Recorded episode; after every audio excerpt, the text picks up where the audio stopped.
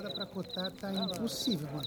Você se programa pra sair com antecedência, você chega lá com 3, 4 horas de atraso. Tem que fazer. Tá tipo Gunner, então. Não, cara, sério, o Gunner nunca teve tão mal administrado, cara. Ei, ei, ei, ei, ei, pera, pera, pera, pera. Não, não, pera, pera. Não acredito. É disso que vocês estão com medo a noite inteira. Isso aí é coiote, você tá ligado, né? Pelo amor de Deus, vocês nunca foram pro mato, gente. Oi, tudo bem? E aí? Viajante também? Opa, Tô aqui sozinho, tô pão nesse escuro aqui, gente. Será que eu posso descansar um pouquinho aqui com vocês? Pô, que nada. Chega aí com a gente. Ah, obrigada. Eu tô vendo aí que você é barda, cara. Porra, É. você tá de casa, então. Senta aqui com a gente. Gente, acho que pela primeira vez na minha vida eu sou bem-vinda por ser barda. Que isso, tá brincando? É, Que sério? nada, porra. Tô falando. Aqui todo mundo, aqui todo mundo é igual, cara. Seja muito bem-vindo ao nosso acampamento de bardos. Ah, obrigada. Você tá também indo pra Summerlin, né? É, eu e todos os bardos do mundo, né? Onde mais a gente pode estar seguro, gente? É. Ainda melhor, receber ouro pra isso. Não precisa falar pra todo mundo. Ah, é, Mas é verdade, né? Pelo menos alguma coisa dessa bagunça toda prestou pra gente, né? Ainda mais nós, é. que vivemos de música, história. Isso aqui é um prato cheio. Nossa, até agora eu não entendi como essa guerra começou, quem tá lutando contra quem, tô entendendo É nada. uma confusão braba. Mas faz o seguinte, ó. Senta aí na fogueira e relaxa. Opa. Que o bardo aqui, seu brother, vai te contar essa história. Opa! Caos, caos, o mundo está em caos. Guerra, fome, sangue, ódio e caos. Por que surgiu? O que aconteceu? Ninguém ao certo sabe, ninguém, exceto eu.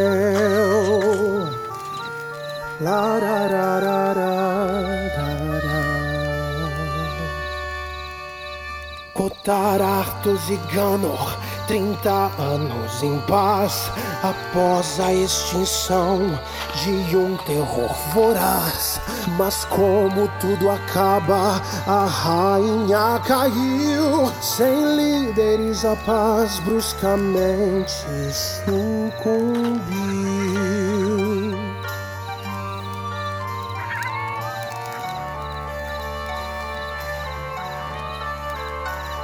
Desordem e violência alimentam o caos. Nobres e oportunistas se alimentam do mal. O povo, acuado, corre em desespero. Guerra desordenada, massacre derradeiro.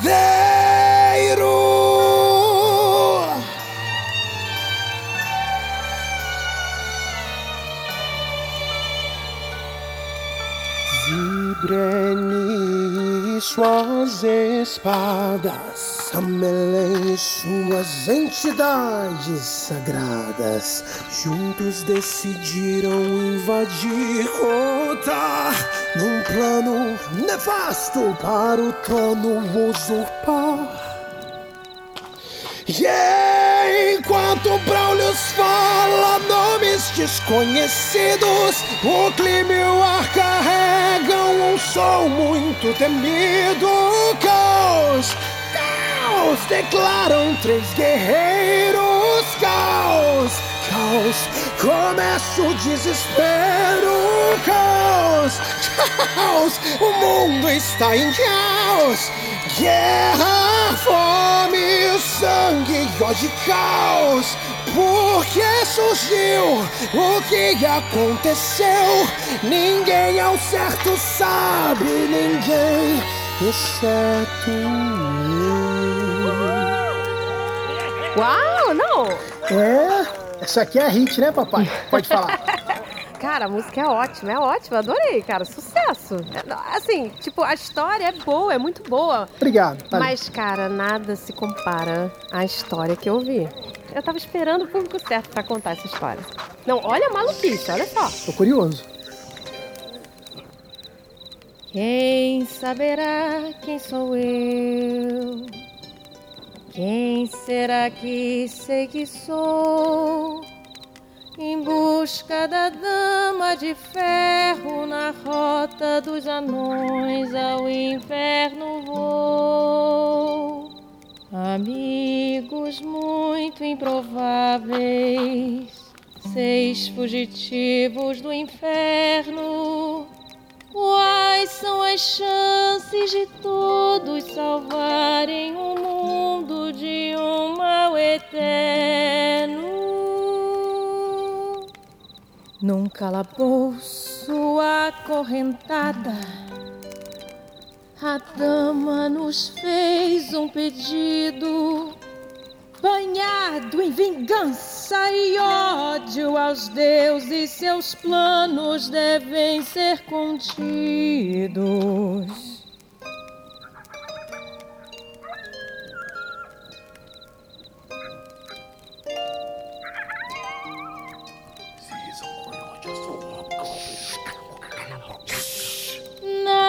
Travessia pro nosso mundo.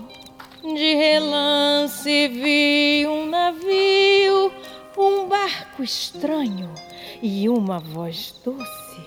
Me deram um grande calafrio. Essa voz doce me contou. Faustine, eu ouvi dizer que deuses criaram os devoradores para todo mundo morrer, pois nada é verde e bom. E todos são só pecadores. Os deuses criaram o mundo para os bárbaros devoradores contida em sua doce voz. Tudo que pude entender para derrotar os devoradores, o santo vivo deve morrer. No último trecho que ouvi, havia algo adicional a auréola do santo vivo é o que enfraquece o celestial. Deixar o santo vulnerável é o plano mais recomendado, buscando seguir nos caminhos, a vitória será mais provável. Quem serão estes guerreiros? Quem será que pensam que são? Buscando Paladino e Auréola, encontrarão a sua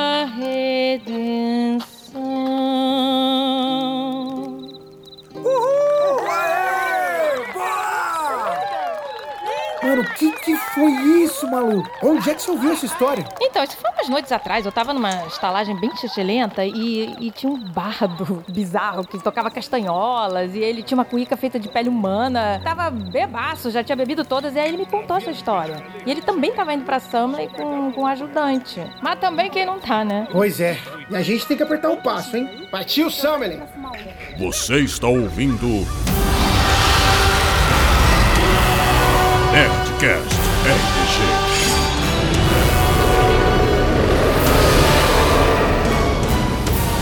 No Jovem Nerd.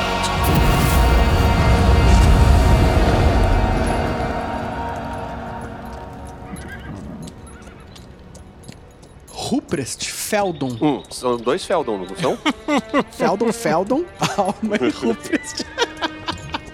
O Rupert sabe onde se encontra a pessoa que vocês estão procurando. Assim, eu não confirmei que ele tá lá, sacou? É? Eu só sei.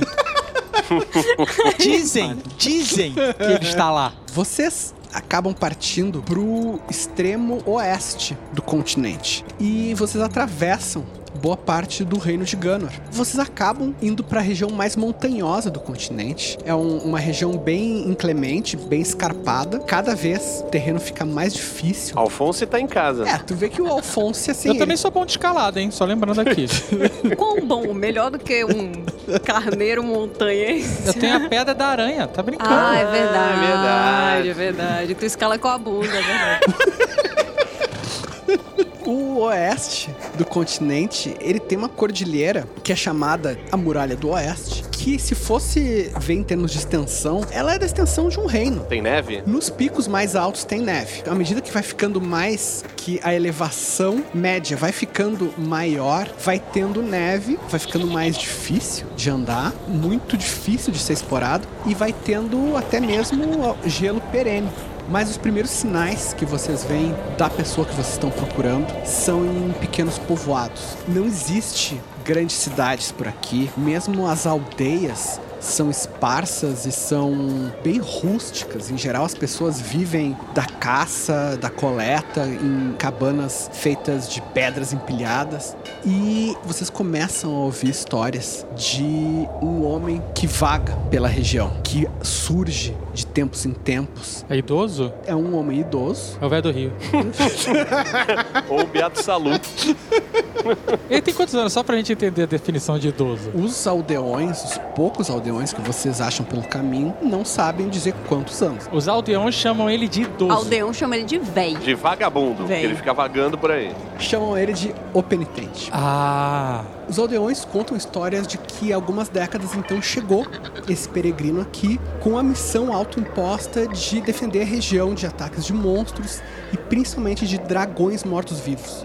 Existe essa mitologia aqui na região de que os dragões poderiam voltar da morte e muitas vezes se ouvem rugidos, tem boatos de avistamentos, mas ninguém consegue confirmar. esses aldeões, eles vivem na base da montanha, é isso? Alguns vivem na base da montanha. À medida que vocês entram mais fundo, entre um pequeno vale, uma montanha e outra, vocês encontram um pequeno povoado. Às vezes vocês encontram simplesmente um, um conjunto de casas de algumas famílias que vivem isoladas há, há muito tempo, ou mesmo um bando. E claro, à medida que vai ficando mais alto e mais gelado, daí realmente não vai tendo mais quase ninguém. O sinal de atividade humana fica cada vez menor. Mas quando realmente vocês já estão bem embrenhados nessa cordilheira, já tá muito frio e já tá uma paisagem completamente erma, que vocês não veem quase sinal de planta, vocês não veem quase animais. Sem sinal de vida? É quase sem sinal de vida mesmo. É, tipo, é- A alma tá mais feliz que nunca.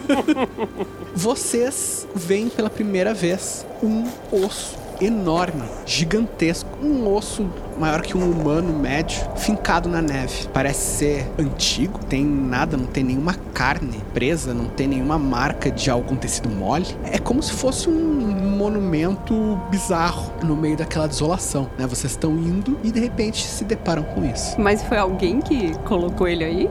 Ou ele caiu desse jeito? Assim, Alma, tu não sabe de início, mas ao longo dos próximos dias, a tua resposta vem sem que ninguém precise fazer nenhuma grande descoberta, nem ninguém precise fazer nenhum teste, porque em seguida vocês veem uma imensa caixa torácica sendo enterrada na neve e pedaços de ossos de uma asa colossal também semi-enterrada. Pô, mas peraí, se tiver uma caixa torácica, qual é a altura? É com uma, uma, uma caverna, casa, é isso? O nome de uma casa. Sim, é tipo vocês conseguem passar por dentro. Não, a gente pode acampar aqui essa noite. Não, não tem lona, não tem lona. Claro que tem. A gente junta as capas, é um ótimo abrigo. Não sei se as nossas capas são grandes o suficiente pra isso, não. Minha capa é bem pequenininha. Não sei, não sei qual é o tamanho da tua aí. Podemos tentar. Assim, se vocês quiserem ter feito isso, vocês podem, sabe, fechar uma parte dessa caixa torácica. Não, eu acho que vale. Aquela experiência, né? É, exato. Quando a gente vai ter uma caixa torácica pra acampar de novo. Tem alguma vegetação aqui ou a gente já tá num lugar totalmente desolado? Nesse lugar aqui especificamente é bastante desolado, não tem quase nada. Eu vou tentar fazer um cafofo aqui na caixa torácica pra galera. Eu vou pedir pra todo mundo deixar seus cobertores, deixar a capa. Tem um, um lago de gelo, alguma coisa assim, ali perto? Tem, tem um lago congelado ali perto. Eu tô indo até o lago, tá? Perfeito. Alma, vamos até lá? Alma vai junto. Senhor, que viagem agradável, que ambiente positivo. Imagino que você esteja bem feliz. É, eu prefiro o calorzinho da floresta, mas é agradável mesmo. Tô me lembrando dos meus tempos de, de aventura, quando eu era jovem. Não demora muito, alguns minutos, e vocês chegam. É um lago pequeno. Agora a superfície está completamente congelada. Uma paisagem estática, né? Não, não, não, quase nada se move. Eu vou abrir o gelo aqui com, sei lá, com alguma coisa. É, você, vocês são aventureiros mega experientes que acabaram de voltar do inferno. Tu consegue tipo, abrir um buraco no- na superfície do lago congelado, faz aquele buraco circular, tá vendo a água gelada lá dentro. Ô, Feldon, duvido você mergulhar dentro desse lago. Eu olho pro outro Feldon assim. Eu não sei se eu iria, eu não sei, eu sinceramente não sei se eu vou. Mas, mestre. Pera, eu não sou seu mestre, o seu mestre, o seu mestre é ele. É, é, é verdade, é verdade. Aí o, o, o cada Feldon tá segurando ela por uma bochecha. Não, ó. ó. Caralho. Cada um tá segurando por uma bochecha. Um dos Feldon chegou e deu um, um cheiro. Alma, você tá meio um futunzinho, hein? É que, senhor Feldon, o mestre Feldon estava me levando há muito tempo e a, a jornada é bastante longa. Se, se- vocês. aí, vamos, vamos resolver isso aqui. Eu peguei o anel, conjurei o, o Charlinho com a água do lago. Charlinho segundo. Charlinho segundo, desculpa. A água vai surgindo daquele buraco circular, jorrando pra cima, formando aquele corpo pomposo do Charlinho II. Só que agora é a Charlinho zero grau, né? Zero grau. É, é o Char... Esse é não é o Charlinho segundo, é o Charlinho trincado. Ele vem, sabe qual é? Vem embaçado. Ele vem, sabe qual é? Veio do cu da foca, mano. Quando você encosta nele, ele até tá um pouquinho, uma, uma fina camada de É gelo. exatamente isso, cara. Ele tá quase congelado, assim. Vários cristais se formando. Sempre que ele se move, o gelo quebra um pouquinho, mas em seguida a água congela de novo. Vai, Alma, não enrola. Mas, senhor Feldon e. Mestre, Não, eu, não, eu. não enrola, não enrola. Tá na hora. Tem razão, mestre. Se puderem soltar minhas bochechas. soltamos, soltamos.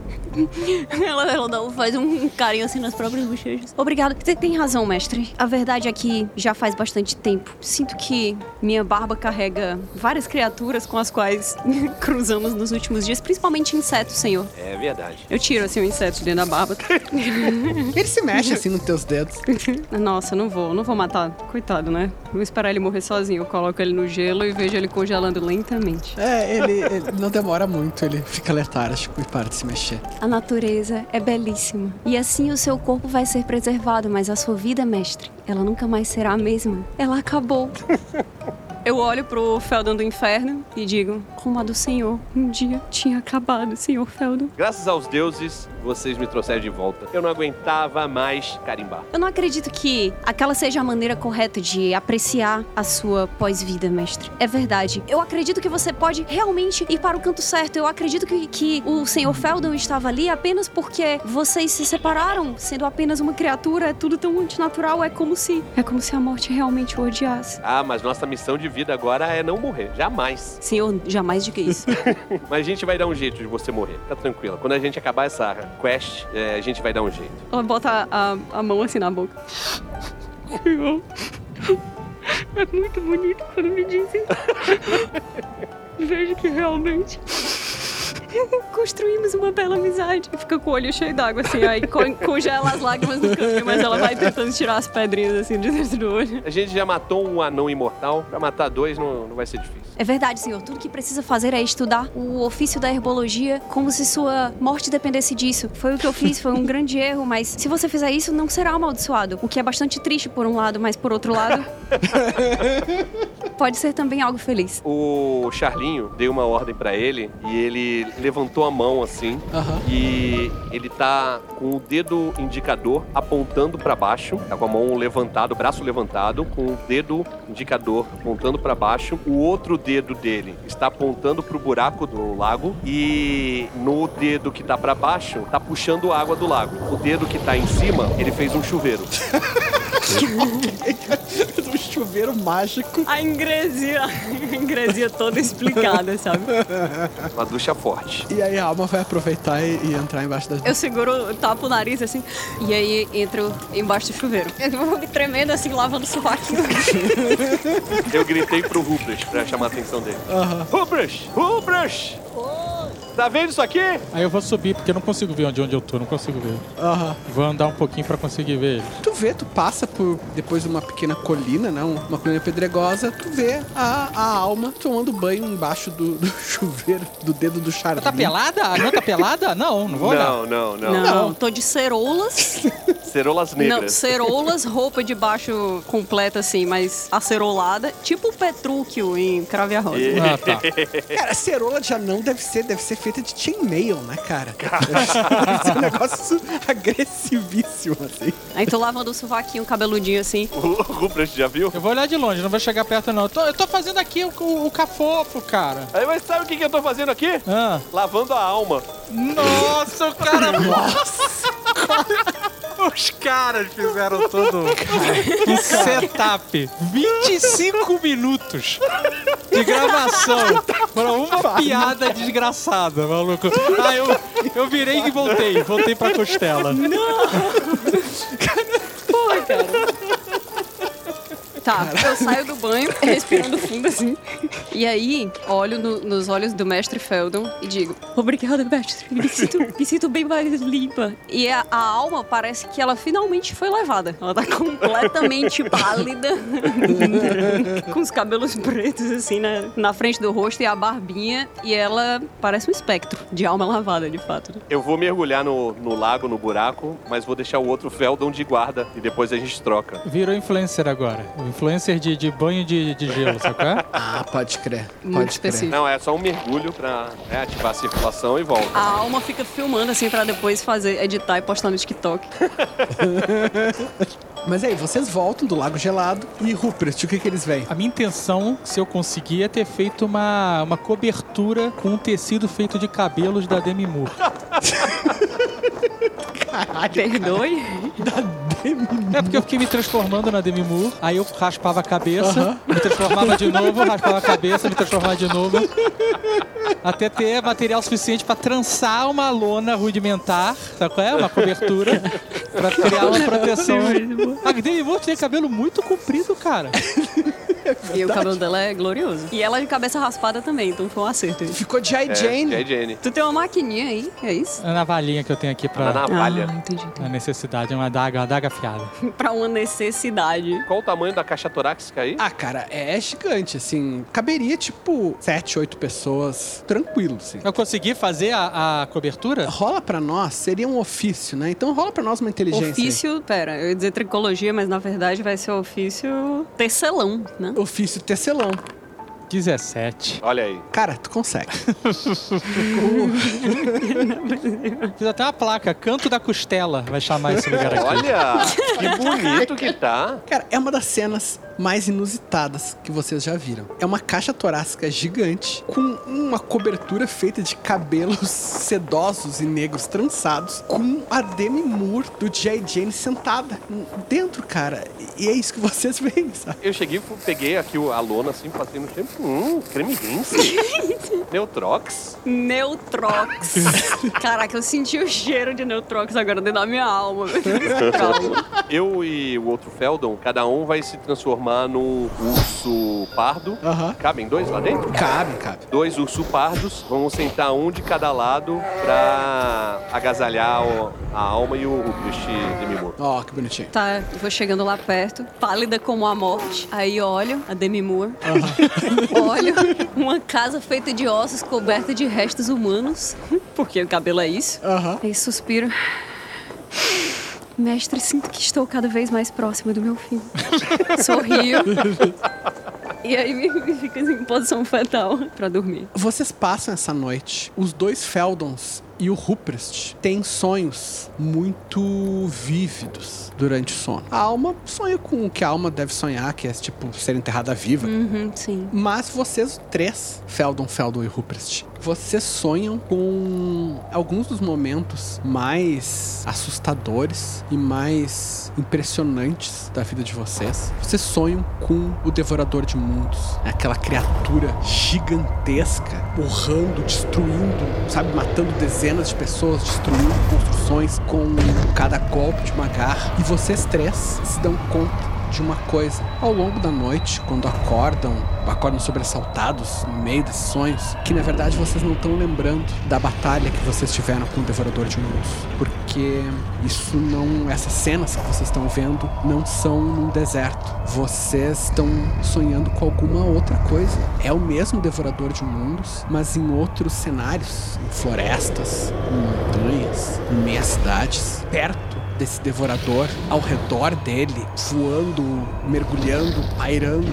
Sempre tem dragões, dezenas de dragões. Vocês veem o céu coberto de formas escamosas se mexendo, voando, asas vastas tomando basicamente todo o horizonte que vocês conseguem enxergar. E de manhã vocês têm essa noção de que vocês sonharam não com a luta que vocês tiveram com o Devorador de Mundos, mas com a luta que séculos atrás o Devorador de Mundos teve com as hordas de dragões que foram caçá-lo, que foram impedir que ele destruísse tudo que existe.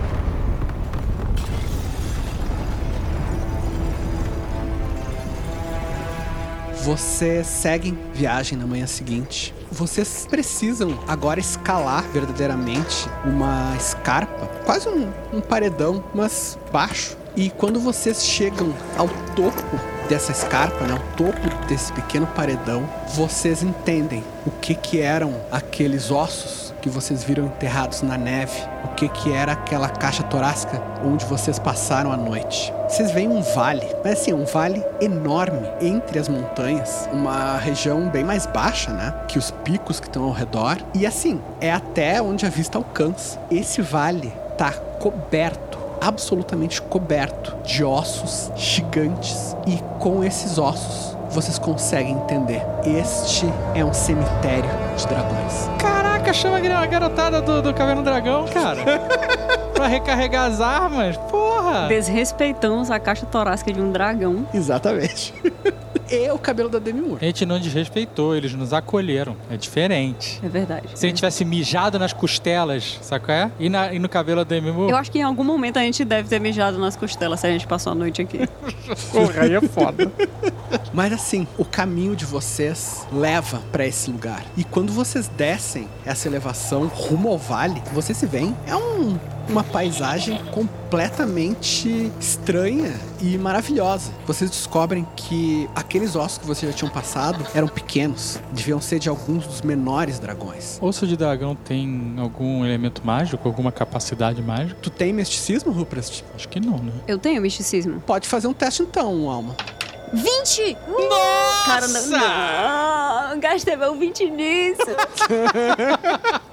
Alma, quando tu vê esse cemitério de dragões, tu te surpreende não só pela paisagem, como eu tava descrevendo, não só por ver aquelas caveiras enormes, algumas tu quase conseguiria entrar por um buraco do, do globo ocular, mas porque tu sabe que o poder contido aqui é imenso, é incalculável. Sim, ossos de dragões têm propriedades mágicas. Tu provavelmente poderia usar eles para fazer alguma poção que desse, enfim, atributos que os dragões têm, né? Resistência, talvez alguma coisa de fogo, magia, mas principalmente tu sabe uma coisa, Alma os ossos e os restos mortais dos dragões, eles têm memória. Eles são inerentemente mágicos e eles não são só objetos, não são só restos. Eles guardam uma parte, uma boa parte da história do que foram essas criaturas, do que foi cada uma dessas criaturas. Eles devem guardar o poder que eles tiveram em vida, mas também conhecimento, também capacidade mágica, talvez até intenção.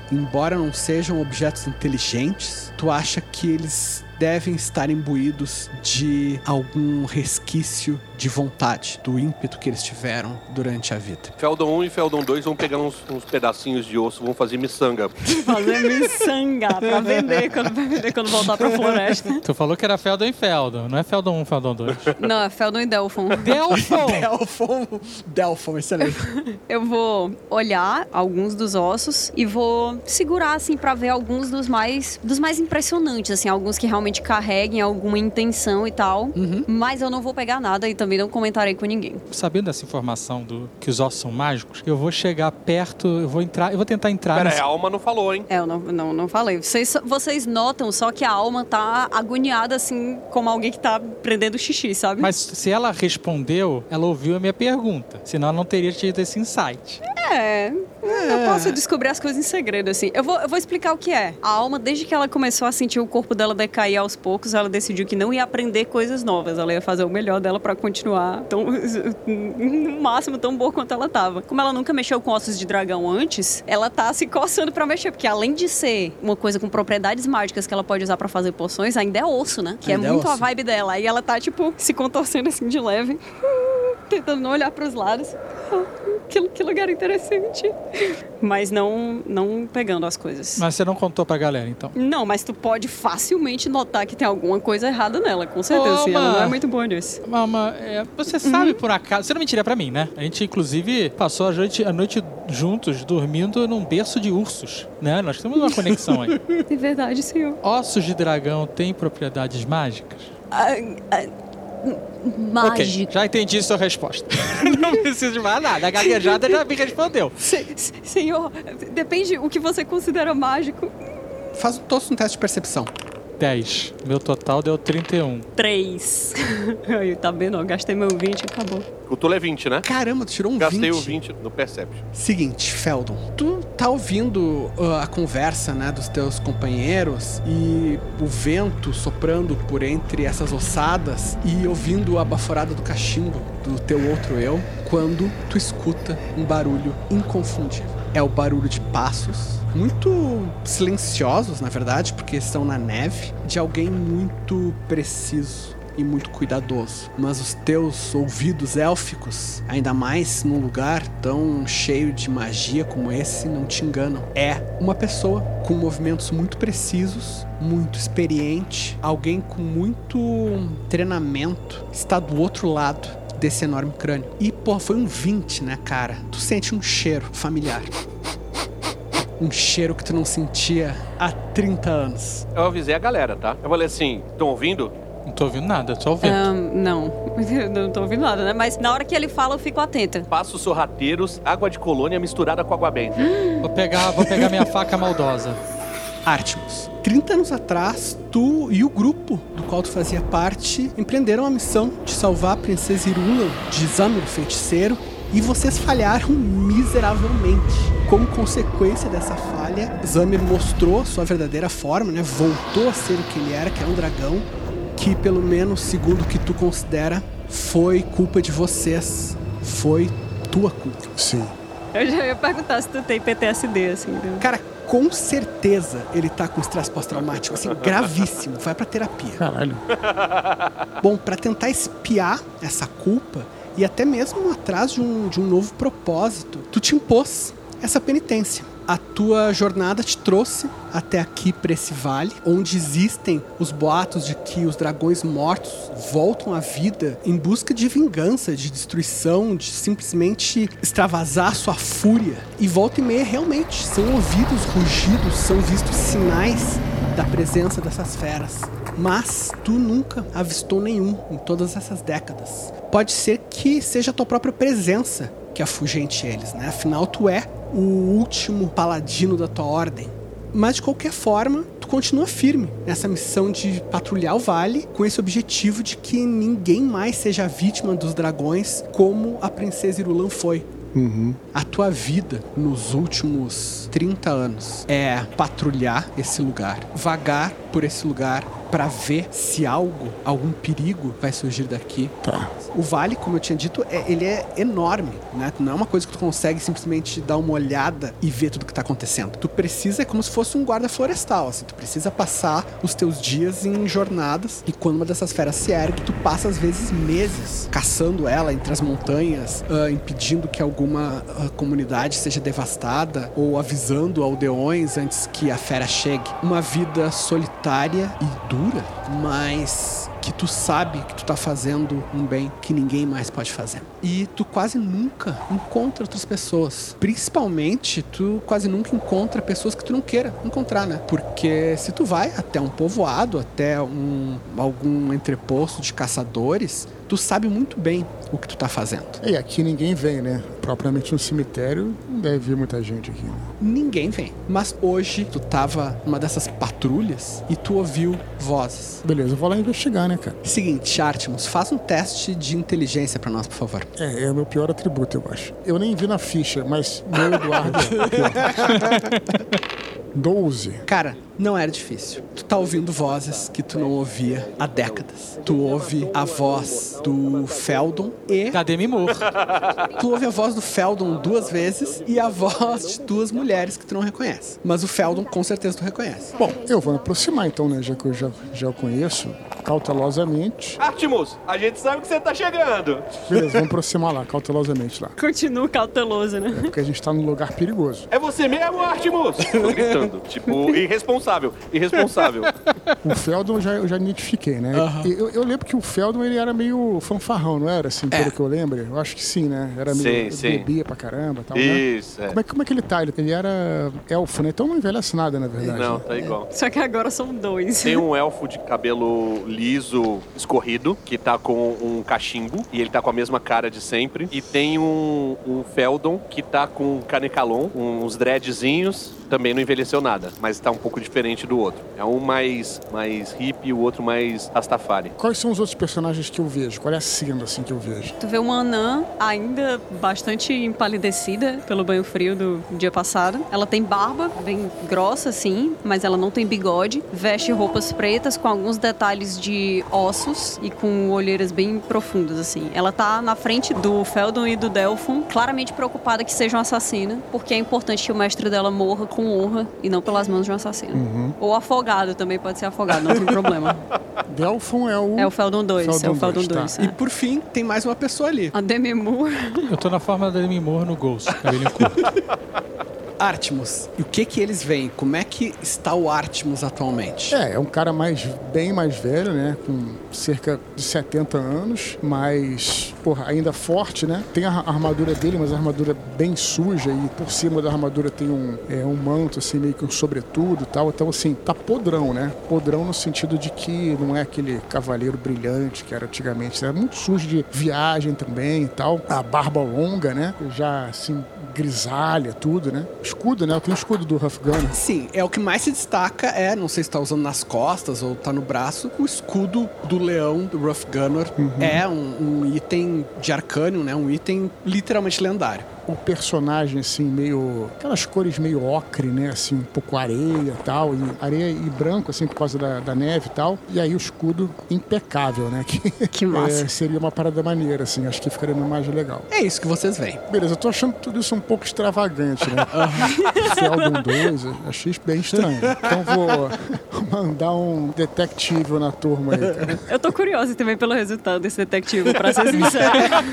Seguinte, Artemus, tu como um cavaleiro muito experiente, tu sabe que o mal às vezes é relativo. Tu volta esse outro sentido que tu tem, Artemus, te concentrando e a área à tua frente se torna nítida. Tu percebe que nessas criaturas, né, nessas, nessas pessoas, não tem intenção maligna. Eles não parecem estar fazendo o mal agora. Agora, imediatamente agora. Caraca. né? Nos últimos três minutos. Tem que ver- rever meu, as minhas atitudes. Não, na alma, na alma não existe uma gota de maldade. Ela tá fazendo o melhor que ela pode. Na Demi Moore também não existe. Realmente, na Anã, realmente não te parece ter nada de maldade, mas tu nota quase um cheiro de morte. Na outra mulher que tá lá, né, de cabelos curtos e uma capa, tu nota, com certeza ela não tem intenção maligna, mas tu sabe que o mal. Mal Honda. Honda. Exatamente, cara. O mal ronda essa pessoa. Beleza, bom, como eu não sei quem é,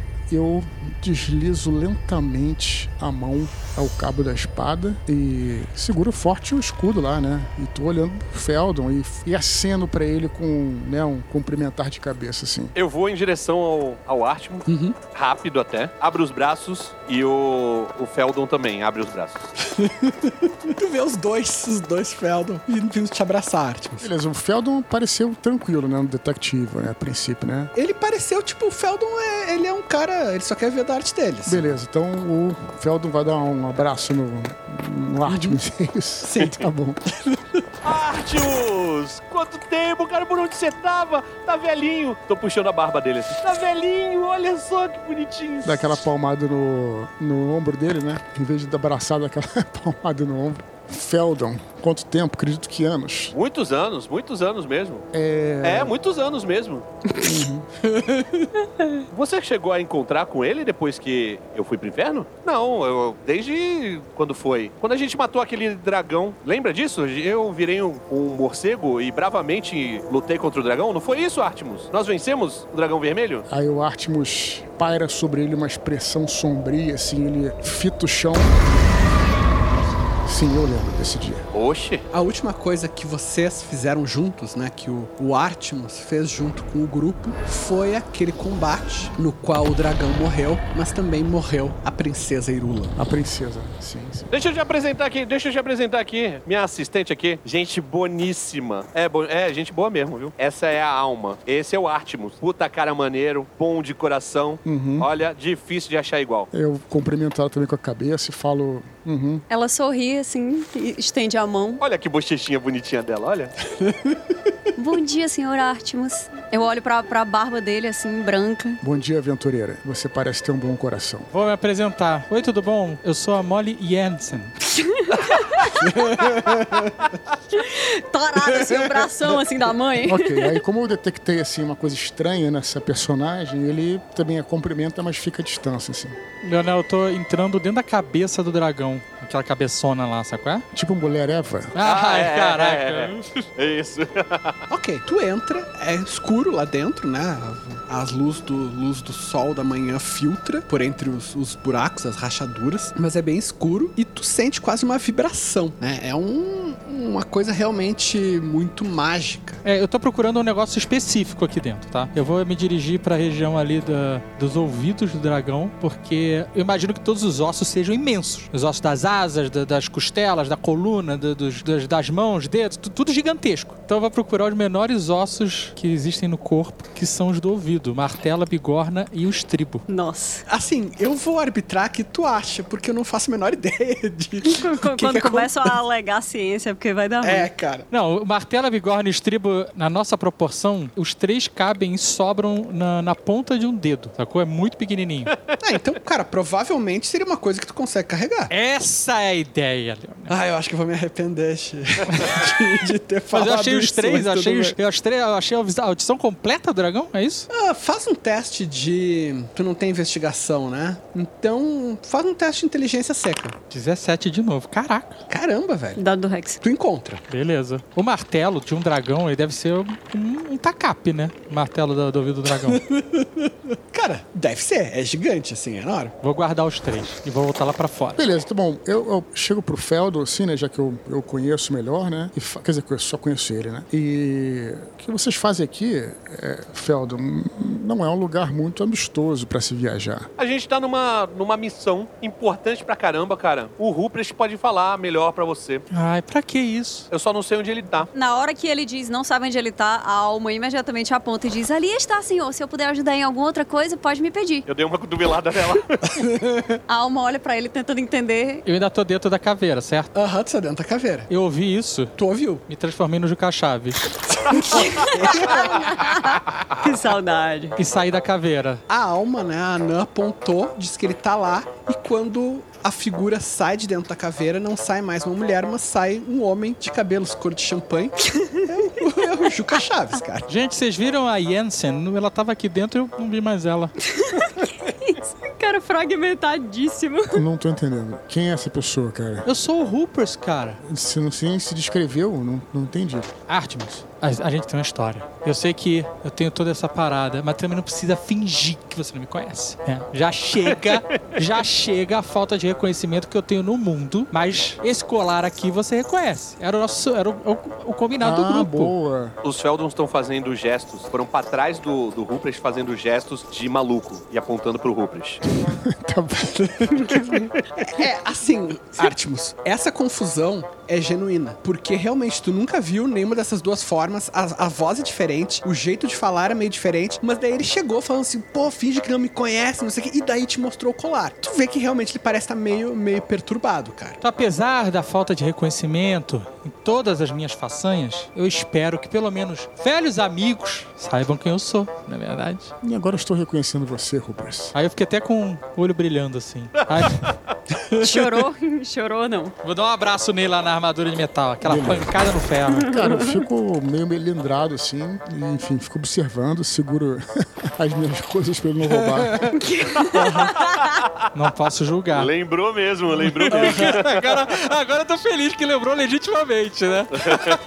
Não tem como ele pegar o escudo nem a espada, né? Mas eu seguro lá se tiver uma faca ali, enfim, escondida pra ele não, não Eu pegar. fiquei genuinamente feliz porque se ele tivesse mandado um tá lá ainda, eu ia ficar triste, sabe qual é? Tá lá ainda. Tá lá ainda, continua lá. Mas o fato dele proteger os pertences me deixou feliz, de verdade. Lisonjeado. Exato, exato. Viu, Ruprecht? As pessoas lembram de você. É, eu tô feliz com isso. Tô feliz mesmo. Vou até te dar um presente, ó, um estribo pro seu cavalo. Eu peguei o osso que eu peguei, um dos ossos, e entreguei pra ele. Beleza, eu pego, me afasto um pouco e aí Eu abri um cantil, dei um gole e falei: Você ainda não bebe, Artemus? aqui nas alturas não é uma boa beber muito. Ah, é? Mas sua missão tem a ver com entrar aqui no cemitério dos dragões? Não entendi. Na verdade, não. Tem a ver com encontrar você. Hum, bom, então sua missão está concluída. Não, é só a primeira parte da quest. A parada é o seguinte: o mundo vai acabar, sacou? É, está condenado. Você lembra de um bárbaro que andava com a gente? Claro. O Roston? Sim, sim. Ele tem um irmão. O irmão, o irmão não é muito amigo nosso, não.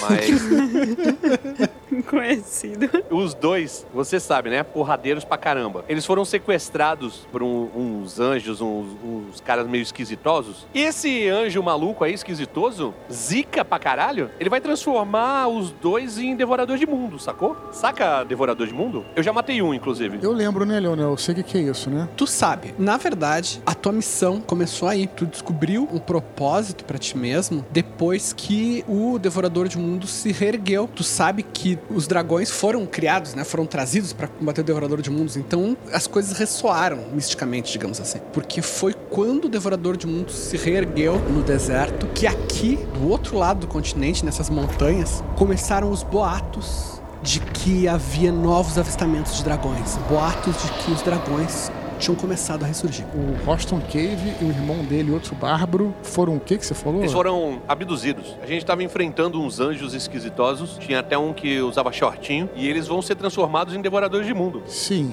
e o que que isso tem a ver comigo? Aí a gente foi pro inferno e encontrou o meu outro eu, que tava condenado. Ah, eu tenho que voltar um pouco. Você quer explicar?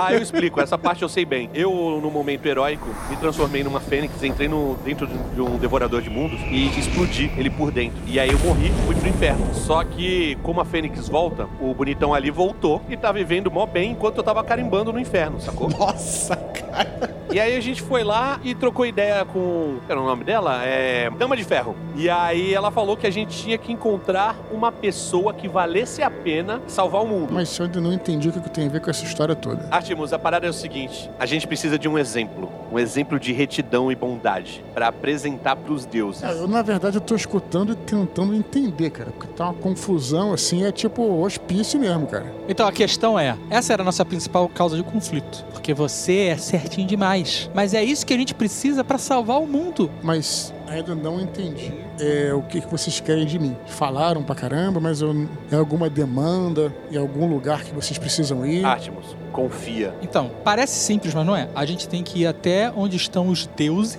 e mostrar você e falar assim: esse cara vale a pena. A gente tem que chegar pros deuses e falar assim: é sobre isso e tá tudo bem.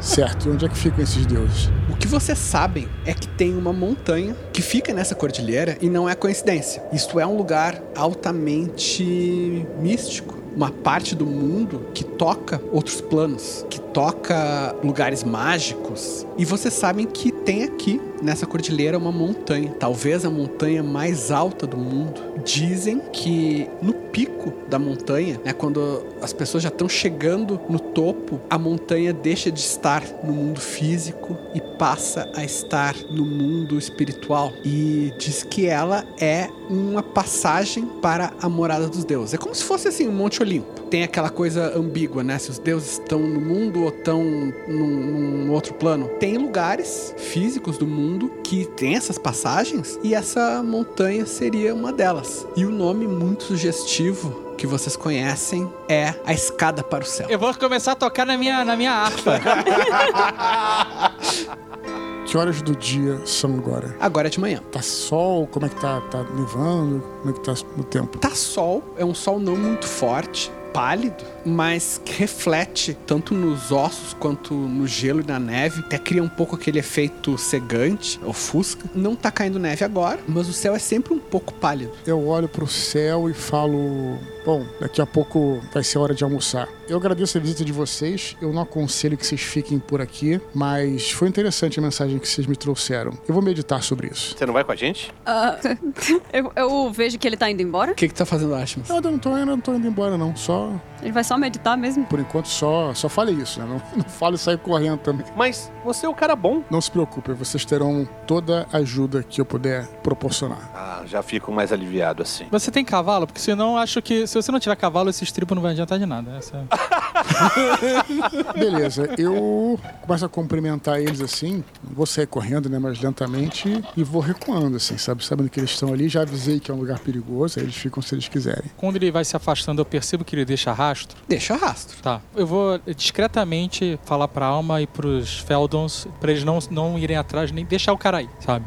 E aí? E aí que eu vou retornar lá pra onde geralmente eu fico. Eu não sei se deve ter um lugar específico, pode ser uma caverna, sei lá. E realmente, cara, eu vou, vou preparar o almoço lá e tal, e vou passar o resto da tarde tentando pensar a respeito, pedindo uma ajuda dos deuses, né? E vou meditar se surge uma luz. Eu já tive essa ideia da escada pro céu, né? Escada pro paraíso que você falou. Tu deve ter alguns lugares, né, nesse vale que tu usa de abrigo. Um deles é uma caverna, é o mais próximo. Tu vai pra lá, faz o teu almoço bem parco. Tua vida humilde que tu tem todos esses anos e tu medita. É, eu tenho conhecimento de alguém que já tenha subido essa escada aí, ou alguma coisa do tipo.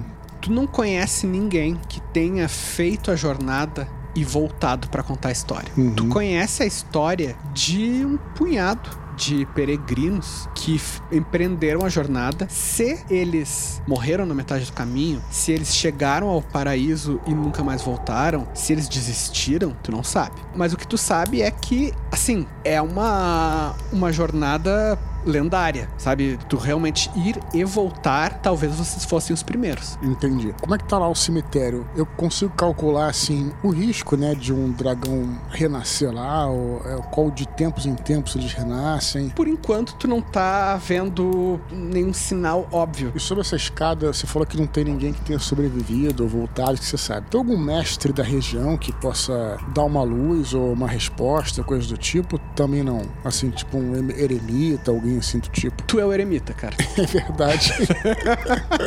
é exatamente isso, cara. tu é o eremita, do- o velho eremita da região. Beleza, cara. Eu vou ficar meditando mais alguns dias lá. Eu vou fazer uma, uma volta, uma peregrinação pelas aldeias. Enquanto faço isso, eu vou perguntando na região, né? Imagino que esses caras sejam simples, mas que talvez tenham histórias pra falar sobre o assunto. Então eu vou passar alguns dias fazendo isso. sai pelo vale, passa alguns dias atravessando aquela paisagem desolada de ossos de dragão. Tu vai chegando até um lugar que tu sabe que tem um pequeno povoado, mas antes que tu chegue ao povoado, tu vê uma figura que tu achava que não teria, que tu achava que tu seria o velho eremita, o, né, a pessoa mais, mais velha, mais experiente daqui, mas tu vê uma figura que tu nunca tinha encontrado antes. Num canto, quase uma pequena alcova. Reentrância. É, exatamente, uma reentrância na pedra. Tu vê um senhor encolhido, de cabelos ralos, mas compridos, bem brancos, barba também bem comprida, magro, com os olhos estreitos, assim, tentando esquentar as mãos, sentado. Cara, eu vou tentar. Ele tá com frio, cara. Tá passando mal. Ele parece estar com frio. Cara, eu vou ajudar ele, né? Eu devo ter algum tipo de agasalho, então vou, vou primeiro tentar cobrir ele, né? Ajudar ele com fogo e né, perguntar é, se tá tudo bem, né? Fala, saudações, bom homem. O que faz aqui nesse lugar tão ermo? Pergunto pra ele assim. Ele olha pra ti, sobrancelhas grossas, assim, peludas, fala com uma voz fraca, mas ah, de certo modo até, até melodiosa. Eu sou apenas um velho. E ele olha pra ti. Velho você também é. Mas eu apenas estou aqui, parado.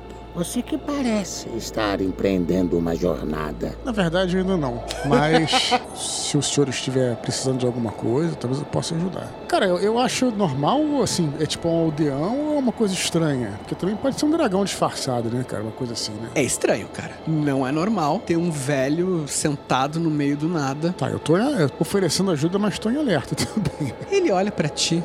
Eu? Eu não preciso de ajuda. Mas e você? Está buscando alguma coisa? Precisa de ajuda com sua própria vida? Com sua própria alma? Por que alguém de armadura, espada e escudo está vagando no meio de uma desolação morta? O senhor tem uma ideia melhor? Ele olha. Você está em meio à morte. Poderia estar em meio à vida. Poderia estar em um castelo, com amigos, com família. Por que escolheu essa vida? A vida está sempre à beira da morte, meu bom homem. Eu apenas tento cumprir minha missão. Eu sou uma espécie de guardião dessa região, pelo menos eu tento ser. Não enxergo qual seria um objetivo melhor de vida para alguém como eu. É apenas uma escolha. E insisto, o que, que o senhor faz por aqui? Eu estou aqui quando sou necessário. O que eu faço aqui é esperar. Esperar, talvez, por alguém que precise de um guia. Mas você é um guardião. Essa região carece de guardiões? Ou é o mundo lá fora que precisa? Boa pergunta. Eu nunca fui bom filósofo, para ser sincero. É, as minhas capacidades mentais são bastante limitadas. Coitado do. Por quê?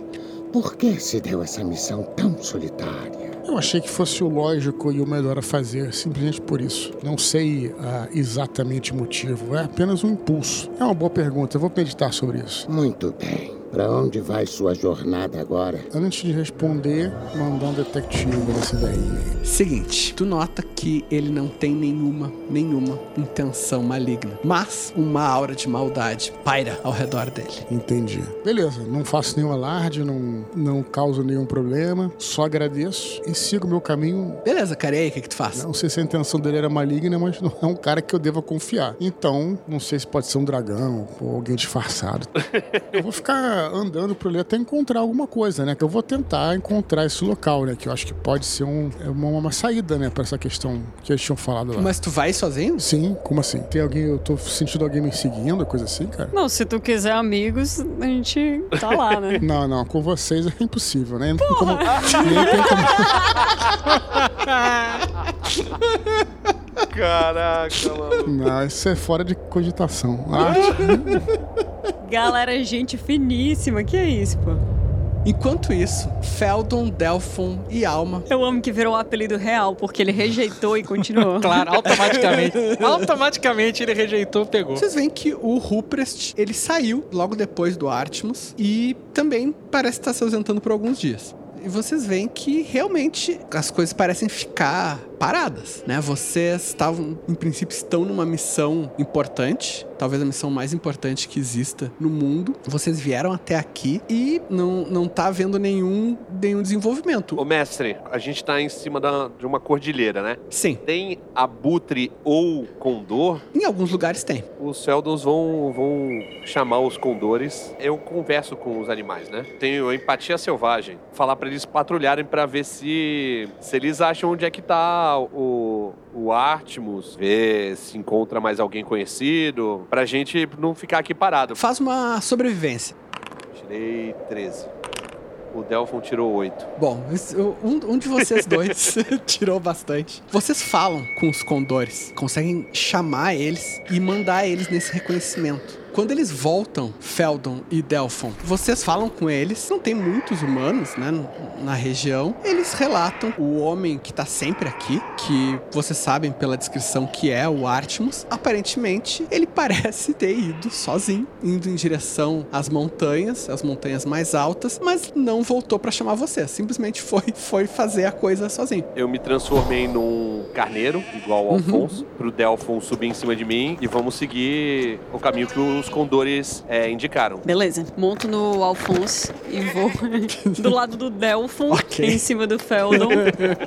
Enquanto isso, Artemus, tu tá indo em direção mais ou menos aonde é a montanha, né? Na região das montanhas mais altas. Cara, eu tô ligado agora, depois desse episódio com o velho aí que fiquei bolado. Tem essa história que os dragões podem se transformar em seres humanos e que, bom, pelo menos eles usam magia, eu não sei como é que. Pelo menos lendas devem ter a esse respeito, não sei- também não sei se são verdade. Mas é, eu tô bolado, cara. Agora eu tô é, muito atento, assim, a ser seguido, né? Eu realmente tô fazendo paradas regulares, assim, pra tentar esconder o rastro, entrar dentro das cavernas. Eu, como conheço a região, vou tentar fazer uma, uma caminhada, assim, pra não ser detectado, cara. Tu tá fazendo isso, então o teu progresso é mais lento, Claro, sim, sim. mas é contínuo e tu sabe que tu tá fazendo um trabalho bom de apagar os teus próprios rastros. A região vai se tornando cada vez mais inclemente. À medida que tu vai subindo e tu vai te embrenhando naquelas montanhas, agora sim é neve, é muito gelo, o frio cada vez maior e até mesmo o ar começa a ficar um pouco mais rarefeito. Um desses dias, tu vê à tua frente, já é o início da tarde, tu vê à tua frente que primeiro tu acha que é uma mancha na tua visão e logo depois tu identifica como uma forma humana, uma pessoa andando na tua frente curvada, eh, levantando bastante os pés por causa da neve, com uma capa pesada, mas se abraçando assim para se proteger do frio, cabelos longos voando ao vento. Parece ser uma, uma jovem assim. Inusitado, né? Logicamente. Vou ficar atento, levantar o escudo. ah, não vou puxar a espada, mas vou ficar pronto pra fazer isso e tal. E eu vou parar pra ver se ela faz alguma abordagem, se diz alguma coisa. Vou ficar observando, não vou me esconder, não, sabe? Ela se aproxima de ti e tu vê o rosto assim por trás de um, um, um cachecol bem, bem espesso. Protegendo o nariz. Um pouco dá pra ver assim os olhos. Parece ser uma, uma garota jovem. Essa capa e esse cachecol estão bem castigados, assim, bem esfarrapados. Ela fala: Você é um. Você também é um peregrino? Eu não esperava ver outra pessoa por aqui. Bom, já tô mais bolado nessa altura, né? Eu pergunto, ah, também não esperava ver ninguém por aqui. Quem é você? Eu sou apenas uma aldeã. Aldeã, essa altura da, da montanha? Eu me afastei de casa para pagar pelas maldades que o meu povo fez. O que as pessoas da minha vila fizeram. Se ninguém lá foi penitente, então que seja eu. Que história, cara. Pensei assim. E o que você tá fazendo aqui? Eu estou tentando encontrar a morada dos deuses. Algumas pessoas dizem que esse é o caminho. Eu quero me livrar dessa dor que existe dentro de mim. Ah, beleza.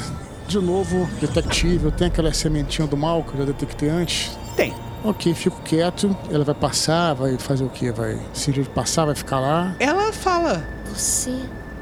Você irá continuar sozinho? Eu falo, ainda não sei. Eu vou continuar por esse caminho. Se permitir, eu irei segui-lo com você. Eu prefiro seguir sozinho. E você sabe para onde está indo? E eu acho que eu vou encontrar o caminho, se eu procurar. E por que você está nesse caminho, peregrino? Parece que eu tenho encontrado alguns professores de filosofia no caminho. eu não. Então eu prefiro pular essa aula. Sei lá, tô bolado, assim. Ficar parado pra ver o que que ela vai fazer. Ela fica parada também. Cara, como não tem um caminho assim específico, eu vou tentar despistar e tudo, recuar, até que ela desapareça de vista esse personagem. Beleza, cara. Tu dá umas desviadas, entra em atrás de algumas formações, passa, sabe, volta por um caminho que já tinha feito e daqui a pouco tu vê que ela não tá mais à vista, parece ter desistido. Beleza, eu tô convencido que isso é uma armadilha. Então eu vou retornar pro cemitério dos dragões. Não, tô realmente, assim. Tem alguma coisa muito estranha, cara. Cara, se, o, se o mal tá rondando aquele caminho, é, não, não é uma boa continuar, não, cara. E essa missão, em princípio, não sei se vai rolar, porque alguém tá atrás de mim pra me matar, assim. Chegando no cemitério eu vou repensar aí a, a coisa. Vocês acabam se encontrando, os Feldons e a Alma. Mas eles já me viram? Eu te vi a 3 km atrás do pessoal. Ele tá fazendo o. Como é que se diz? A, a vigilância com os condores, Não, né? tudo bem, beleza. Tá vendo uma direção contrária isso, Leonel? Na direção contrária. Tu vê, é o, o Feldon num bode e a Anã em outro. Esse bode não existia antes, né? Só pra. Não. O, o da Anã, sim. Você sabe que o Feldon se transforma em. Ah, é verdade, mas é porque, é porque bode a gente nunca pensa, né? Verdade. É, de longe, o Delphon tá cruzando os braços em cima, assim, sabe? Como se tivesse. Ele vai gritar. A verdadeira grandeza conhece a gentileza. Façam todos um teste de sobrevivência. 16. 8. 8 e 5. Seguinte, vocês notam que esses gritos não ficam sem uma consequência. Porque logo depois que as palavras ecoam entre as montanhas, começa a ouvir e, em seguida, uma quantidade avassaladora de neve começa a deslizar pelas montanhas. Ah, meu Deus. Rugido de avalanche ou rugido de um bicho? É muito difícil de distinguir, muito difícil de diferenciar um do outro. O barulho é terrível, toma completamente a audição de vocês. E isso fecha completamente com todas as lendas, todos os boatos, tudo que foi falado sobre avistamentos em todas essas décadas. E em meio a esse rugido, fúria da natureza, toneladas de neve para todos os lados. O Delphon e o Feldon se transformam em urso, mas antes fala pra eles subirem em cima deles, nas costas, pra tentar fugir mais rápido. Peço pra ele segurar o Alfonso. O Afonso já foi embora. Esse aí não tem perigo. Esse, esse que tá tranquilo. É verdade, é verdade. Tá, eu subo nas costas do Feldon e chamo. Senhor Paladino, Fujam vocês, eu vou ficar. tu tá velho, teu joelho dói. Sobe em cima do urso aqui. O paladino nunca recua diante do perigo. Seguinte, os ursos saem correndo em direção a um, vão entre as montanhas, enquanto aquela verdadeira onda de neve vem desabando pelas montanhas abaixo. O Alfonso já foi, já saiu correndo, né? Enquanto a alma também tá segurando no outro urso. E vocês estão correndo quando todos enxergam nesse vão pro qual vocês estão indo uma figura humana chamando, fazendo gestos pra vocês irem pra lá. É o mesmo velho que tu viu antes, Artemis. Salvem suas vidas. Corram. O deslizamento de neve chega em ti. Então eu me recordo daquele momento em que esse grupo anteriormente estava junto, né? Quando enfrentamos o dragão, o famoso dragão Zamir. E eu faço um ato parecido, cara. Eu ergo meu escudo então e me preparo para um impacto. Parece que a montanha inteira vem em massa na tua direção só pra te engolir. Tu ergue o escudo de Rough Gunner e a energia santa que emerge do metal não permite que isso aconteça. Aquele volume imenso de neve bate no escudo e tu sente teus pés sendo empurrados para trás e tu só sente uma leve pressão enquanto todas aquelas toneladas são despejadas em cima de ti. O real volume, o real impacto disso mal é sentido. O escudo de Gunner te protege. E quando a avalanche se choca com essa energia santa que emerge do metal, ela se dispersa, passa ao teu redor, todas as direções, só que ficando cada vez mais fraca, até que, em vez de uma avalanche, ela é só uma nevasca. Uma nevasca forte que atinge os teus hum, companheiros, né, os outros, e joga eles no chão, mas apesar do impacto, ninguém chega a ficar ferido. Então eu me ergo, né? É, observo o cenário e continuo vigilante aí ante os perigos que podem aparecer. Tu permanece com o escudo erguido, a espada em punho, de prontidão para mais uma vez defender os inocentes, mas tu só escuta o vento. E depois de algum tempo de tensão, tu percebe que dessa vez, mais uma vez, o dragão não vem. À medida que a avalanche vai arrefecendo, você se vê meio caídos, meio com algumas partes do corpo enterradas na neve, perto daquele velho. Um, um senhor extremamente, extremamente idoso, de cabelos ralos, barbas brancas compridas e sobrancelhas muito grossas. E ele fala. Venham, venham, por aqui. Aqui vocês estarão em segurança. E o velho, ele começa a andar na frente de vocês, como se estivesse seguindo o grupo, só que pela frente. Tá mais pra frente da gente, como se estivesse guiando, assim, né? Sim. Tá, eu vou falar pro Feldor assim, não confie nesse, nessa figura. Ele é um- uma entidade maligna. Eu tô ainda de urso, mas eu balanço a cabeça positivamente. Eu vou me transformar em, em gente também. Uhum. Eu vou me afastar um pouquinho do velho Uhum. e vou puxar o Artemus também pra ele ir andando mais devagar pra se afastar. Quando estiver afastado, mais afastado, eu vou falar: e aí, Artemus? Ia deixar a gente lá, na moralzinha? Lá aonde? No cemitério a gente ficou esperando tu meditar e tu não voltou? Nunca falei que eu ia voltar, nem combinei nada com vocês. Aliás, eu aconselho que vocês voltem pra onde vocês estavam antes. Você não falou, mas a gente era amigo, cara. Artemus, quanto maior o seu destino, maior o preço. Se você não semear na primavera, não vai colher no outono. Não dá, brother. Eu lamento realmente se eu fiz com que vocês me entendessem é, mal, mas de todo modo eu acho que nossos destinos se dividem aqui. Eu desejo a vocês boa sorte e eu espero que, quem sabe, é, esse mundo tenha ainda algum tipo de esperança. Eu vou trabalhar para isso e eu espero que vocês fiquem bem, sinceramente. Tome cuidado com esse velho que segue à frente. Mas por que o, o velho pareceu uma pessoa tão ruim? Ele me pareceu tão bondoso. Nos ofereceu ajuda. Graças aos santos eu consigo é, detectar a- algumas intenções não tão boas de pessoas que cruzam o nosso caminho. E você tá detectando alguma intenção ruim em mim, na alma e no Delphon? Não, senhor, só tenho as melhores intenções. Não em vocês. Então, vamos ficar junto, cara. Eu tô indo pro cemitério dos dragões. Se vocês quiserem ir pra lá comigo, Não, cara, tu precisa ir lá nos deuses. eu entendo, mas é imprudente, é imprudente, Feldon, tomar qualquer atitude sem preparação. A gente matou o dragão, cara. O dragão vermelho. E isso faz 30 anos atrás. A gente era criança ainda. Não tem perigo que a gente não enfrente. Eu fui pro inferno. Eu salvei o meu eu burocrata, sacou? Senhor Artemus, é bastante importante que você continue o caminho conosco, porque nós estamos protegendo o mundo. Não estamos falando apenas de salvar os, os amigos de vocês, na verdade, o amigo de vocês e aquele outro colega de vocês que também anda com ele, mas sim de salvar o mundo. E se você parece tão rápido em julgar o caráter de um senhor que parece estar andando com os joelhos curvados e parece ter a melhor das intenções em nos ajudar, não deveria ser tão rápido em negar o nosso convite para salvar o mundo. Chego lá, é, dou uma, assim, uma afagada assim no ombro da alma, né? Sim. Afago assim o ombro dela, falo assim, pequenina, eu sei que as suas intenções são boas, mas o seu destino repousa num caminho diferente do meu. Aí eu olho assim pra ela, olho pro Feldon, tem aquele capuz sobretudo, né? Eu, sabe, baixo um pouco o capuz, como o pessoal fazia para pro chapéu, sabe, pra cumprimentar assim, pra, pra Uhum, dar uhum. adeus. Boa sorte pra vocês. Aí eu sigo por outro caminho. Eu vou virar pro Delphon e pra Alma e falar assim: eu acho que nós falhamos. Senhor, nós falhamos em muitas coisas. Eu acho que nós falhamos porque ele não é bom o suficiente. Uou.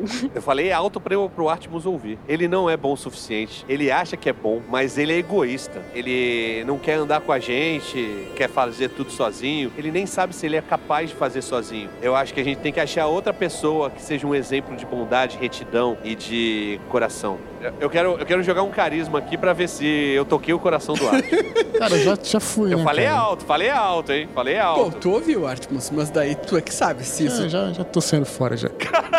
que filha da puta. que foda. Aí o velho olhou pra vocês e falou assim: Olha, que cara difícil. viu? Eu olho pro velho assim. Eu pego as minhas ervas e ofereço pra ele assim: Senhor, suas pernas estão cansadas. Eu voltei a ser o de Chaves. Nossa, não dá pra convencer esse maluco de jeito nenhum.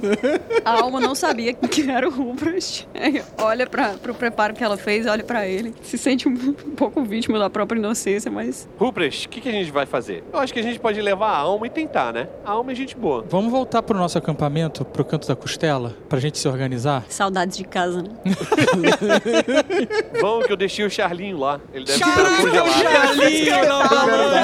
Vocês ah, voltam pro lugar de onde vocês tinham vindo, passando ao largo do cemitério de dragões, sabendo que em algum lugar entre os ossos, entre as cavernas, tá o, o paladino Artemus que simplesmente se recusou a seguir com vocês, que achou. Ele se acha bom demais pra gente. Essa é a verdade. Vocês voltam, vocês conseguem localizar de novo aquela ossada de dragão que vocês tinham deixado pra trás com uma cobertura de cabelos negros sedosos. E um golem de água na frente. E um golem de água. Agora, essa altura já, já congelou, né, cara? Ele tá, ele tá durinho, assim, tá congeladinho. Virou. Mas e aí? O que, que vocês fazem? O Delfon tá acendendo o cachimbo, Aham. deu dois pitos e passou pro lado. Ô, Feldon e Delphon, eu acho que o que vocês falaram faz sentido. A alma é nossa alma caridosa. A alma é nossa alma boa. Não tem maldade nessa menina. Sempre fui fã. Eu olho derrotado assim pra eles. Eu acho que vocês não, não podem contar comigo nesse aspecto, porque. Ah, o que, que você fez antes de conhecer a gente? não fiz absolutamente mas você vai, mestre. você vai me decepcionar? Com certeza, provavelmente Ah, meu sim. A verdade é que eu, eu não fiz nada de terrível, mas eu não posso garantir que a morte vai me levar. E eu não posso garantir que os deuses vão me aceitar, porque se a morte me abandonou, o que eles devem pensar sobre mim? Não, não, isso aí é essa paranoia da tua cabeça. É, sabe o que é isso? Chama-se síndrome do impostor. o Felder é muito guru mesmo, cara. Eu sei que eu sou uma pessoa boa, eu sou uma, eu sou uma pessoa excelente. Eu não digo que eu sou uma pessoa ruim, Não, mestre, você é excelente, um coração muito bondoso, me aceitou desde o primeiro momento. mas eu já fiz, eu já fiz minhas traquinagens, entendeu? Eu, eu- nem sempre eu andei do lado da lei, sabe? Sim, senhor, eu sei exatamente do que você quer falar. O Ruprecht, Não vamos julgar nessa hora, né? talvez a gente tenha até que esconder ele dos deuses. E o senhor Cuica? o senhor Cuica, Ele não é mais, né? eu não sei nem se ele tá vivo, a gente pode considerar ele vivo, né? Ele tá animado, mas vivo eu ainda não tenho certeza. Com certeza tá animado. Ele é gente boa. Não vou, não vou julgar e falar que ele é ruim. Ele tá do lado dos bons. Porém, quando eu tive aqueles dois minutos de prosa antes dele ser calcinado pelo Santo Vivo, ele tava dan- me dando uma ideia, tentando entrar na minha mente pra indicar ele pra ser o rei de Ganor. Saca? Então ele tem, um, tem uma ambiçãozinha e tal. Ele não, não é um exemplo de retidão. Além disso, ele nem é mais, né, gente? A gente pegar um, um, um farrapo de gente, literalmente, e falar assim, ó, é isso aqui que a gente trouxe pra vocês. É isso que vocês têm que salvar. Se a gente entrega a Cuica pros deuses e diz assim, se vira. Já o Nilperto, ele também é um cara bacana, porém, o ego é imenso. E os deuses não gostam dessa parada assim de. de- sabe? Ele, ele se acha demais. Não sei se você percebeu isso, Alma. É porque assim, ele foi muito bonito quando era jovem, sabe? ele, era, ele era realmente lindo. Mas ele não aceita que ele ficou um velho.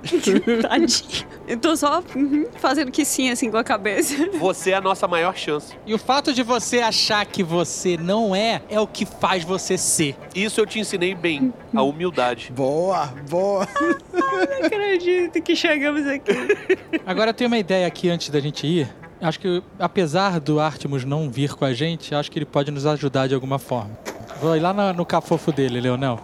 Ruprest, tu anda, te esgueira pelo cemitério de dragões e realmente, agora que vocês estão há dias aqui nessa loucura, a cada vez que tu dorme aqui, tu tem sonhos com o Devorador de Mundos, a primeira passagem dele sobre as terras, tu te vê como um dragão, né? Tu tem essas os ossos parecem ter uma verdadeira memória. E eu tô carregando o osso comigo, né? E tu tá carregando o osso contigo. Tu precisa vasculhar uma boa parte desse vale, demora mais de um dia, mas tu realmente descobre um abrigo temporário que o Artemus fez. Não, mas eu segui ele antes, não é o mesmo? Ele tem vários. Ah, tá. A primeira caverna, ele não tava lá, talvez até por não confiar em vocês, né? Por achar que existe uma maldade perseguindo ele aqui. Mas o segundo lugar, tu realmente vê ele. É noite, o cemitério de dragões está em silêncio, exceto pelo vento, que como sempre sopra entre as ossadas, às vezes assobia, e tu vê uma fogueira bem fraca, assim, só as brasas, e aquela forma volumosa, né, do paladino forte, grande, com uma manta pesada sobre ele, dormindo. Ao lado dele, a espada e o escudo. E aí que eu vou usar de toda a minha capacidade ladina pra trazer esse escudo pro grupo. Beleza. Lembra que tu solta teia pela bunda. Boa lembrança. Será que eu mando, consigo mandar um. Só um churro assim, só um. Sabe? E puxar. Será que. Puta, muito bem lembrado. A primeira coisa que tu tem que fazer pra nós é uma furtividade, Rupert. Tem mais seis em furtividade. 13. A tua furtividade com o item é descomunal. Com 13 no dado, mais a tua furtividade natural, mais o item, tu fecha 38. Tu te aproxima lentamente. Tu sabe que apesar de tu ser muito bom, o paladino ele parecia ter um, um sentido dos teus próprios pecados. Mas consegue te aproximar o suficiente pra tentar jogar a tua teia. É um teste de pontaria. E eu te aconselhei bem. Essa cena eu quero muito, arte dos fãs. tá ligado? O Rupert se virando a bundinha e mirando, tá ligado? Baixando as calças, assim. 12. Ruprest, tu, tu te vira, baixa um pouquinho a calça, solta hum, uma rajada, uma fina rajada de teia. Pá, ela gruda no escudo de Rough Gunner. Calma, calma, calma. Ah, Tá, o escudo tá no chão? tá no chão. Eu vou dar uma leve puxada pra ver se ele vai fazer barulho. Assim, ele faz um barulho raspando no chão. Tá, não vai dar certo isso. Eu vou ter que chegar perto e pegar. Uhum. Que eu sou mais silencioso que isso. Provavelmente. Não, eu sei que eu sou, não tô te perguntando. Tu chega mais perto e tu vê pela luz fraca das brasas da fogueira, tu vê o contorno do rosto envelhecido do paladino, tu vê ele fazendo um pequeno esgar enquanto dorme, talvez sentindo o peso dos teus atos do passado. Tu tem que fazer uma ladinagem. É tipo, sabe, pega a vareta, sabe? Tu tem que eh, levantar o escudo sem bater em nada, sem, sem fazer nenhum barulho, sem encostar em nada. Faz uma ladinagem pra nós. Jenga. Jenga. Antes disso, eu vou me transformar na princesa Iruna. Caralho. Meu Deus. Faz décadas que tu não assume essa forma. Mas tu lembra, tu lembra exatamente dela. Do rosto que era dela antes de ela ser dilacerada por Zamir, quando vocês não conseguiram impedir o sacrifício. Tu tá de Princesa Irola. Se ele acordar, eu tenho aí uns segundos de choque pra fugir. né? Pode fazer o teu teste. 14. Tu vai pegando, tu sente o poder mágico do escudo de Rough Gunner. Ele parece mais pesado que um escudo normal, talvez porque ele tenha sido empunhado por um grande herói e agora esteja sendo roubado. Eu sinto que o escudo quer ficar, é isso? Ele tá resistindo? Faz um teste de sabedoria, sabedoria seca. 15. Tu sente que o escudo pesa não porque ele tenha vontade própria ou ele queira ficar com o paladino necessariamente. Tu vê que ele pesa porque ele parece. Agora que vocês estão há dias nessas discussões, como o próprio Artemis falou, né? Tipo, uns professores de filosofia tentando convencer ele. Tu sente que assim como pecados pesam na tua alma e são detectados pelo paladino, pecados pesam sobre o escudo de Rough Gunner. Afinal, todos os mortais são pecadores e é por isso que os deuses querem destruí-los. E quando tu pega o escudo, tu nota que talvez seja essa própria noção de que os mortais são falhos e cometem erros e têm maldade dentro de si. Talvez seja exatamente isso que vale a pena preservar nos mortais. Talvez os deuses não acham isso, né? Porque os deuses que afinal querem destruir o mundo porque os mortais não são perfeitos. Mas tu sente que o escudo de Rough Gunner é o escudo de um herói, mas também de um pecador. Consegui? Tu consegue. Tu, tu, tu sempre tirou mais de 30, né, cara? Uma bosta. Pô, mas é, é isso que eu sei fazer, mano. É isso que esse cara faz. Pô, algum valor eu tenho que ter pra esse grupo, é esse. Esse é o único valor que esse cara tem. E quando tu vai lentamente afastando. Não, não, que eu ainda não afastei ainda. Não? O que, que tu faz? Não, já peguei o escudo, já tá comigo. Sim. Agora eu vou botar o outro osso no lugar, a bigorna. O osso do ouvido do dragão. Já tinha dado um, vou dar o segundo, pra ele saber quem pegou. Que maldito. Ou seja, o paladino estava certo esse tempo inteiro.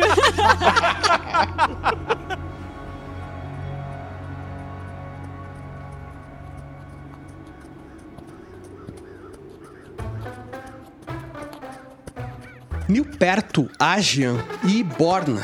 Borna, que agora foi elevado de NPC pra personagem jogador. Olha aí! Isso é de uma raridade absurda. Olha. Isso é a pegada meio Pinóquio virar, virar ser humano, coisa toda. Exato, o NPC virar um PC. Melhor transformação de NPC em um PC foi essa. Didi Braguinha. Pois é, eu estou aqui lisonjeado com esta. em poder servir o grupo com todas as minhas habilidades. Muito bom, muito bom, cara. Mas vamos ver se vai ser, né? Vamos ver.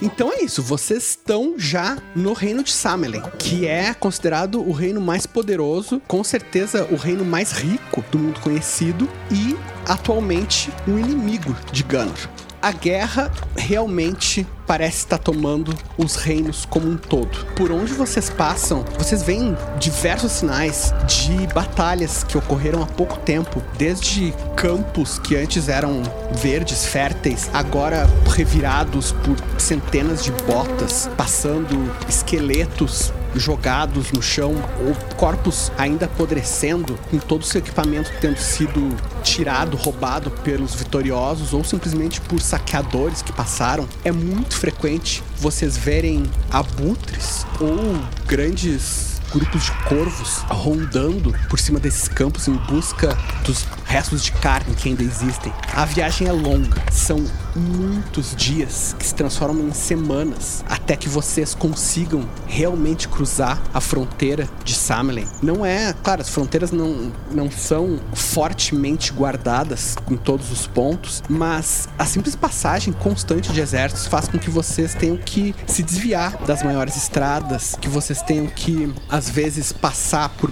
dentro de pequenas florestas. Quando vocês acham que vai ter uma, uma aldeia no caminho para vocês conseguirem, sabe, dormir numa cama de palha ou mesmo comprar um suprimento, sabe, comprar uma comida, algo assim, muitas vezes vocês descobrem que as aldeias estão absolutamente destruídas. Casas queimadas, animais sumiram, com certeza foram saqueados. Isso antes da gente entrar em, em, em Samelen ou em Samelen também? Tanto antes quanto ainda no início de Samelen. Muitas vezes vocês veem assim, por exemplo, a água do poço artesiano foi uh, estragada de propósito, sabe? Jogaram cadáveres lá para dentro para contaminar a água. É bem aquela coisa, a guerra total. Vocês cruzam com alguns grupos de desertores, soldados de quaisquer reinos que sejam, que simplesmente estão fugindo de tudo isso, de todo esse horror. Mas quanto mais vocês se aproximam da fronteira de Samelen, mais vocês encontram uma coisa muito curiosa artistas, bardos, poetas, trupes de atores, até mesmo pequenos uh, grupos circenses. Ao contrário de tudo que vocês viram até agora nessa viagem, eles estão andando de boas, assim. Toda vez que eu vejo um, um artista, eu dou uma cutucada assim. Ai, ai, ai, mais um, mais um. Eu tô com um cara de muito puto, cara. eu tô com cara de muito puto, cara. Porque, porra, devo ter perdido na porrinha, né? Os caras foram procurar lá um paladino que deve ter sentado num bar contando história do passado e a gente tá aqui nessa merda pra tentar roubar a, a rodela de um anjo, vendo esse monte de artista baranga aqui passando pro lado do outro.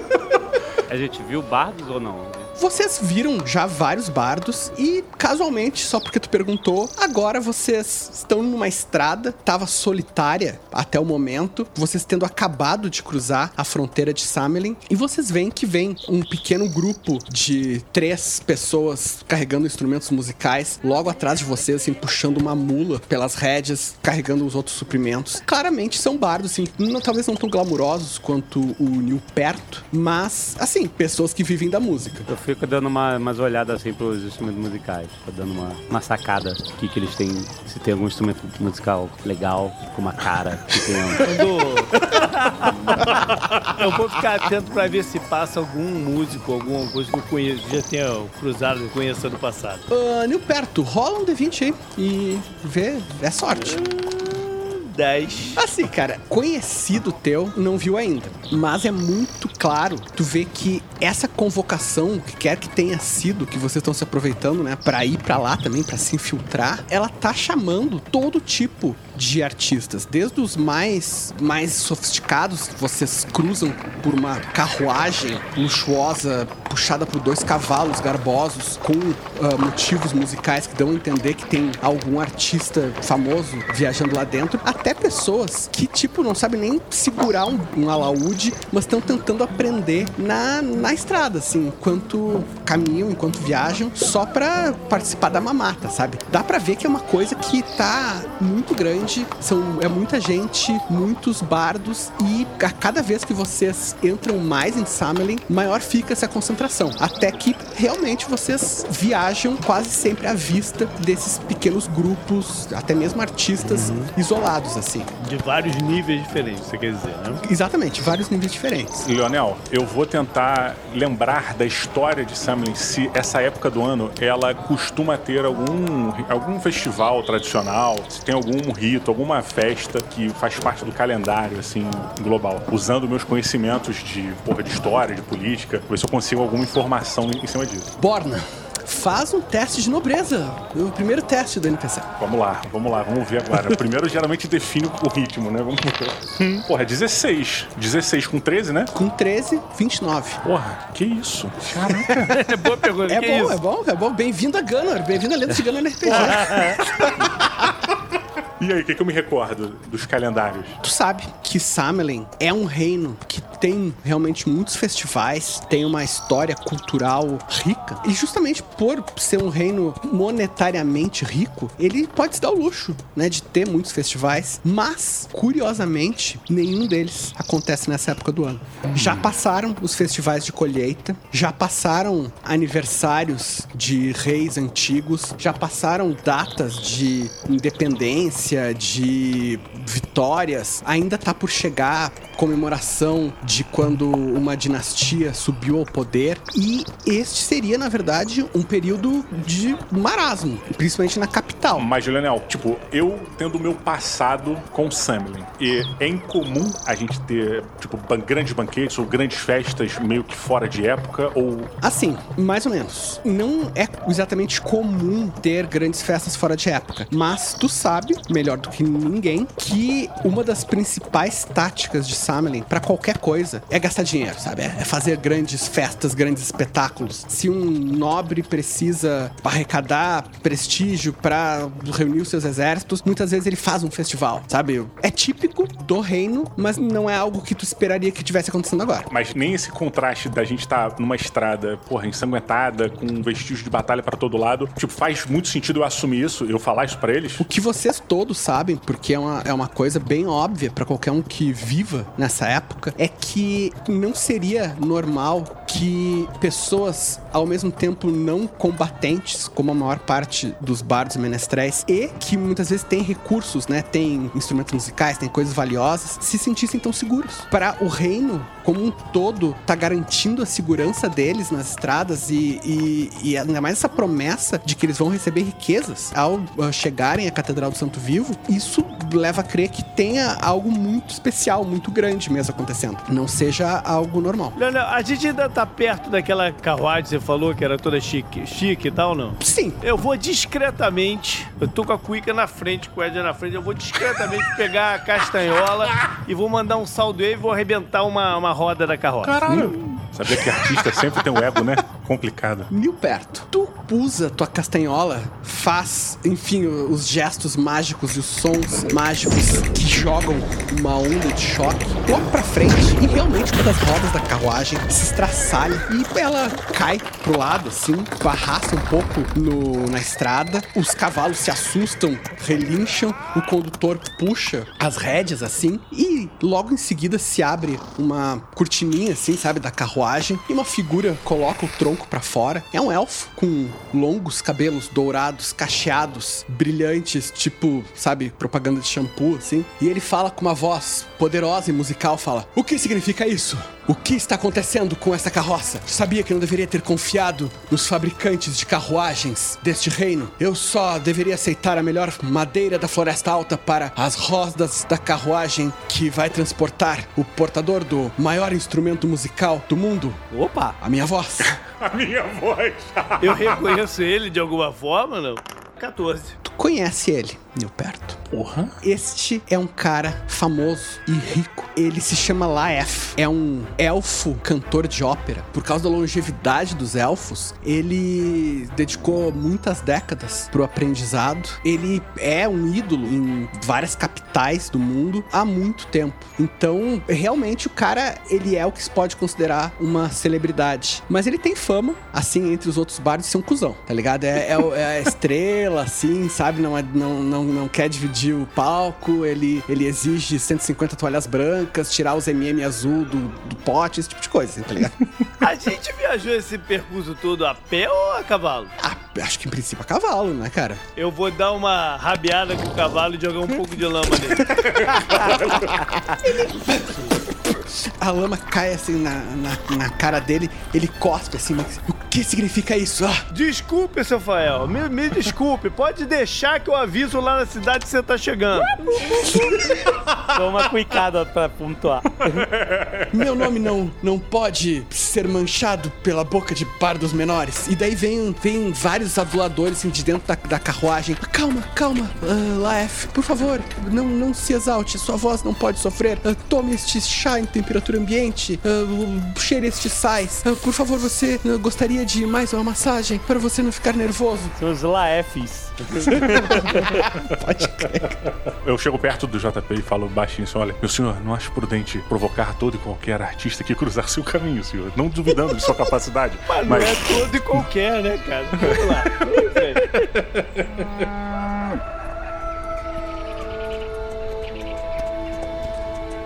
Vocês se aproximam ao longo dos dias da capital de Samelin, cidade de Inália. Quanto mais vocês se aproximam, mais a coisa muda de figura. Enquanto a maior parte da viagem até agora foi esse essa cena grotesca que eu falei pra vocês, né? Campos revirados, esqueletos e abutres. Aqui, quanto mais vocês chegam perto da capital, mais parece que a guerra não existe. Primeiro porque as estradas deixam de ser estradas de terra que já viraram barro de ser tão pisoteadas e passam a ser estradas de paralelepípedos com marcações de distância e até mesmo eventuais postos de guarda. Vocês cruzam por algumas patrulhas de Samelin que não são meros guardas de estrada, sabe, vestidos com os seus uniformes simples, mas são cavaleiros garbosos de armadura completa, em trios ou quartetos com uma pequena comitiva, que eles simplesmente estão ali para garantir a segurança e eles acompanham certos grupos de bardos e tratam vocês com deferência, vendo que vocês são músicos. Senhores, desculpe incomodá-los novamente com certas informações, mas muito cuidado com esses cavaleiros. Eles são muito orgulhosos de seu poderio, talvez sejam os melhores cavaleiros do reino e o orgulho deles está acima, talvez, de sua. Parabéns,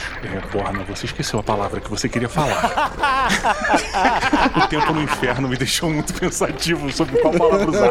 Mas é cuidado, eles, eles são muito vaidosos e muito bons ao mesmo tempo. Sua vaidade, ela cruza muito bem com sua qualidade enquanto guerreiros. E eu me recolho novamente, assim, dou daquela desaceleradinha assim do cavalo. Sempre humilde. Tipo o Toby do The Office, sabe? Tipo, vou meio pra trás assim, como eu quero. Mas a gente já. Pera, pera, fiquei, fiquei meio perdido. A gente já entrou na cidade ou não? Vocês estão se aproximando da cidade. Logo a cidade está à vista, né? Como quase todas as cidades, ela é murada, a muralha é alta, mas mesmo assim vocês veem as espiras dos maiores prédios e do próprio palácio real se levando acima das muralhas. E realmente, cara, aqui perto da capital, parece que não tem guerra. Sabe? É primeiro mundo, sabe? Parece que tá tudo bem, tudo tranquilo. As plantações por perto estão todas intactas. Casas de fazenda estão todas ainda prósperas, com aldeões ah, bem nutridos habitando todas elas. E nunca, quanto mais vocês se aproximam, maior fica a concentração de artistas. Até que vocês simplesmente estão andando uma pequena multidão, quase todos no mesmo passo, cavalos, pessoas a pé, carroças, carruagens mais, ah, mais luxuosas, como a do, a do elfo cantor de ópera, simplesmente porque tem um fluxo enorme de artistas. Eu vou ficar atento a alguma edificação, alguma barraca, alguma coisa assim, que seja uma espécie de um concierge pra check-in. Porque Esse cara tá acomodando essa galera, né?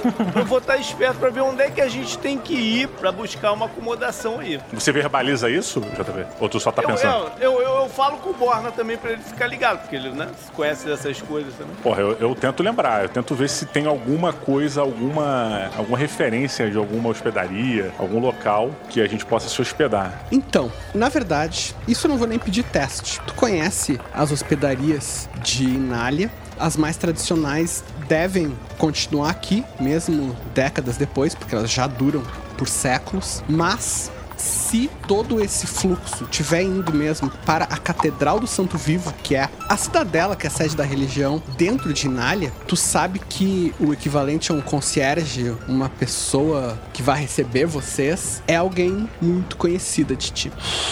Um, cala- um leve calafrio sobe pela espinha, na possibilidade de ser a pessoa que eu tô pensando. E aí dá um. Eu, eu me retraio. Eita. Eu, será que é necessário? É- será que é- não tem uma outra opção? Vocês podem tentar se hospedar em algum lugar, mas vocês sabem que essa convocação de bardos e o objetivo de vocês, que é a auréola, tá na Catedral do Santo Vivo. Bom, então a gente tem que se apresentar na catedral. Chegar lá, bater na Exato. porta e falar, tá, então beleza, vamos lá. Temos que nos apresentar como parte da convocação. Meus senhores, eu tenho uma proposta pra vocês. Eu conheço alguém que já me foi muito querida, que talvez ainda esteja por lá. Pode ser de grande ajuda, mas não é certo. A mesma chance de nos hospedarmos e nos sermos bem recebidos é também a mesma chance de não dar muito certo. da situação não ir muito bem. Coisas do passado que talvez movimentem o, o presente. Eu não sei como vamos lidar com isso, mas eu tenho parentes lá. Isso é bom ou ruim? Eu realmente não faço ideia de como vai ser. Eu acho que o, o tempo vai nos dizer muito em breve. É uma, uma situação complicada pra mim, mas acho que vocês ficaram sabendo em poucos momentos. E eu dou uma disparada muito envergonhada, assim, abaixo a cabeça, muito na dúvida também, tipo, e, e vou seguindo, puxando, falo, sigam-me, os bons, e sigo, eu vou andando na frente e vou puxando a- a- essa linha, assim, pra gente pra lá. Vocês cruzam os portões de- da cidade, surpreendentemente sem serem barrados, simplesmente porque tem um, um fluxo tão intenso de bardos, menestréis, circenses, etc., que seria praticamente impossível deter todos. Eu não sei se o Milperto e o Agil já estiveram na capital de Eu Samer. já me apresentei aqui várias vezes, cara. Já me apresentei aqui várias vezes. Como, como, como isso você não sabe? Como que você duvida que eu tenha vindo aqui me apresentar várias vezes? Como isso? Bom, então, Nilperto, é um maravilhamento conhecido e algo que talvez tu sentisse saudade. A capital é uma cidade como não existe nenhuma outra no mundo todo, pelo menos ao que se conhece. Todas as ruas são pavimentadas. Existem comércios aqui que não há em nenhum outro lugar do mundo. Enquanto, sei lá, na própria capital de Gano, tu vai ter tavernas, estalagens, esse tipo de coisa mais tradicional. Aqui tem casas dedicadas simplesmente à venda de vinhos, vinhos especiais. Tem casas de chá, tem teatros dedicados inteiramente à ópera. Tem museus com tanto obras de arte dos maiores artistas quanto uh, peças tomadas ou melhor liberadas de outros reinos no passado. E assim, passar pelas ruas da cidade é ver um- uma vida que parece de parece de outro mundo mesmo. Ah, pessoas comuns vestidos em roupas extremamente garbosas, não parecem passar nenhum tipo de privação. Praças com fontes extremamente detalhadas, bem trabalhadas, que são obras de arte por si Tá bom, só. Você, já melhorou meu humor. Já melhorou. E isso tá, assim, o que domina tudo isso é o Palácio Real e o destino de vocês e destino de todo esse fluxo gigante de bardos que é a Catedral do Santo Vivo. Chamar isso de catedral é uma piada. Há muitos séculos isto foi uma mera catedral, mas ela foi sendo construída em volta e hoje em dia é uma cidadela. É muito maior do que aldeias comuns e aqui vivem, sabe, centenas, talvez milhares de pessoas, quase todos eclesiásticos, né? Sacerdotes, acólitos e tal. Aqui vivem os cardeais, que são os príncipes da igreja. Quando vocês se aproximam da Catedral do Santo Vivo, que é essa cidadela enorme, vocês agora estão realmente. é, é, agora, agora acho que tu vai ficar com mais mau humor, Bruno, cara, porque, tipo, agora sim é uma fila. E vocês simplesmente estão parados. Porque tem centenas, mas assim, centenas de bardos de todos os tipos simplesmente na fila para entrar no portão. Porque é, é, cara, essa convocação chamou artistas do mundo todo e eles estão todos aqui tentando entrar ao mesmo Ah, tempo. Assim. Então vamos, vou fazer o seguinte: eu vou fazer uma ilusão e vou me, vou me transformar no elfo no Fael. A aparência. Ah, olha aí! De repente, um amigo que ninguém lembra o nome deu uma inspiração. e vou furar a fila. Vou lá pro, vou lá pro início da parada. Beleza. Porra, muito bom. Nilperto. Tu faz a tua ilusão, a magia faz o ar ao teu redor bruxulear, a luz se distorce até que faz a tua aparência ser a do elfo. E quando tu levanta o rosto, tem aquela, aquelas feições delicadas, aqueles cabelos que caem como uma cachoeira dourada pelos teus ombros e sempre tem um vento, assim, tipo, sabe, aqueles aquele modelo assim, que tá sempre com o vento no- nos cabelos, assim. Aí eu falo, bora, né, vamos lá pra frente. Quando eu vejo que ele se transforma, eu imediatamente mudo a minha postura e eu começo a tentar abrir caminho num ritmo meio dançante, avisando que ele está passando, sabe? Abra um caminho, Fael está passando. Eu bato no ombro de um, de outro e vou indo lá pra frente. Aí chegamos, chegamos lá no cara que tá controlando a fila, Tu não? vai passando e tu vê, vê que começa assim, primeiro um, um sussurro assim, ah, é, ela é. ah, não, não, não pode ser, mas ele Eu já falo, está não olhe aqui. diretamente para ele. Não se pode apreciar dessa forma. To- todos viram o rosto assim, eu ouvi falar que uma vez ele mandou executar uma pessoa só porque olhou diretamente pra ele num dia que ele estava de mau humor. É tudo verdade. Quando começa uma, ah, começa uma gritaria, assim, alguns fãs, tipo, começam a ficar histéricos, alguns desmaiam, assim, só por ver.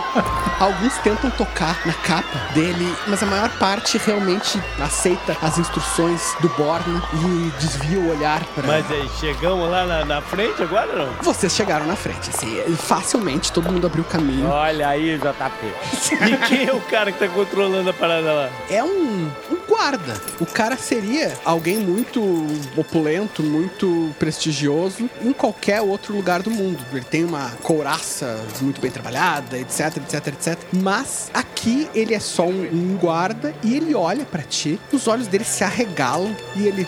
"Ah, ah, ah", sem, sem, sem, sem, se- e ele faz uma mesura assim, tipo, super exagerada. O chapéu dele cai no chão. Ele, "Ah, des- desculpa, ele tá com uma- uns papéis, os papéis caem também. Ele, "Ah, perdão, perdão. Ah, ah, Vossa Senhoria é, é, é, é Elaef, o, o elfo com, com a voz dos anjos. Não, não, não, não é mesmo? Isso, meu amigo. Diga logo, onde, onde são os camarins, onde são os aposentos, onde, onde nós vamos ficar, onde eu vou ficar com? Ele, por favor, por favor, ah, meu, meu senhor, ah, siga por aqui e, e Vossa Senhoria será escoltado imediatamente até a Castelã. Ela, ela cuidará pessoalmente das suas, da, da- da sua estadia. E no que ele fala isso, ele faz um gesto para um outro que tava ali do lado. O outro cara pega um saco de ouro tilintando, assim, pesado. Vocês sabem que todos os bardos que estavam comparecendo tinha o boato de que eles iam receber uma quantia. E assim, não é uma quantia. Isso aqui parece ser o suficiente para sustentar uma pessoa por mais de um ano. Porra. Bem, eu pego, olho pra eles com o olhar regaladaço, assim, tipo, e, e guardo no alforje deles também. E pra onde é que ele tá levando a gente? Pra uma hospedagem, pra onde? Eu consigo prever pra onde ele tá indo, pelo caminho que ele vai? Tu consegue, bora. A Catedral do Santo Vivo é, como eu falei já várias vezes, é uma cidadela, mas tudo nela é artificial. Assim que vocês entram, vocês não estão mais sob céu aberto, mas sob um teto abobadado. Só que esse teto tem várias clarabóias que filtram a luz do sol e tornam a iluminação artificial completamente desnecessária. Só que aqui é- não existe mais lado de fora, entendeu? É um mundo por si, parece um shopping center gigante, sabe? Tipo, é, é um negócio feito pra tu ficar a vida inteira lá dentro. E vocês vão sendo levados por um arauto mais pra dentro, assim, mais pro interior realmente da cidadela, passam por outros bardos que estão sendo colocados em corredores ah, laterais, talvez sendo levados pra outros aposentos, pra outras alas, mas vocês estão sendo assim, fast pass, sabe? Tipo, levado pro interiorzão da coisa. Ninguém tem motivo pra duvidar que esse seja o grande cantor, porque diziam que ele ia vir. Então, assim, ninguém tá fazendo teste pra ilusão do New Perto, né? Uhum. À medida que vocês vão indo por esses corredores, passando por salões cada vez mais decorados, cada vez mais opulentos, cheios de estátuas, cheios de vitrais, vocês chegam numa área central que é tipo como se fosse um, um jardim interno enorme que tem uh, saídas para várias outras alas da cidadela. Vocês veem, todos podem notar claramente que aqui é é o centro nervoso da operação, porque tem vários servos correndo de um lado pro outro, uh, direcionando bardos, fazendo anotações, arrumando coisas, e todos eles estão em volta de uma figura, uma mulher que não veste roupas de sacerdotisa, mas ela veste roupas muito parecidas com as que o Borna vestia quando vocês conheceram ele lá 30 anos atrás no castelo do Outono Eterno. Cara, quando eu vejo, imediatamente eu abaixo a cabeça, assim, tipo, apreensivo pra caralho. É uma senhora, deve ter os seus 60 e poucos anos, deve ter na metade da casa dos 60, ah, vestindo uma túnica e coordenando vários servos. Todos vêm falar com ela, vários ao mesmo tempo falam e ela vai dando ordens e vai direcionando. Ela com certeza ela tá coordenando tudo, tudo isso. E o arauto vai levando vocês em direção a ela. E quanto mais vocês se aproximam, Borna, tu sabe.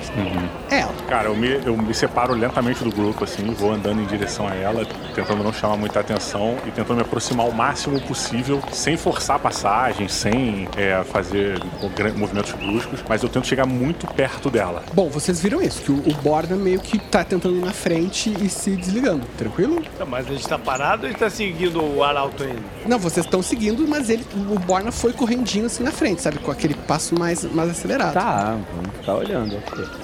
Hum. tu chega perto dela. Ela me nota, ela, ela vira pra mim, ela me percebe, assim.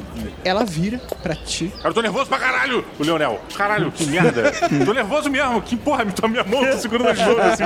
Ela vira pra ti, embora tenham se passado décadas, tu reconhece o rosto que tu viu jovem pela última vez, mas agora já está envelhecido. Tu viu pela última vez ainda como uma castelã comum e agora com marcas de honrarias da maior das castelãs. Marcas de honrarias de uma mestre, uma mestra da guilda dos castelões. E ela olha pra ti e ela claramente te reconhece, tem um olhar que se fixa em ti de reconhecimento, mas depois ela estranha, porque afinal, pra ti 30 anos não passaram. Cara, imediatamente eu faço toda a pantomima de reverência a ela, como deve se fazer, né? É, faço todo o gestual, tudo que precisa ser feito ali para que tenha essas honras e que não dê nada na cara, assim, inicialmente. Mas faço, a, me abaixo, reverencio e tal, e venho baixinho no ouvido dela e falo: Irmã, espero que o tempo tenha te feito bem em seu coração, porque venho atrás de perdão. Eu consigo ouvir isso? Faz um teste de percepção, Anja. Easy no dado. Tu ouve a palavra irmã e tu nota a semelhança familiar. E assim, poucos momentos se passam, né? E vocês já chegam lá também. Tipo, o, o Borne só teve tempo de falar essa frase antes que vocês também chegassem. E o, Arauto, aqui está mestre Laef, o, o Rochinol élfico. A Castelã para, tira os olhos do Borna e volta os olhos para meu perto. Fala: Mestre Laef, é um- uma honra inacreditável tê-lo aqui. Minhas maiores esperanças se provaram verdadeiras e eu lhe agradeço muito por ter escutado o nosso humilde chamado. Ela faz uma reverência para ti. Eu sou Brilda, a castelã da cidadela do Santo Vivo, sua serva. O que desejar, meu senhor? Só precisa falar comigo. Diga qualquer coisa que quiser. Agradeço muito, mas estou muito cansado da viagem. Poderia levar logo pros aposentos? Não, pede a auréola do Santo Vivo. É isso que a gente quer, pô. Ela fala, é, é claro, é claro. Não podemos deixar um artista esperando. Não podemos deixar um artista esperando. Você, você, você. Rápido, rápido. Levem o Rochinol da Floresta Alta para os seus aposentos. Os melhores aposentos da casa. E ela olha pra ti, Borna. Quando ela vê que tu tá junto com eles, fala, sussurra assim. Eu não vou insultar o dono da voz que faz os deuses enrubescerem ao dizer pra você tudo que você merece, irmão. Então, vá com ele, mas saiba que não confio em você e estarei vigiando para que nada aconteça com aquele que faz os maiores arpistas chorarem de vergonha. Caraca, coitado do Borna. Eu aceito, obrigado, irmã. Espero que a gente tenha tempo de conversar. E me afasto fazendo uma referência, tipo, muito, baixando pra caramba, assim, e indo em direção a eles. É, Leonel, nesse local que a gente tá, eu tenho uma noção onde normalmente costuma ficar a auréola do. do... Seguinte, na verdade tu sabe, Borna, mas o Agian também sabe automaticamente, não, não é preciso teste pra isso. Dentro da cidadela do Santo Vivo, da Catedral do Santo Vivo, tem as câmaras privativas do Santo Vivo, que é onde ele fica. Dizem que não é só um lugar físico, mas também um ambiente ah, santificado que tem ligação com o paraíso. E ele fica atrás de uma porta que só aqueles dignos o bastante, aqueles que o santo considera dignos, podem passar. Não se conhece nenhuma história de ninguém que tenha arrombado essa porta ou, ou passado por ela sem permissão. Mas vem cá, vocês vão querer ir logo atrás da Auréola ou vou. Eu não vou- sei, a gente tem que descobrir como é a melhor hora pra ir lá. Primeiro é saber se ele tá aqui ou não, entendeu? Não, saber se ele tá aqui, eu já posso perguntar pra ela agora. Sabe dizer se o nosso anfitrião já está presente no, no, no recinto? Ele viajou, vai chegar? Qual é? Nilperto, faz um teste de intuição. Oi, tirei 17 também. Ela olha pra ti. Sim, é, é claro, o Santo Vivo está aqui, mas está em seus aposentos, recolhido em meditação e oração. Eu, eu tenho certeza de que ele terá muito prazer em ouvir o canto daquele que faz até mesmo os, os anjos da Anunciação se calarem. Cara, essa mulher tá mentindo demais, assim, cara. É, né? É muito uma mentira. Bom, mas o seu. o- ele, ele então, ele, ele não anda com a auréola. Ele guarda a auréola e. É, ele finge que ele, ele, não, ele não fala pra ninguém que ele é um anjo. Entendeu? É, Não- tá. Beleza. Estamos chegando então no aposento? Vocês chegaram. Quantas pessoas tem com a gente? Cara, tem três arautos conduzindo vocês e paparicando vocês e fazendo mesuras repetidas ao longo do caminho. E assim, quando essas portas duplas se abrem, assim, aposentos, é praticamente uma mansão por si só. A sala de entrada é um pequeno salão com uma fonte interna. Tem candelabros de cristal sabe, com uma luz cintilante. Tem sofás, divãs, ah, obras de arte nas paredes, estátuas. Dentro desses aposentos tem quartos que cada quarto é do tamanho de uma casa de um aldeão, com camas fofas. Cara, é, é tipo assim, é um, é um nível de riqueza, assim, cara, inacreditável. Cara, nessa hora, quando a gente começa, quando a gente entra, eu, eu começo a me mexer no intuito de assumir as responsabilidades, de arrumar as coisas e vou tentando direcionar os arautos pra eles não entrarem. Falar, olha, Não, não, não. Deixa eles entrarem. Eu vou fazer o seguinte: junto com essa luxuosidade toda, eu vou fazer uma ilusão e vai ter uma porrada de rato saindo de algum, de algum lugar. Caralho. Seguinte, Nilperto, isso eles têm motivo para desacreditar. Eles vão fazer um savezinho contra a tua magia de ilusão. Tava tudo tão calmo, cara. Tava tudo tão Eu tranquilo. vou juntar isso duas magias, tá? Uma de esculpições para que dê mais credibilidade e vou fazer também com a cuíca, eu vou fazer uma ilusão lacerante para um dos ratos morder o pé de um deles. Genial. E eu vou ah, combar usando a magia Sussurros Insanos, que eu falo umas palavras mágicas pra criar uma confusão na cabeça deles com isso tudo. Maravilha. Assim, cara, eles são só arautos. Mas eles vão tentar fazer primeiro o save da magia do ágil. Rolaram 7 no dado. Ficam. Eles, ah, o, que, o, que, o que que está acontecendo? Um bate no outro, assim, meio, meio três patetas, assim. E, bom, eu não rolei tão mal pra magia do Nilperto, rolei um 12, mas mesmo assim não é nem de perto o suficiente. Aqueles ratos começam a sair dos quartos, das salas, de dentro da fonte. Um deles morde o, o calcanhar de um dos arautos, ele meio que se desequilibra e cai assim. Um deles fica atônito, simplesmente começa a, a- a gritar de, de desespero, porque, sabe, é o pior momento da vida dele. Ele é um arauto. Eu vou aumentar a confusão agora. E vou começar a gritar também. Mas eu não fico nessa espelunca nem por nada.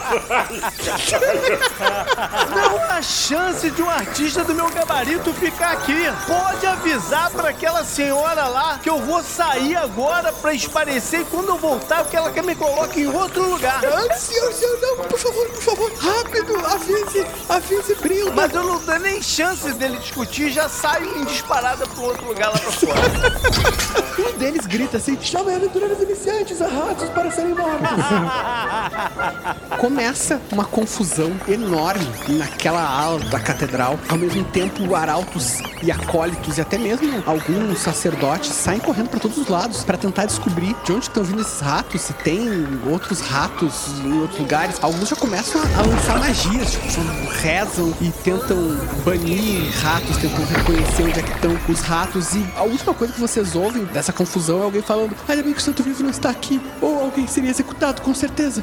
Ah, sabemos que o seu não está aqui. Essa é uma informação. Nós temos pouco tempo, porque o elfo, assim que consertar sua carruagem, ele virá aqui. Não, não, mas eu, mas eu falei que eu não queria mais esse aposento, eles vão botar ele em outro. Não, mas quando ele chegar vai dar conflito, pô. Aí vai ser uma confusão danada, mas é, de cara vão dar um outro aposento pra ele. O problema é que quando ele entrar, a minha irmã vai desconfiar imediatamente de que ele é o verdadeiro e nós não. Ela não terá dúvida de que nós estamos tramando alguma coisa. Ah, por causa de você, que ela não gosta de você. Hum.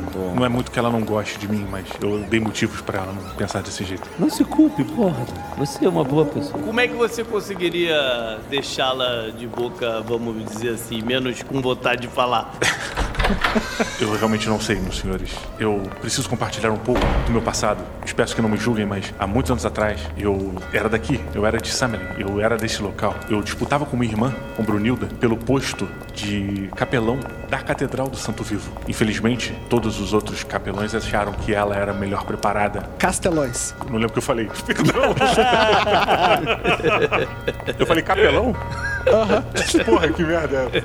Foi mal. E foi por isso que você não foi escolhido. Exatamente. Nessa época não sabiam identificar TDAH, então era muito complicado pra mim. Os ritos, eu esquecia sempre. Era muito complicado. Eu anotava, mas sumia, a tinta não era boa. Mas que seja, ela acabou sendo indicada para assumir o cargo e eu fui colocado em escanteio. Fiquei revoltado, eu tinha certeza que era pra mim. Eu tinha que ter sido escolhido e resolvi preparar uma, infelizmente, uma tramóia. Pra mim era só uma traquinagem, mas saiu errado. No último jantar que ela ofereceu, antes de assumir o posto, modifiquei alguns ingredientes de maneira não muito saudável. Só tenho a lamentar agora, mas acabei envenenando minha mãe. Minha mãe, mãe de Brunilda. Ela veio a falecer, meus senhores, por minha culpa. E ela tem mais do que razão de me culpar por tudo que ela quiser. Eu matei nossa mãe. E por esse motivo eu ia ser banido, mas ela pediu para que meu pai, que na época era o. Perdão, o, o Leonel era alto capelão? Castelão, cara. Castelão. Porra, que merda. Agora vai ficar. Não, era Alto Castelão. Era Alto Castelão, não tinha um outro nome, caralho. Era Alto Castelão ou mestre da Guilda dos Castelões? Mas o meu pai, que na época, nosso pai, meu e de Brunilda, que na época era o mestre da guilda dos capelões, ca- do Castelões, ele.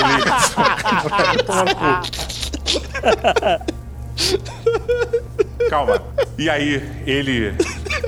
Ele abdicou de seu cargo como mestre da guilda dos castelões para que eu continuasse aqui, para que eu não fosse banido. Ele foi no meu lugar e nossa minha irmã jamais me perdoou. Por esse motivo, eu saí de Summerlin e fui mandado para o Castelo do Outono Eterno, que outrora já foi um, um local de muito renome, mas caiu em desgraça, de certa maneira, depois que os mínimos assumiram. E agora é isso. Eu volto aqui pela primeira vez e minha irmã está aqui. Eu realmente, ela me odeia, é capaz de que ela faça coisas horríveis conosco se descobrir a verdade com relação à, à ilusão que você fez, é, Ruperto, mas eu, eu posso tentar, de alguma forma, burlar a gente. Eu conheço algumas passagens, eu conheço alguns caminhos, eu estou muito familiarizado com o lugar. Ruperto?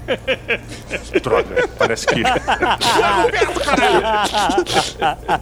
Porra! É, é sim, é sim. Eu falei errado, não é Ruperto? Vai se. Eu boto a mão no ombro dele e falo, rapaz, você tá lascado, porque ela não vai. Mesmo que ela vá te perdoar, a gente tá vindo aqui pra dar uma pernada no chefe dela. Vai durar pouco tempo, né? Exato. Vocês precisam entender que os castelões, eles não têm apego com os seus líderes. Eles têm apego com os seus edifícios, com as edificações. Ela preza pela existência da Catedral do Santo Vivo e não necessariamente pelo Santo Vivo. Essa é a única chance que a gente tem aqui. A gente confiar que o juramento dela é forte, porque eu sei que é. Assim como eu sei que ela não vai me matar, mas ao mesmo tempo isso não vai evitar com que ela cometa absurdos contra nós. O Leonel, você falou que o Adrian sabe onde fica esse, esse lugar, esse mausoléu que ele guarda o negócio? Assim, não sabe, né, tipo assim, não sabe como um mapa, mas sabe que fica aqui no interior da cidadela e que fica atrás dessas portas inexpugnáveis. Vocês podem tentar procurar. Essa confusão toda já. A gente tá com, tipo assim, é isso? A gente pode sair andando pelos corredores aqui, da- da- porque a gente deu uma cortada de caminho enorme com essa traquinagem do JP aí, É, de- né? Caraca, Tipo, a né? gente tá lá Absurdo. dentro. Caramba, incrível, cara. Por isso que eu perguntei o que, que vocês iam fazer. Ah, aquela fila. A galera tá indo pra algum salão, vai ter alguma apresentação, vão falar com todos os bardos ao mesmo tempo. Tipo, por que, que eles estão convocando os bardos, afinal? Vocês não sabem ainda. Ah, não sei. Vocês entraram e vocês fizeram essa maluquice e até agora os blefe estão funcionando, mas vocês não sabem por que que, sabe, do nada o Santo Vivo chamou bardos do mundo inteiro e tá dando uma quantidade inimaginável de dinheiro pra cada um. Tipo, isso não faz sentido nenhum. Eu falo, Nilberto, por favor, procure algum lugar, é, alguma bacia de água benta. Rápido. Eu dou uma olhada geral. Vejo alguma coisa? Eu sei onde tem o Leonel pra indicar pra ele? Sim, não é difícil isso. Enquanto rola essa confusão lá atrás, vocês se embrenham por um corredor lateral, dobram uma vez e capelas menores é o que não falta aqui. Vocês encontram uma capela realmente com espaço para poucos fiéis, que tá vazia porque o sacerdote saiu correndo para ir tacar alguma magia nos ratos que surgiram do nada. E ali tem um púlpito, um, um pequeno genuflexório e uma, uma bacia ali de água benta. A gente tava sozinho, dá pra, dá pra gente ter um pouco de privacidade? Aqui vocês estão sozinhos, nessa capelinha vocês estão sozinhos. É rápido, no Petro. Me pegue e me segure acima da bacia para que meu rosto possa olhar para a água. Você quer molhar o seu corinho? Aí tá ressecado. Eu faço isso tomando cuidado pra não segurar nenhuma parte íntima dele, afinal de contas, né, cara? Ia ser uma coisa Ah, meio, amigo. constrangedora. Depois do inferno, meu amigo, já tá tudo certo. Será que quando a gente puxa o corinho de dentro da cuíca, ele geme, na verdade? Será que é isso? Nossa. Dá um arrepio, é isso. É um arrepio na espinha, assim. Caraca. Eu vou usar a magia vidência. Onde eu olho pra uma superfície reflexiva, tipo uma bacia de água benta, e eu vou tentar intuir onde está a auréola. A auréola é uma parte do santo vivo. Eu conheço o santo vivo. Hum, espertinho. Exato. Conheço ele bem. Bom, eu não tenho uma parte do corpo dele, né? Mas, mas eu tomei o toque da morte dele, então talvez eu tenha uma conexão especial. De alguma forma. Consigo cavar essa. Ágil. Tu conhece ele, o que te daria. Me daria menos. cinco. É, já te, já te daria um benefício, mas tu tem. Além de simplesmente conhecê-lo, tu tem uma noção do poder dele. Porque tu tentou ah, lançar uma magia divina sobre ele e ele se provou invulnerável. Não invulnerável, ele se provou imune, né? No caso, tipo, a- ele é a energia divina. Não adianta jogar energia divina sobre ele. Pelo contrário, tu, como tu falou, tu tomou o, o toque da morte. Tu sentiu na pele o que que é esse poder. E é justamente esse poder que tu tá tentando localizar. Então, eu vou considerar que é como se tu tivesse uma parte do corpo. Ah, moleque! Eu vou fazer um teste com essa penalidade de menos 10 pra ele. Eu rolei um 9 no dado, que significa que o total foi menos 1.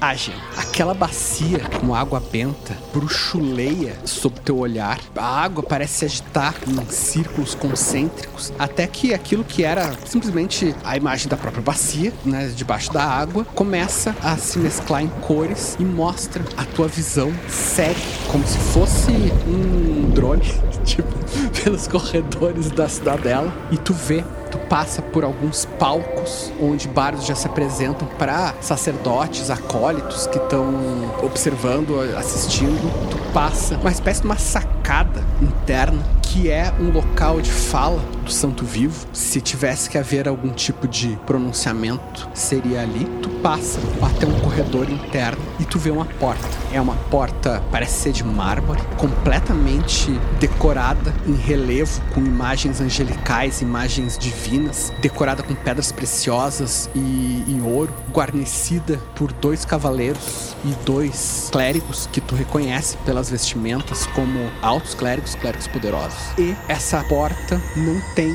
uma tranca visível. Tu sabe, porque tu é um clérigo, que realmente essa porta não depende de uma, uma fechadura física. Ela se abre para aqueles que são santos bastante, que são considerados dignos. O que que significa digno quando o santo vivo é um filho da puta que te matou com um toque? Eu não sei. Mas é isso, tu sabe que ali é a entrada. Pô, a gente tá apreensivaço olhando pra cuíca pra ver se ela vai gemer pra gente. o que você viu nas suas visões? Eu sei onde temos que ir. Temos que entrar nos aposentos dele. Há protetores. Mas a Aurela está atrás de uma porta. Deixa, você pode se dedicar mais a, a imitar cuíca. apenas seis. Apenas seis. Celestiais Agora. podem abrir. Teremos que descobrir isso quando chegar lá. Mas vamos imediatamente. É, A gente tá numa capelinha, né? Eu vou naquela. procurar um quarto, um local onde eles costumam guardar as vestimentas, algumas coisas mais ritualísticas, pra ver se a gente encontra algumas roupas, pra gente ter alguma coisa pra se disfarçar pra passar. Tá, tu olha, realmente tem uma porta pra sacristia e entrando ali, tu vê, tem uma muda de roupa de qualquer que seja o sacerdote que celebra aqui. Meus senhores, eu acho que talvez seja a hora de nós nos, né, nos posicionarmos de outra maneira aqui dentro. É, quem sabe se nós nos disfarçarmos de padres ou, ou freis ou monges aqui de dentro e tentarmos transitar até aquela sala de alguma forma. Desconfio que não vai ser muito. não vai ter muita credibilidade eu vestir, me vestir de monge, hein? um ponto. Mas você ainda tá de elfo. Não, não, já saí fora de Ah, tá, tá com a aparência do Nil perto mesmo. Mas, cara, ô JP, eu acho que talvez seria melhor tu, cara, ir com a, com a roupa de é, monástica pra você. Qualquer coisa eu tento me sair, porra, conversando alguma parada ou de outra forma. Beleza, então eu me vesti ali de, de, de clérigo. Tô meio assim, parecendo um- uma coisa muito diferente de mim e tal. Você me desconfortável, mas tô com ela. Nil perto. Faz um teste de enganação pra nós, por favor, que é o teste de disfarce. Se alguém desconfiar do teu disfarce, sim, pode tentar um teste contra esse teu teste. Lembra de mudança de hábitos, né, no perto. Lembra da Dolores. É, 12. Bardos são camaleões. Tu te veste com aquelas roupas e realmente tu tá parecendo um sacerdote. É um pouco estranho, mas não tem nada de, de obviamente, suspeito. Vamos lá, vamos pelos corredores. Ele vai andando à frente, eu vou andando meio que de trás, assim. Eu tento pegar uns objetos pra carregar algumas coisas ritualísticas e tal, pra meio que parecer ali junto da parada e, e seguir. Vocês vão indo, atravessando os corredores, e como eu falei, isso é um, é um lugar enorme, mas realmente, entre o conhecimento do Borna e a evidência do Ajan, vocês conseguem navegar sem problemas, mas vocês passam por vários pequenos ambientes, assim. E vários deles têm palcos montados, e vocês veem que tá rolando música, tá rolando apresentações, várias ao mesmo tempo. Eu noto algum artista famoso cantando? Tu vê um outro conhecido. Não tão ídolo quanto o elfo, mas também muito uma celebridade nesses meios religiosos. É um humano, o nome dele é Sindrael, e ele toca um alaúde, e ele é jovem, assim, sabe? Então ele toca um alaúde rápido e animado, coisa e tal, só que é, é, é todos temas religiosos. E tu conhece alguns hits dele. Tá bom. Os hits dele mais conhecidos são Verde e Bom, que é sobre como o, o mundo não presta, não é mais verde e bom. Daí tem Inquisição do Meu Coração. o último hit dele é Celibato é um Barato. Que daí é a história de uma pessoa, uma guria que queria ficar com ele, mas ele não, não, prefiro, sabe, eu prefiro esperar, sabe, tipo. Beleza, vamos correr então lá pra direção da Vocês porta. correm, passam, sabe, por esse artista se apresentando e as pessoas, isso, é, tem que destruir o mundo, destruir o mundo. Cara, destruiu o mundo? É, o hit verde bom é sobre a destruição do mundo, né? Sobre como os deuses odeiam o mundo e ele tem que ser destruído mesmo. Mas vocês passam, o último palco pelo qual vocês passam não tá se apresentando um menestrel, mas uma trupe inteira. Quando vocês estão passando, vocês ouvem uma palavra que chama a atenção. Alguém falando. Feldon, mas então, o que, que nós vamos fazer? E. Não se preocupe, Royston, seu bárbaro imbecil. Eu, como um alto elfo, irei virar uma águia majestosa e irei me, me singrar os céus acima do castelo e irei ver nossos inimigos. Então, um cara sem camisa, assim, todo oleado, com uma tanga de texugo, ele chega pra uma, uma atriz, assim, e fala: E aí, beleza? Como você vem sempre nessa floresta? Não pode ser esta difícil. E vocês veem, cara, que é uma, é um- tá rolando uma sátira sobre o grupo de vocês. Caralho! Que horror. Tá, mas isso não vai distrair a gente não, a gente segue em frente. Bom, vocês no fim conseguem sair dessa parte mais central da cidadela.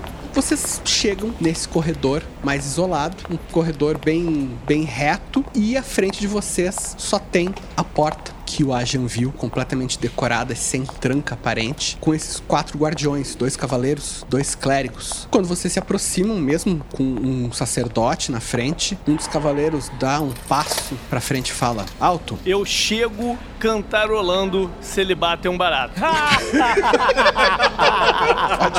e bem animado assim, e, e tô fazendo assim uma canção cativante. e aí eu falo pros clérigos, tô ali, irmãos, irmãos, Sindrael tá cantando agora. Corram, ele tá prometendo fechar o show com Inquisição do meu coração. Vá rápido, rápido. Os dois se olham. Não, mas nós não, não podemos deixar no suposto. Mas, eh, mas eu, eu, eu sou fã dele. Mas eu fui mandado aqui pra substituir vocês. Corram, não perca o final do show. Faz um teste de enganação pra nós. Nossa, olha o ator. Agora foi, agora foi um 19. Ah, moleque. 19. Boa. Com a tua canção, usando a fama do Sindrael, ele se olha assim: Vamos, nós vamos conseguir essa permissão duas vezes. Antes que ele mude de ideia. E eles saem. Nós também, senhor? Vai, vai nessa. Eu fico aqui, não tem ninguém pra vir pra cá mesmo. É verdade, já que ele não está aqui mesmo, então ah, não conte pra ninguém. Ele sai correndo. Fala, ah, Sindrael, Sindrael. Cara, agora eu olhar pra porta e como é que abre essa merda agora? Bom, eu acho que vou ter que fazer um conhecimento de, de religião, né? Agian, a Catedral do Santo Vivo, ah, mesmo que a igreja hoje em dia seja questionável, né? Afinal, o, o líder da igreja é um, um assassino. A Catedral do Santo Vivo foi construída muitos séculos atrás. Foi construída milênios atrás. Na verdade, a construção dela começou como um pequeno posto onde pessoas que estavam sendo caçadas por um império do passado podiam se refugiar. E ela foi construída, foi se alargando a partir disso. O que, que isso quer dizer? O poder sagrado desse lugar não tem a necessariamente com o, a figura corrupta do Santo Vivo. Tu sabe que se tu conseguir, vai parecer um pouco imbecil o que eu vou falar, mas se tu conseguir demonstrar para essa porta que vocês são santos, que vocês são pessoas sagradas, que vocês são alinhados com os deuses, provavelmente ela pode se abrir para vocês. Gilberto, agora é a hora de cantar com mais convicção agora se ele bater um barato. Agora eu acho que Agora eu vou cantar o verde é bom. Pera aí, quem tem que mostrar isso, na verdade, é o Adrian, né? Você tem alguma coisa aí pra fazer a porta acreditar? Tô me sentindo também estúpido perguntando isso pra ele, né? Eu tenho uma magia de quinto círculo que se chama Aura Divina. Você se torna um conduíte de energia divina emanando uma aura brilhante. Nós e eu e os aliados, né? A gente recebe mais defesa, etc. Então eu vou usar mais dois pontos de magia. Vou tentar castar o máximo. Eu vou virar a cuíca na direção da porta, assim, a imagem dele. Ele é o santo, não sou eu. Eu entro do lado dele pra fazer meio que um murinho, assim, também, pra ficar meio que. É, Na verdade, tipo assim, como eu tenho uma ligação com a Ordem de São Arnaldo, né? Eu não tô só castando uma magia, né? Eu tô realmente fazendo uma ligação com o divino da minha ordem e materializando isso ali pra porta. Eu pergunto antes entendeu? dele começar a fazer, eu pergunto, meu senhor, será que é melhor eu me afastar? O fato de eu ter ficado no inferno durante tanto tempo Eu acho. pode ter eu me, acho, me sujado eu alguma acho, coisa? Eu acho. Essa história da tua irmã também, eu acho, eu acho. Eu dou uns passinhos assim, tipo, pra frente, assim, fico um pouco longe. Boa sorte, meus senhores. Contem comigo no que eu puder ajudar. Agian, tu reza, te concentra e sente a energia divina vinda como um raio de sol pra ti e se espalhando ao teu redor. E é como tu falou, é um conduíte da vontade divina e é um símbolo, né? Uma manifestação da tua própria espiritualidade, da tua própria fé, da tua ligação com São Arnaldo. Em minha mente, eu vejo pés descalços na lama. Eu vejo Ruff Gunner ajudando os necessitados, curando os doentes. Eu vejo o santo dos pés descalços. Eu vejo ele sob a imagem de São Arnaldo, um festival de arroz cozido. Quando tu entra em contato com essa força divina, tua primeira impressão é de uma tristeza infinita. O teu santo, seja São Arnaldo, seja Rough Gunner, seja qualquer símbolo dessa fé ou personificação dessa fé, o teu santo está triste, está desolado, está sem poder para resistir à atrocidade que os deuses, mais uma vez, estão tentando fazer com o mundo. Tu nota a impotência do santo frente à decisão de destruição absoluta dessas divindades. E tu nota o quanto essa intenção e essa intenção assassina está presente aqui nesse lugar. Os deuses estão muito presentes aqui na Catedral do Santo Vivo, mas São Arnaldo, Rough Gunner, o que quer que seja, rejeita o que está acontecendo aqui. Então, essa tua energia imbuída de tanto da pureza quanto do, do início dessa religião, a pureza do toque que cura, da magia que alimenta, desse lugar lugar que foi criado pra proteger, eles ressoam. E tu sente que sim, a energia divina que tem nessa porta responde ao que tu tá tentando exalar. Eu rolei um 2 no dado. Porra, aí sim! aí sim! Aí sim! Tu sente. Essa construção, ela já teve um momento bom, mesmo que fosse dedicada a deuses que querem destruir o mundo de novo, de novo. ah, esses deuses foram representados e são representados por santos que querem efetivamente proteger o mundo, como o próprio São Arnaldo. E essa construção tem isso. Talvez há muito tempo não existisse uma intenção divina tão pura quanto a tua, que entrasse em contato com esse prédio e sem que nenhuma fechadura se mexa, porque não é visível, porque não existe. A porta mostra primeiro uma divisão, como se fossem portas duplas, então ela se abre e vocês têm acesso à Câmara do Santo Vivo, a área mais interior da catedral, onde com certeza está a Aurora. Tá iluminada, tá escura, como é que tá? Tu olha pra dentro, Nilperto, e tu vê. Ela tá numa meia luz que reluz com várias cores diferentes, só que é difícil pra ti entender o que que é o corredor que tu tá vendo. Eu viro a cuiquinha na, na- na- na direção.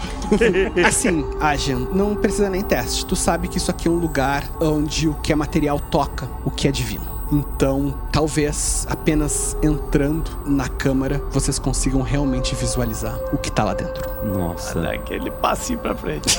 Eu me aproximo deles assim um pouquinho devagar pra ver se não gera nenhum efeito negativo. Essa aura divina que tá ao teu redor, responde aos pecados do Borna. Mas tu sabe muito bem que todos os mortais são pecadores. E Gunnar defendia que os campeões da humanidade deveriam ser pecadores, porque exigir a perfeição de mortais é algo que só esses juízes incompreensíveis poderiam fazer. Caralho, Leonel, grava um áudio pra mim no WhatsApp pra eu mandar pra minha mãe. na moral. Porra, na moral, caralho. Porra. Vou, tipo, entrando, fechando a porta, olhando pra galera pra ver se tem alguém, tipo, se, se a porta abrir, chamou a atenção de alguém. Sabe qual é? Tô preocupado de a gente entrar meio que na, na surdina, assim, relativamente, né? Mas fechando a porta, depois a gente consegue abrir ela? A gente se vira pra sair, cara. Porque se a gente deixar essa porta aberta, os malucos estavam tomando conta pra ninguém abrir. Se essa porra ficar aberta, cara, fudeu. Vai todo mundo ver essa parada. Ah, bom, ele fechou lá. Borna, só de tu chegar perto da porta com a intenção de fechar ela, ela já se fecha sozinha. Bem, acho que nosso caminho já tá marcado. Não podemos voltar atrás agora. Tu fechou a porta, voltar pra trás não dá pra mim. Mas a gente não tá aqui pra encontrar o Santo Vivo, a gente tá aqui pra encontrar a aurola da parada que vocês querem. Ela não brilha mais diferente no escuro, não? Na verdade, vocês não estão no escuro. Vocês não conseguiam entender esses corredores. Não era porque vocês não conseguiam enxergar, não era por causa de escuridão. É porque era difícil entender mesmo. À frente de vocês tá uma escadaria que sobe subitamente. As paredes são cheias de vitrais de uma forma completamente incongruente. Entra luz por esses vitrais, mesmo que não devesse. E essa escadaria, ela dá em outras escadarias, em outros corredores. E tem escadarias no teto e também dos lados. E é uma coisa meio Escher, assim. Entrou no quarto Escher. Puta, fudeu. Alguma intuição? Algum caminho? A minha visão não tinha visto isso. Essa parada louca, peraí. Isso aqui é um lugar onde pouquíssimos mortais estiveram. É desconhecido mesmo. Eu vou tentar usar um contato extraplanar. Caralho! É uma magia de terceiro círculo de clérigo que eu firmo contato com uma entidade mágica, com um demônio, um elemental, alguém que, que auxilie em troca de se alimentar do meu mana. Então eu vou ter que me doar bastante aqui pra, tipo assim, muita energia pra, pra tentar trazer uma entidade que nos guia aqui dentro. Maravilha, cara. Eu, po- eu posso compartilhar com ele essa doação de mana? Ah, que bonitinho, Borna. Você é um, você é um fofo. Ah, Jean, tu quer para o ímpar? Porra, não faz isso, ímpar. Eu rolei um dado aqui. Tu vê que à tua frente, logo num meio dessa luz multicolorida que entra dos vitrais, numa área que vocês não conseguem discernir muito bem porque a visão ficou ofuscada, sai uma mão aparentemente humana, sem nenhum nenhuma roupa, sem nenhum nada que marque ela como sendo qualquer coisa. Tipo, com certeza não é uma mão tipo da família Adams, assim. Tem, com certeza tá ligada a alguma coisa. Vocês não conseguem, só não conseguem ver o corpo porque ele tá no meio dessa, dessa luz. E essa mão se estende pra ti, Aja, como se quisesse que tu segurasse na mão dele. Desculpa, eu não tenho, não tenho mão mais. ah, é, tu não tem mais mão. sua língua. É dessa, dessa vez. Eu tinha esquecido, cara. Bota a mãozinha dentro da cuíca, né, o cara? Ai, meu Deus, não! tá, bota, foda-se, bota. Cara, esse é o famoso Glory Roll, é isso? Bota na catedral. Tu passou nesses últimos, sei lá, meses, semanas, por provações e talvez humilhações e, e por experiências assim inimagináveis. Tu morreu, tu foi trazido de volta e, e- e tu foi transformado nessa coisa, nesse um instrumento musical. Por mais que tu esteja tentando cumprir o teu dever, às vezes é estranho, né? Então eles te colocam a cuíca nessa mão e tu sente o toque. Fala soltando mais ar, Leonel. Fala soltando mais ar. Assim, não. Você sente o toque. E é o seguinte, Agia, isso faz tu notar que tudo isso valeu a pena. Não é uma humilhação, não é uma bizarria. O que tu sofreu foi um martírio. Tu tá agora em contato direto com um santo. E não só qualquer santo, mas um santo que era devoto do santo ao qual tu é devoto. Tu ouve uma voz na tua mente, uma voz grave, musical, uma voz que os teus amigos já tinham ouvido 30 anos atrás. Tu ouve, primeira coisa que ele fala é o teu nome. Ajian, não tenha medo. Você está na Câmara do Santo Vivo como um clérigo. Mas, mais importante do que isso, como um mortal, como um pecador. Aqui vocês seriam confrontados com seus maiores pecados, Ajian. Vocês seriam obrigados a encarar seus crimes e sua maldade. Então, capturados em sua culpa, ficariam presos aqui para sempre. Mas não se preocupe. Ouça minhas palavras e vocês estarão livres da própria culpa, livres do julgamento dos deuses. Eu não consegui absolver os pecados do mundo, Ajian. Não consegui nem mesmo absolver meus próprios pecados, apesar de ser chamado de santo. O povo me chamava de santo dos pés descalços, mas eu prefiro que você me chame de Ruff. E eu os absolvo de todos os seus pecados. Eu estou sendo tocado por Rafgana. Assim, é do caralho, mas tu ainda é uma cuíca.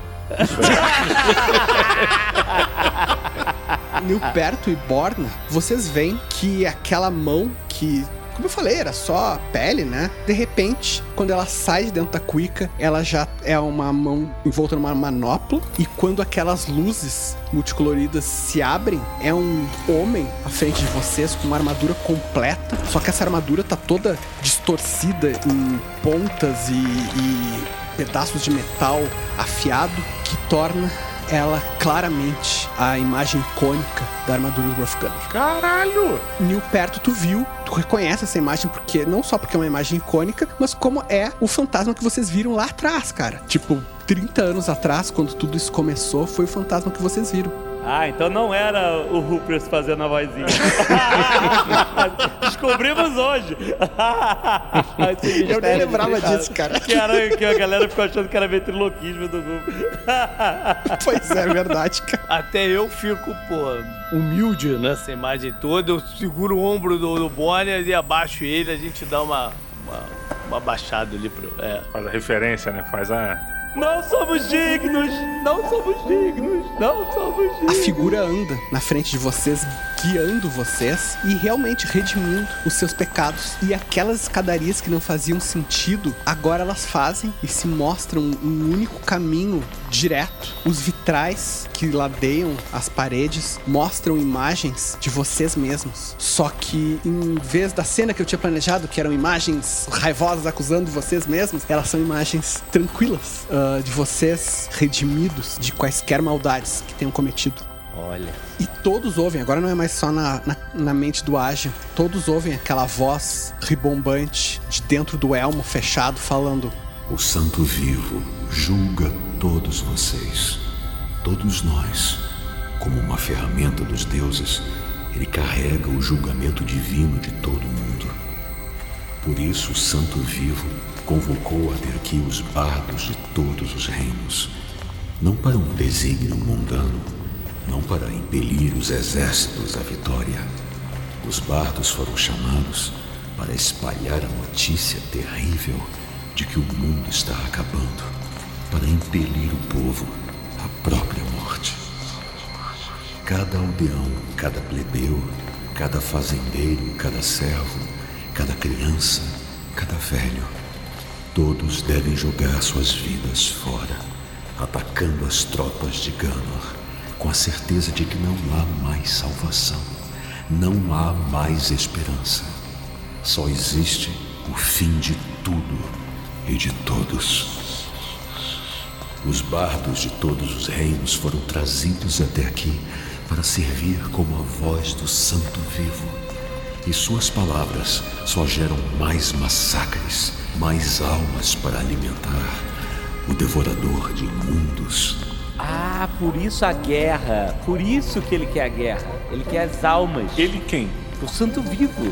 Apesar da lenda ao meu redor, apesar de todo o poder que tive em vida, apesar dos milagres que concedo, eu nada posso contra o Santo Vivo, contra os deuses, contra o Devorador.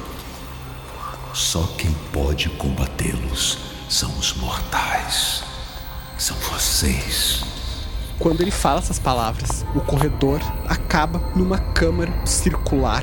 Nessa câmara existem espelhos, mas eles não mostram vocês, não mostram as imagens de vocês refletidas. Cada um mostra um ambiente de um elemento, um ambiente de vulcões, chamas, labaredas, uma tempestade com ventos, uma outra tempestade elétrica, grandes cachoeiras desaguando para uma lagoa gigantesca. Claramente são coisas planares. E no centro disso, um bloco de pedra negra enorme, um altar todo trabalhado. Só que nesse altar não tem nada, apenas um aro de luz pura, brilhando, dourada. E não é preciso ser um, um clérigo para sentir a energia divina que vem disso aqui. E ele fala, ele se vira para vocês, estende a cuíca de volta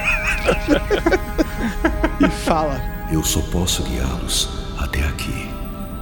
Agora, tomem a auréola, lembrem de minhas palavras e travem a batalha contra o fim do mundo, assim como eu fiz e assim como vocês mesmos fizeram décadas atrás. Senhor, fala. Fala direito, Alexandre, igual a cuíca.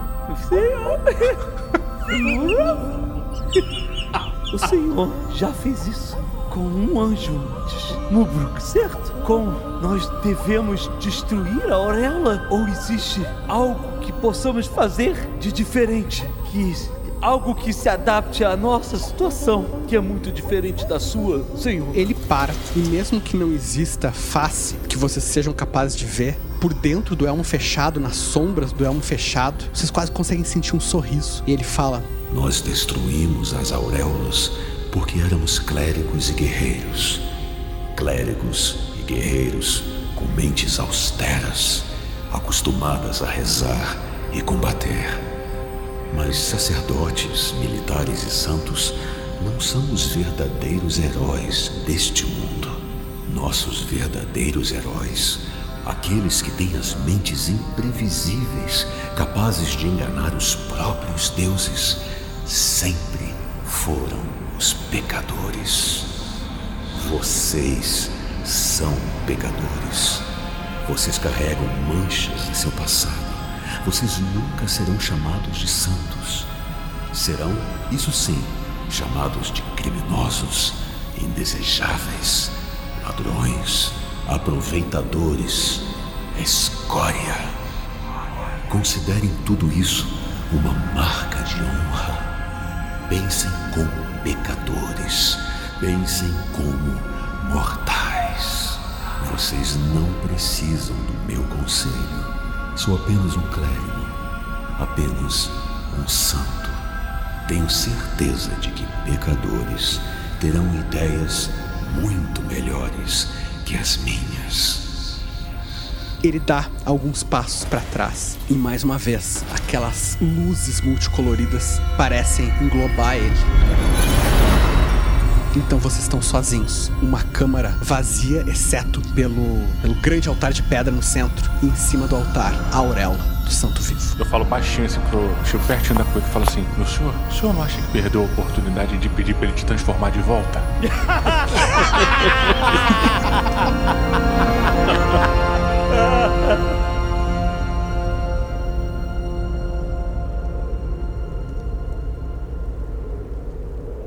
volta ao grupo que tá nas montanhas, vocês veem que o Rupert está chegando e tá carregando um brinquedo novo. Viu com a chave de escudo, eu cheguei, já olhei pra alma e falei, nem pergunta, se você não souber... Você é impossível, hein, cara? O que, cara? Ele não vai precisar e, na verdade, a gente tem direito, porque tinham duas armas e ficou uma com cada um. Ele tá usando há 30 anos, agora é minha vez. É verdade, é verdade. Eu não tinha pensado por esse lado. E realmente, por que, que ficou com ele? Tem motivo pra ter ficado com ele. Ele ficou 30 anos, tá ótimo, tá de ótimo tamanho. Ficou 30 anos sentado em cima do escudo numa caverna, tá brincando. Depois eu devolvo. Vai ficar tudo certo. Eu não, não faço nenhuma pergunta. Eu vou só. testar esse escudo. Eu quero entender se eu, por exemplo, se eu posso botar ele nas costas. Quero tentar ativar ele nas costas sem ter que fazer uma posição de defesa. Porque eu quero, sabe qual é? Tipo, fazer uma barraca pra dormir sem vento? Ah, cara, faz um teste de vontade.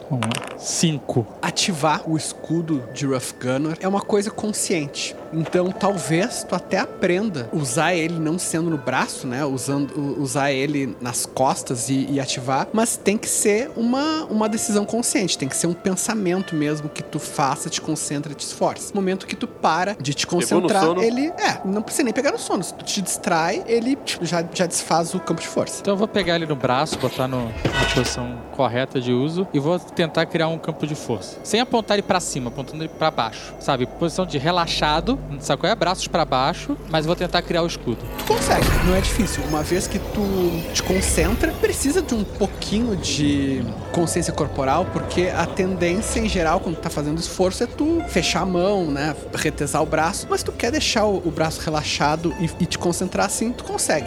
Bo- aquela bolha de energia se forma. Eu vou tentar expandir a bolha. Expandir a bolha? É, fazer ela ficar maior. Pra proteger uma área maior, porque ela, ela tem uma área standard que ela protege, certo? Sim. Que é meio que imediatamente em cima do escudo, criando esse arco. Sim. Quero ver se eu consigo fazer esse arco ficar maior. Tipo, eu afastar esse campo de força do escudo, fazendo essa abóboda abranger uma área maior, proteger mais coisas. Entendi, tipo, ele não partir do escudo, ele partir do, do ar, assim. Isso, exatamente. Cara, pode ser religião ou pode ser misticismo, cara. Eu não tenho nenhum nem outro. Tem acrobacia, atletismo, enganação, furtividade, ladinagem, luta, pontaria e a cuidade com ar. Aqui em cima diz o seguinte, olha, é Lendas e Histórias. Hoopers é um arquivo vivo de relatos, canções e folclore, além de outros benefícios a critério do mestre. Ele pode ganhar um PM para rolar novamente teste recém-realizado de conhecimento, misticismo, nobreza ou religião para informações, identificar criaturas ou identificar itens mágicos. O cara não leu a, a ficha. Podia ter usado isso, caralho. Várias vezes. Assim, tu tendo esse conhecimento de lendas e histórias, né, que te permite identificar itens mágicos com mais facilidade. Eu fiquei 30 anos viajando, né? Colhendo artefatos e tal. É verdade. Eu deixo tu, tu usar uma ladinagem pra tentar fazer isso por causa da tua lenda das histórias. Tá bom. Então eu tenho 19 de ladinagem. Vai lá. 13. Tu te concentra. Realmente, se tu parar pra respirar fundo e focalizar o escudo e não fazer mais nada, tu vê que tu consegue expandir um pouco a bolha. A, a energia não sai exatamente do escudo, mas ela sai um pouco à frente. Só que tu vê que isso te impede de fazer outras ações. Tem que estar totalmente focado nisso. Tem que estar totalmente focado nisso. Tá bom. Assim, se tu conseguiu um pouco, talvez tu consiga, consiga mais, né? Consiga uma bolha ainda maior. Beleza. Tá bom. Tô satisfeito. O que, que a gente vai fazer? Primeira coisa que vocês precisam fazer é encontrar a montanha. Não é muito Voa difícil. Condor! Voa Condor! e a gente vai atrás. Feldon e Delphon conseguem liderar o grupo na direção correta. E os condores vêm à frente e voltam e reportam pra ti. E outros animais que eventualmente tu pode vir a conversar, eles dizem a mesma coisa. Sim, a montanha é pra aquele lado, mas nenhum animal chega muito perto. Aham. Coisas estranhas acontecem na montanha. Saquei. Não, tá bom. Então a gente vai pra lá. Tu pode virar o Yeti? o Yeti é uma força do bem. Enquanto a gente tá na- no caminho, eu vou pegar o, o osso de, de dragão que me sobrou, que é o osso do martelo, na parte que é mais fina, que parece o cabo, né, do, de, um, de um tacape, de uma, de uma massa, eu vou enrolar uma tira de couro, pra fazer como se fosse uma, uma empunhadura. Que é pra, pra fazer realmente uma arma. Sim, essa é a ideia. Tem um livro muito bom que a personagem principal usa uma arma assim feita de osso, flecha de fogo. Eu sei, eu tô numa expectativa muito grande que a arma tenha a mesma propriedade. Bom, vocês vão seguindo pelo gelo e pelas escarpas até que não resta dúvida de que vocês estão indo pro lugar certo. Primeiro, porque Feldon e Delphon notam que não tem mais animais por aqui por perto. E os condores se recusam a chegar perto. Até a primeira parte não é tão ruim assim. Vocês veem que a elevação não é tão íngreme, vocês conseguem andar sem ajuda de muitos equipamentos e até o frio não é tão castigante. A escalada vai ficando mais íngreme, vai ficando mais tortuosa, vai ficando desgastante, até que em vez de uma simples trilha, ela começa a se tornar uma escalada mesmo. E o frio aos poucos vai deixando de ser um desconforto para começar a se tornar uma preocupação. A terceira noite é cruel. O frio parece um inimigo que tá atacando vocês de propósito, porque nada parece realmente esquentá-los. Se vocês ficam no meio dos ursos, parece que o próprio pelo deles já tá congelado e mesmo o hálito das criaturas ele não parece ser verdadeiramente quente. E no quinto dia, o mundo de vocês já é completamente branco. Outro risco começa a ser simplesmente vocês estarem muito ofuscados quando existe sol, porque a neve e o gelo que compõem a paisagem inteira que vocês estão vendo refletem demais e deixam vocês praticamente sem conseguir enxergar. Todos podem fazer um teste de percepção ou de sobrevivência, a escolha do freguês. Recepção. 22 no total. 28 e o Delphon 37. O meu deu 20 ao todo. Delphon, com um conhecimento supremo das regiões selvagens e dos ermos, tu nota que começa um barulho. Na verdade, nem é exatamente um barulho por enquanto, é uma, uma vibração pela montanha. Primeiro tu acha que é um retumbar, sei lá, alguma rocha que caiu, mas tu logo nota, isso não é um barulho natural, isso é algo artificial, algo que está sendo criado.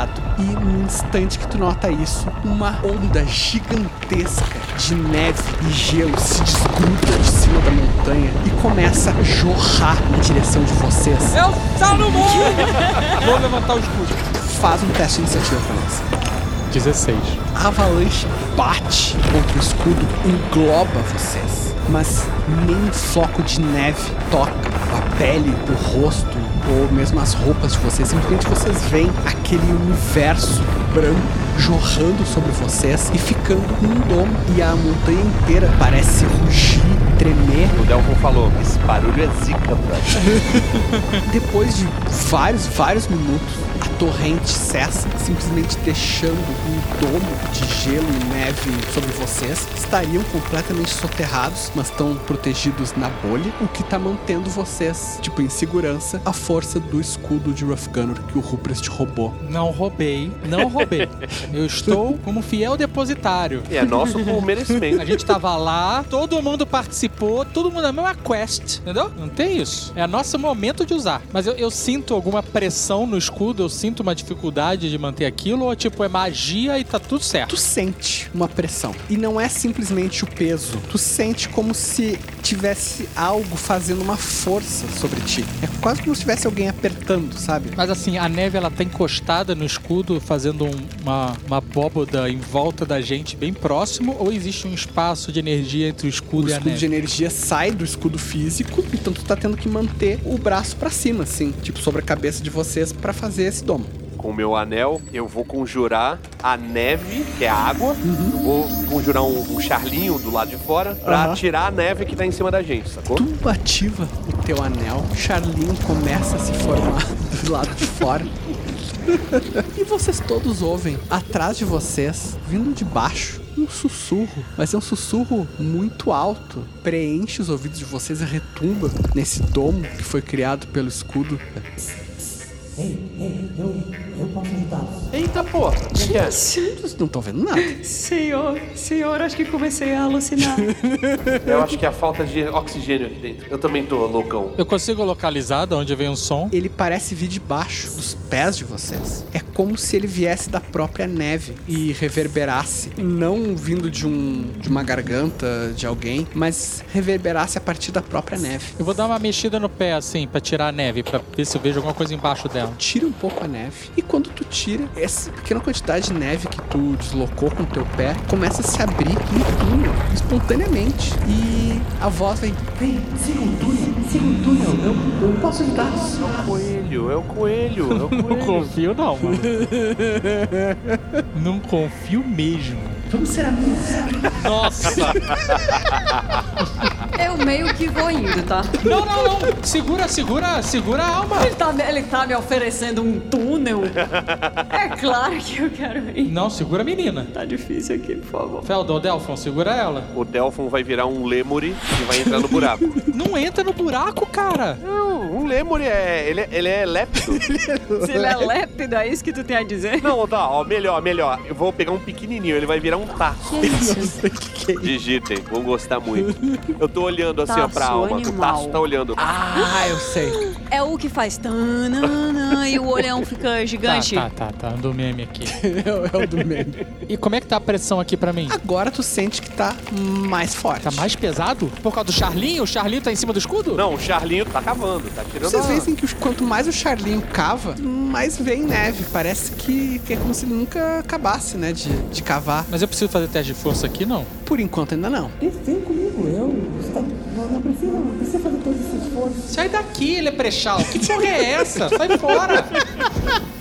Feldon, tu vai indo como Tarso. É o Delfon que tá indo, porque o, o Feldon que tá fazendo o Charlinho. Tu vai indo e tu ouve aquela voz, claramente agora. A voz vem de todos os lugares. Vem da própria neve que tá ao teu redor. A voz te, te cerca. Isso, venha, venha. Diga para seus amigos o seguirem. A voz tá vindo da neve? Aham. Que barato é esse?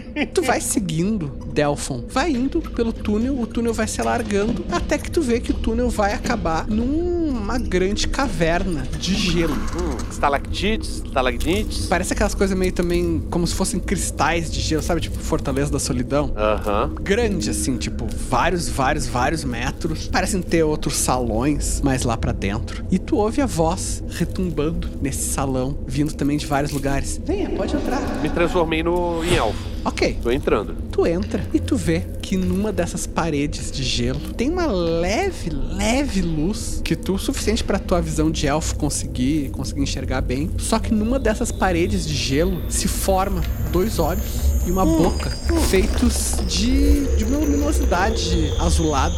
Essa boca tem um sorriso e fala: Bem-vindo. Chame seus amigos. Não, não, não. Vamos, vamos trocar uma ideia aqui. Qual que é? Me dá um axé. Me dá o axé. Não, esse diálogo cara tá inteiro, cor- ele tá. Tudo, tudo nele foi excelente. O cara achou a lagarta da Alice. Ninguém vai descer aqui antes de tu trocar uma ideia comigo, não, Brian. Eu sou 013. Fala aí. Que é isso, pô? 013. Eu sou- Caraca, maluco. É o prefixo lá da minha floresta. Ele fala: Meu nome é Glacic. E o seu? O meu é Feldon, mas agora a galera tem me chamado de Delfon. Feldon, Delfo, vocês não precisam ficar nessa, nessa avalanche. Podem ficar aqui, veja como tem espaço. Quem é você? eu, eu vivo. Quem é você? Eu tô ouvindo ele falar isso? Quem é você? O que é você? Tu tá ouvindo isso? Tá me dando um gatilho enorme, enorme. O que é você? Nunca vi uma parada assim. Sou um elemental? Sou um elemental do gelo. Por que você não chama seus amigos aqui? Por que, que você quer trazer eles pra cá? Eu estou tão sozinho aqui. Tá carente? Não tem ninguém para conversar. Vocês podiam vir pra cá, ficar um pouco comigo, conversar um pouco. Ei, se ele é um elemental do gelo, tu conseguiria controlar ele com o anel, não? Talvez. Ué. Se não é mentira. Nós podemos conversar, vocês podem me contar sobre como é que é a vida lá fora. Cara, se eu te falar como tá lá fora, tu vai falar assim, é melhor ficar aqui dentro mesmo. Tá o caos lá. Ah, mas me conte, Sente-se, por favor. Fique confortável. Eu sentei, sentei, sentei. Acendi o cachimbo. Perguntei se ele fumava. Não, infelizmente não posso. Por quê? Sua mãe não deixa? Eu não tenho boca direito. Putz, eu tô vendo a tua boca, foi a primeira coisa que eu vi. Um segundo rosto aparece em outra parede. O rosto é um rosto flutuante ou, um ou na neve? É como se fosse uma imagem projetada. É o Zordon?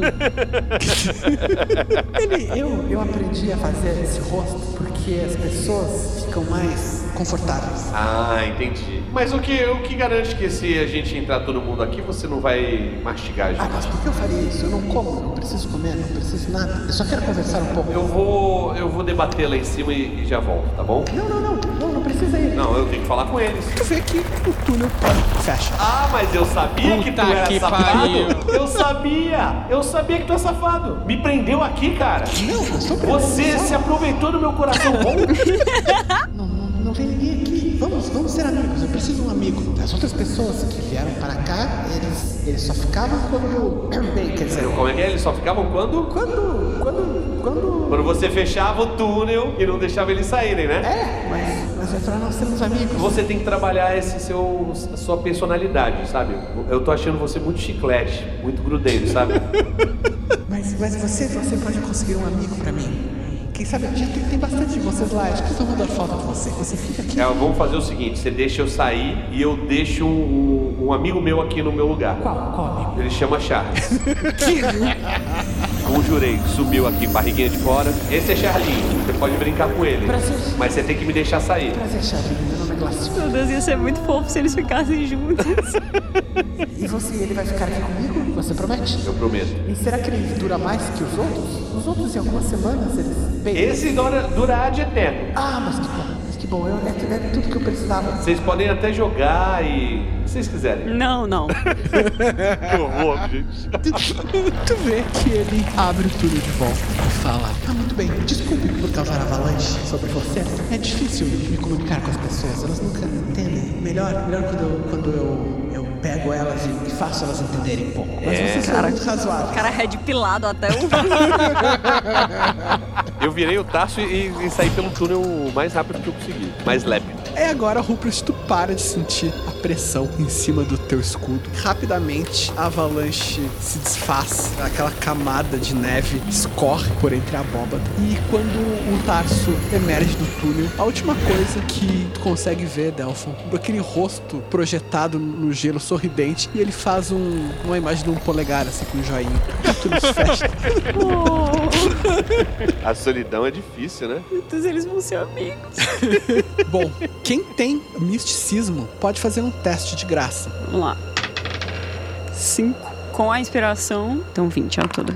É, eu tirei 4 no dado, o misticismo é 17, 21. Vocês notam que a razão pela qual provavelmente animais não se aproximavam daqui é porque essa montanha ela tá mesclada com o plano elemental do gelo. Ah. E já aqui vocês já estão saindo, parcialmente saindo do mundo material, entrando realmente em regiões cada vez mais imprevisíveis, cada vez mais perigosas talvez. Vocês retomam a escalada e agora sim, vocês quase não encontram mais nenhuma superfície horizontal que vocês podem descansar. Quase toda a jornada a partir daqui é vertical, que são paredões, e vocês têm que estar o tempo todo pendurados. Vocês usam cravos, usam ganchos, usam cordas, sabendo que um mero deslize, um mero erro pode jogar vocês para uma queda livre para a morte certa. Nem mesmo os Feldons conseguem driblar isso simplesmente pelo vento muito forte quando ele, quando ele acontece.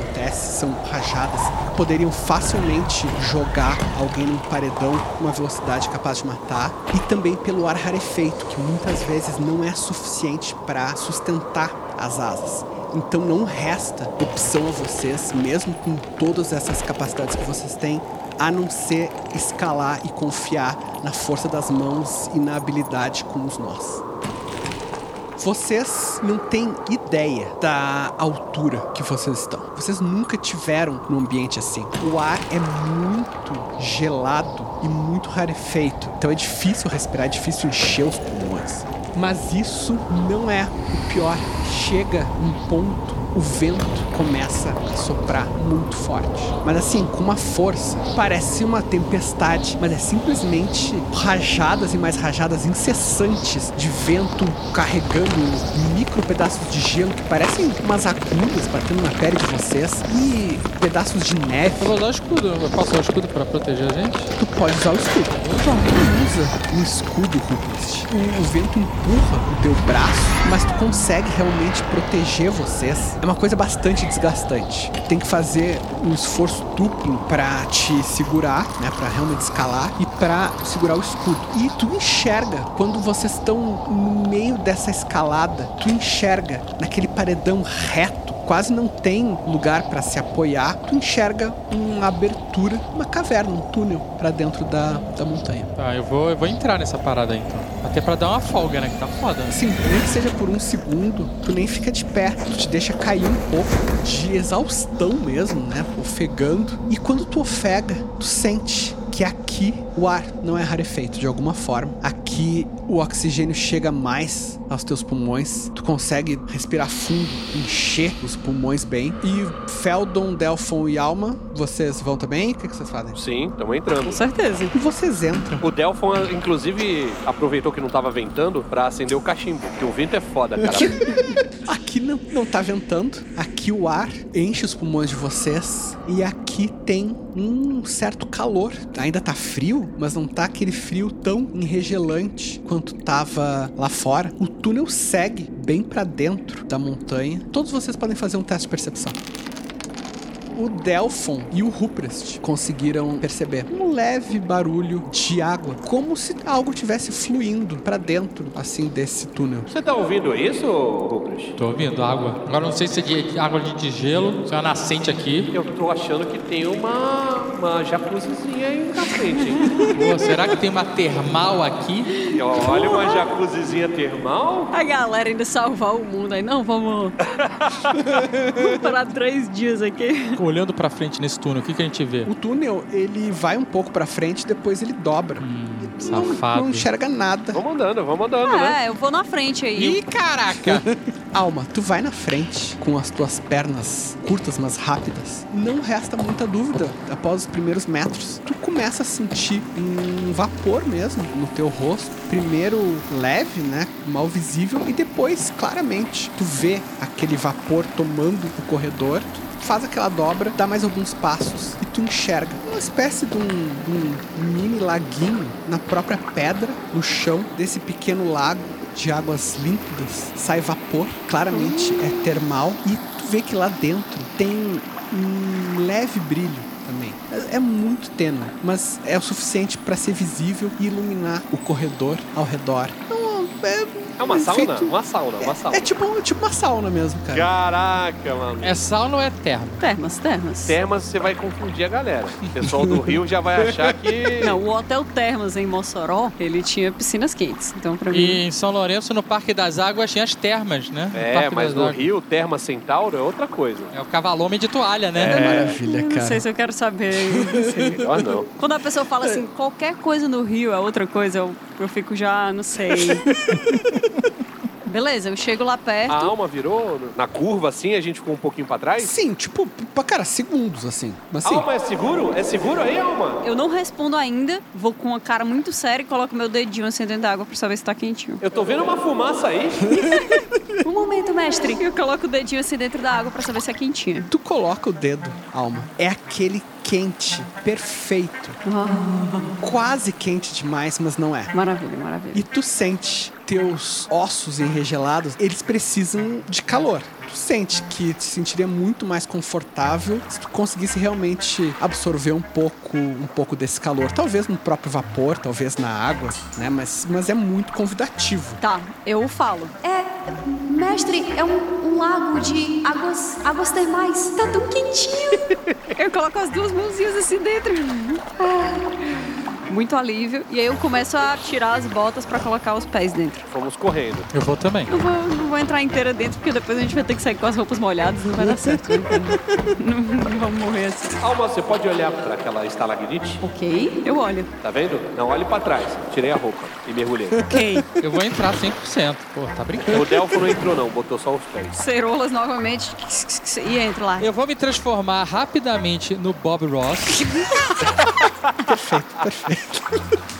Assim, é muito confortável. Nossa, que beleza. Porra, Leonel. Eu quero, a galera fala que você não tem como ali. É, cadê o mestre impiedoso agora? Eu tô sentindo o relaxamento do Rupert agora nesse momento. Cara, tô total, tô total, sério. O Feldon tá massageando o pé da, da alma. Nunca estive melhor. É peludinho também, assim. Peludinho, claro, o pé tá... Alma dedos peludos, ninguém sabia por quê. Verdade. Era segredo, mas agora não mais.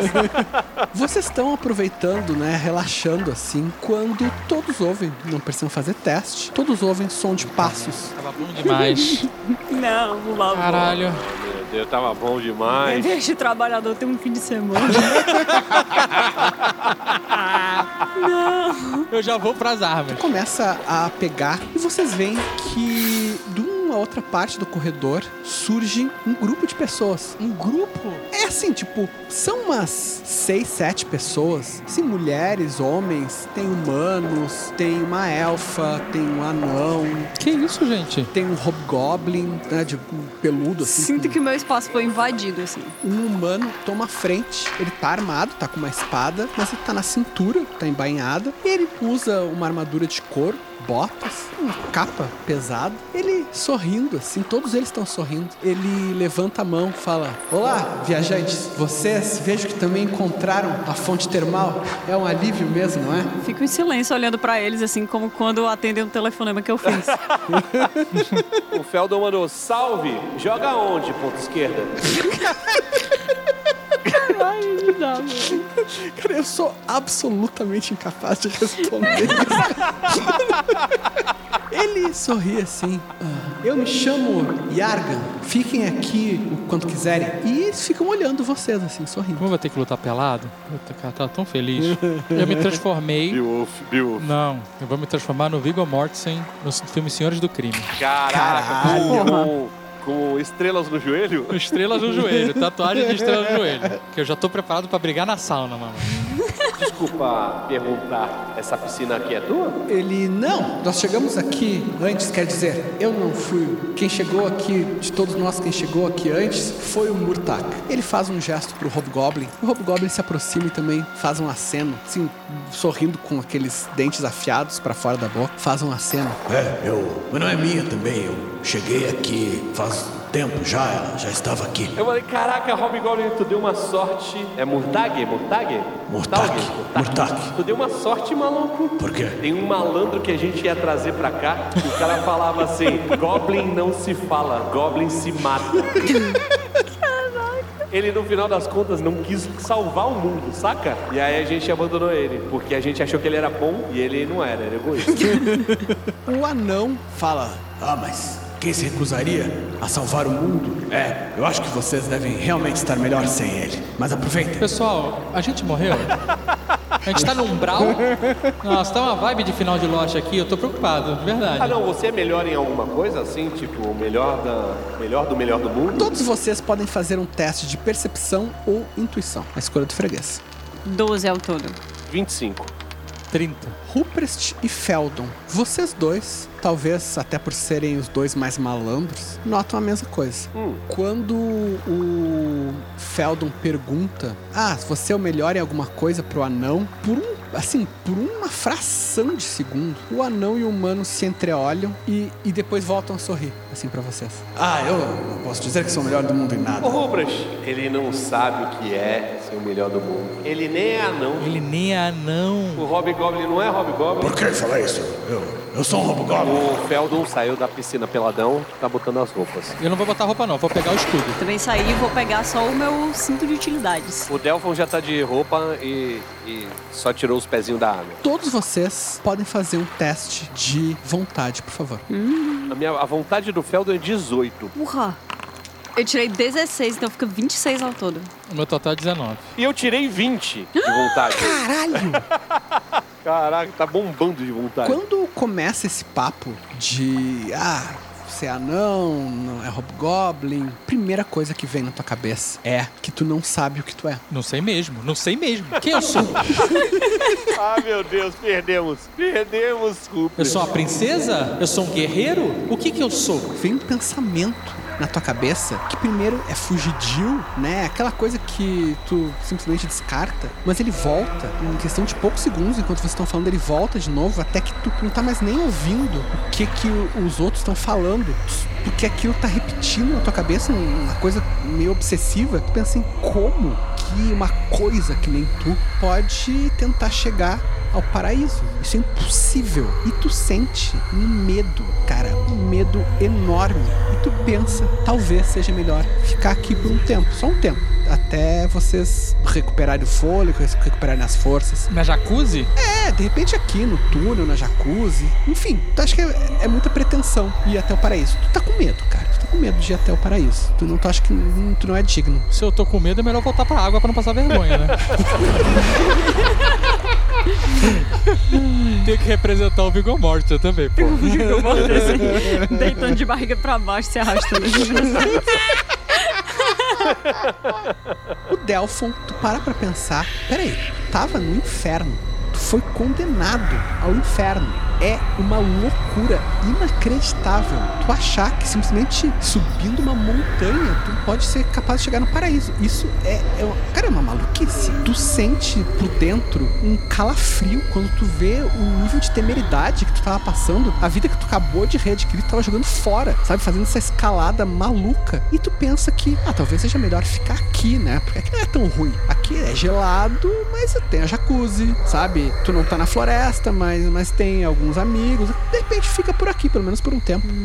Feldon tirou um 20 natural. Não é só que tu não sente isso que eu descrevi. Tu sente algo tá tentando agir sobre ti. A tua mente blindada por substâncias e por treinamento e por meditação, ela te deixa saber. É mais substância do que treinamento, tá ligado, né? ela te deixa saber. Tem um efeito tentando agir sobre ti aqui. É como se estivessem tentando dobrar a tua vontade. E alma, tu não sente nada. Ah, minha, minha zona de conforto, né? Pra eu fazer um, um discurso motivador aqui, eu tenho que usar o quê? Carisma? É, carisma. Pode ser diplomacia, pode ser atuação, ou se tu não tiver essas perícias, é carisma mesmo. Eu tenho um, um poder que eu ainda não usei, chama fumaça esclarecedora. Nossa! Rapaz! Eu vou fazer um discurso aqui, coração valente. É, lembrando que tu é líder de culto, né? Então. Coach. Coach. Então, assim, tu tem bônus. é verdade. Ruprecht, olha pra minha cara. Tô olhando. Tô olhando perdido, perdidaço. Você acha que você não merece? Você sacrificou a sua sanidade pra salvar o mundo. As pessoas te tratam como ninguém. Eu não sou ninguém. Quem eu sou? Quem eu sou? Você é o Ruprecht, o meu amigo, que sacrificou a sua sanidade pra salvar o mundo. Você merece muito mais do que as pessoas que se dizem boas e puras, de coração puro. Você, com todos os seus erros, você é um cara que se sacrificou pelo bem da humanidade. Você merece tudo, cara. Me dá um abraço. Começa a chorar, tá? Pô, eu saí, eu saí, abracei, abracei, abracei. Mas ele, ele tá pelado ainda? Tá pelado, ele tá pelado. Meu Deus. Na água quente. Delfon, você passou 30 anos por um castigo que você não devia não devia estar pagando. Você simplesmente sacrificou o que você tinha de mais, mais importante na vida, que é a sua própria vida, para salvar o mundo. Você destruiu o devorador de mundos. Você acha que é qualquer Deus que vai te impedir de chegar ao topo do- desse- dessa montanha? Não precisa me abraçar. Tô legal de abraço. Eu ainda tô abraçado com ele. tô cabecinha no peito, sabe? Diz aí, Alma, não é isso? A gente não tá certo? A gente tem que chegar lá em cima, não tá? Sim, mestre. Temos que chegar lá em cima, até porque se não formos nós, ninguém mais chegará. Ninguém é capaz de fazer isso, não é? Sim, capaz de fazer isso. Somos a única esperança, mesmo que sejamos uma esperança não tão boa assim, somos a esperança que temos, mestre. Somos a esperança que temos. Eu repeti. Abraçado, nu. Falando no peito, tá re- reverberando no peito do, do Feldon. Eu mandei aqui um homicida. Eu falei, tudo que nós tem é nós. Muita coragem. Quando tu fala isso, Feldon, a elfa que tava ali perto, ela, mas como vocês podem ter certeza? Vocês, vocês sabem que merecem chegar até aqui, mas quem merece chegar até o paraíso? Vocês podem ficar aqui. Até aqui vocês sabem que vocês conseguiram. Vocês podem ficar aqui. E todos fazem mais um teste de vontade. Mas a fumaça continua, né? A fumaça esclarecedora continua, né? Continua. Feldon, Delphon e Alma, vocês notam essas palavras não são apenas palavras, elas têm algum tipo de poder, porque vocês se sentem sendo atacados. Por um segundo passa um calafrio de medo, que vocês não são dignos, de que vocês não vão conseguir, de que vocês vão escorregar, vocês podem cair. A gente deu uma titubeada. Exatamente. Agora, Ruprest, o teu, tu tá abraçado no Feldon. E mesmo assim, o teu coração dispara.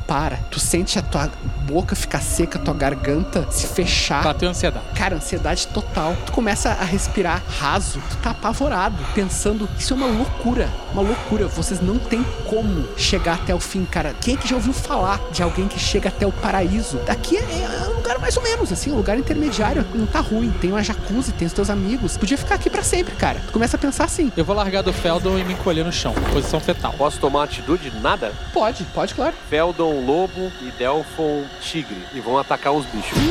Você vê que o Feldon tá preocupado quando ele vira animal ordinário. É mesmo. Quando não tem firula, né? Não vem com uma gracinha, não tem um Google num lobo e num tigre. Não, não tem, não tem. É o que tem não, pra não, hoje. específico. É o que tem pra hoje. É, é verdade. Quando tu vira os animais e pula pro ataque, alma, tu nota. Quando o teu mestre se joga naquelas pessoas, tu nota que uma delas tinha um brasão, só que é um brasão muito antigo. É um brasão de quando tu era criança. Tu vê que as roupas são antiquadas. Tu vê que o jeito de falar é antigo e tu nota Nesse instante, tu nota que essas pessoas devem estar aqui há séculos, séculos presas nesse túnel, quase chegando ao paraíso, mas sem coragem de chegar até ele. Caraca! Ah, não são eles que não são eles. Eles pa- empacaram aqui. Eles empacaram aqui. Só que quando tu pula sobre eles, Feldon, imediatamente puxam as armas, gritam: Fiquem aqui! Fiquem aqui conosco! O que, que tu faz? Os dois vão atacar. O Hobgoblin e o líder aí, o humano. Tá, 17 e 9. Tu ataca os dois, tu derruba o humano, ele rola no chão, tu morde ele. Tu vê que quando tu morde o humano, quem sangra não é o humano, quem sangra é a elfa. O Hobgoblin é a mesma coisa, tu corta o Hobgoblin com as garras do tigre, o rosto do anão aparece cortado. É como se eles fossem uma coisa só. Nestor! É, Nestor! E é tudo de novo. 18 Caramba!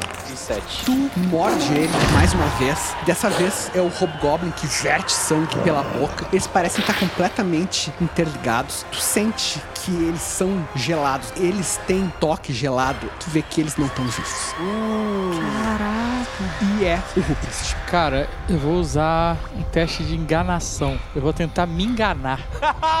Boa! Excelente! Vou tentar me convencer que tá tudo bem. Cara, quem nunca, né? Perfeito, meu. Pode fazer o teu teste de enganação, cara.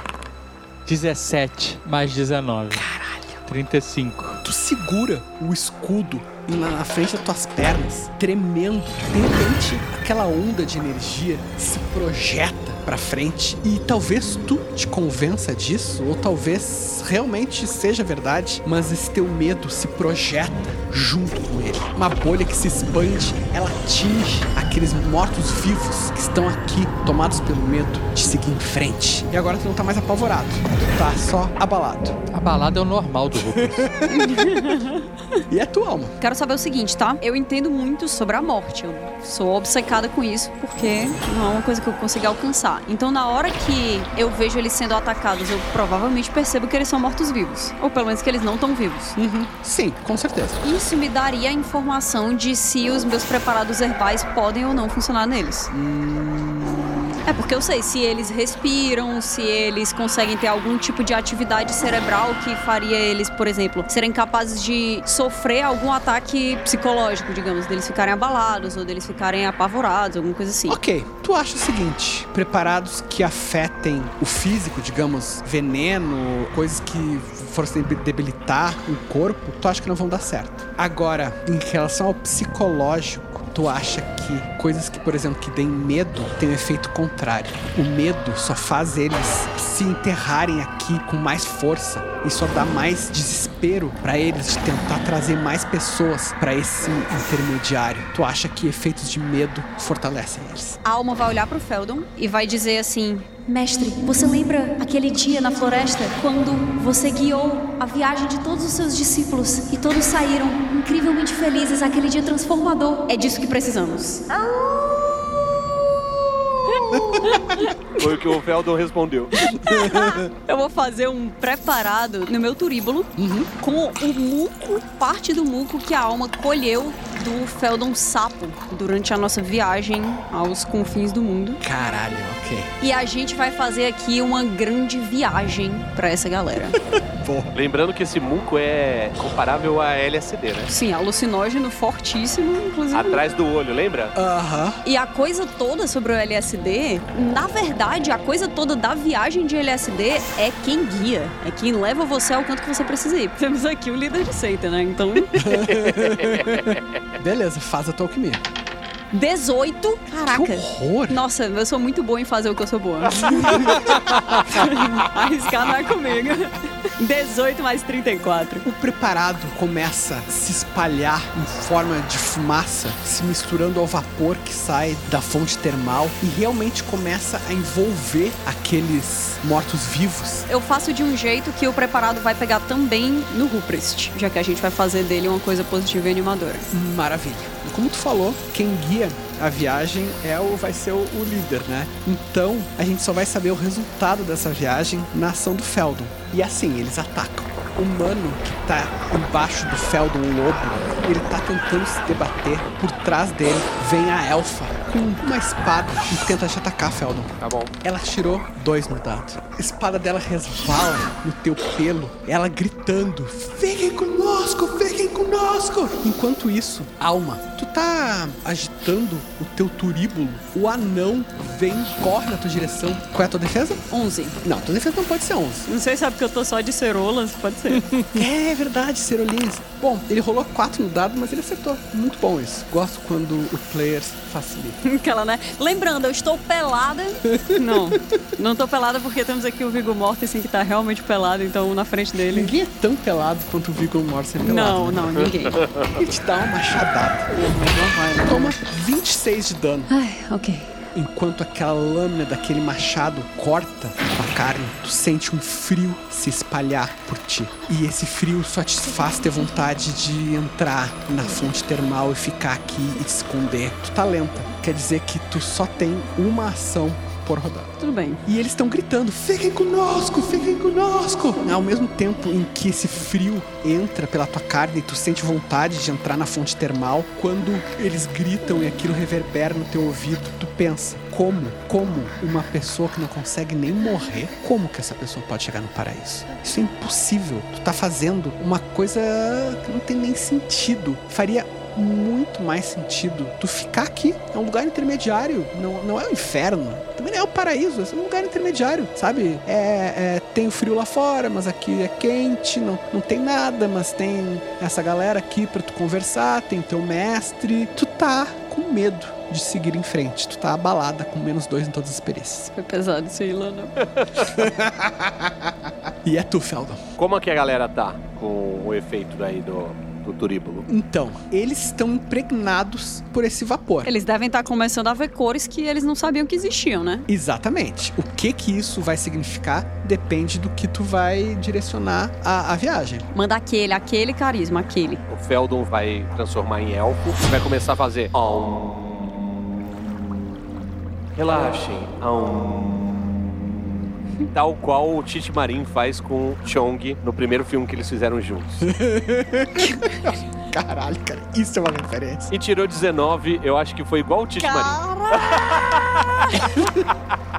Tu vê que a elfa que tava te atacando, ela recolhe a mão da espada, fica com os olhos vidrados, um sorriso volta aos lábios dela. E vocês veem que eles estão começando realmente a relaxar. O humano tá estirado no chão, ele fala: "Quantos anos nós estamos aqui? Eu só queria um lugar para descansar." E ele vai se estirando no chão e fechando os olhos, assim. Vocês veem que tá dando certo. Algum tá de pé, assim, quem é o líder? É- O líder é elfa ou é o humano? O humano parecia ser o líder, mas eles parecem ser uma coisa só. Entendi. O Delphon, ele vai fazer o seguinte, o seguinte percurso. Ele vai se transformar num mosquito Eu não sei se isso pode ser chamado de percurso.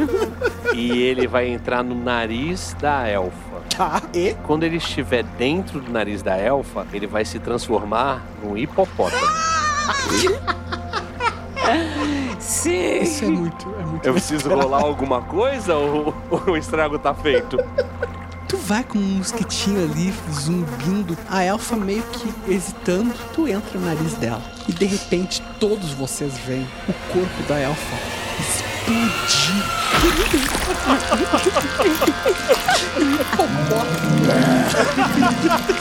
Pteropotamus, tá ligado? Virou The Boys, maluco. Virou The Boys. Virou total. Todos eles gritam assim, ai, caem no chão, se debatendo. O efeito aí do turíbulo da alma, Aham. quando acontece uma parada dessa, dá, dá um revertério sinistro. Não, eu acho que essa parada especificamente dá um revertério em qualquer situação, em qualquer pessoa. Nem precisa do Não turíbulo. precisa. ok, tá bom. E o seguinte, vocês veem que eles começam a se debater e tentar se arrastar pra fonte termal, mas é uma cena bizarra e grotesca e que quase parece essa a- própria cena uma, uma viagem de, de alucinógenos. Eles vão derretendo, mas derretendo que nem se fosse que nem se fosse blocos de gelo, só que a carne deles vai derretendo, virando água e as cores que compõem, né, o, o- o tom de pele, os cabelos, os olhos, tudo isso vai se desfazendo naquele chão sendo absorvido em questão de segundos. Hobgoblin, só uma parte dele, metade do corpo consegue se arrastar até a fonte termal para tentar entrar ali. E ele Para onde será que eu vou agora? e ele termina de derreter. E vocês todos param de sentir medo. E o Ruprecht, que foi atingido pela É meditação. verdade, o Ruprecht foi atingido pela meditação. Faz um teste de vontade, Ruprecht. 18 no total. Tu vê as cores mais fortes, as formas se distorcendo e ao mesmo tempo sendo mais elas mesmas. O que é o combate pela vida se não um balé e essas cores tão bonitas que cada um tem e eles deixam rastros? Eles deixam rastros como se fossem arco-íris. E as pessoas poderiam derreter esse gelo que existe dentro de cada um para ser bebida pelo próximo. Talvez o charminho seja uma representação de tudo isso e uma forma do universo te dizer o que, que é o nosso propósito nesse universo de você ser bebido. Tu vê que um pequeno mosquitinho, ele voa assim, deixando um rastro colorido pelo ar e ele entra em comunhão com uma elfa entrando pela narina dela, uma pinhata. E a pinhata explode com doces pra todo mundo. E vários desses doces te atingem na cara, no corpo. E tu vê, cara, que esse é o interior da elfa. Tu percebe a, a doçura inerente dela e que todos vocês, na verdade, vocês têm essa ligação e tu percebe que isso isso tá dentro de ti também. Tem essa doçura dentro de ti e tu percebe que se tu tivesse um amigo mosquito que se transformasse em hipopótamo, tu poderia te descobrir, mas tu lembra que tu tem um amigo mosquito, o hipopótamo está dentro de ti o tempo todo, cara. E tu percebe que talvez tu não saiba o que tu seja, mas tu sabe quem tu é. De todos os disfarces que tu adotou, uma princesa, um ex-presidente lutando numa arena, um bardo de pés descalços,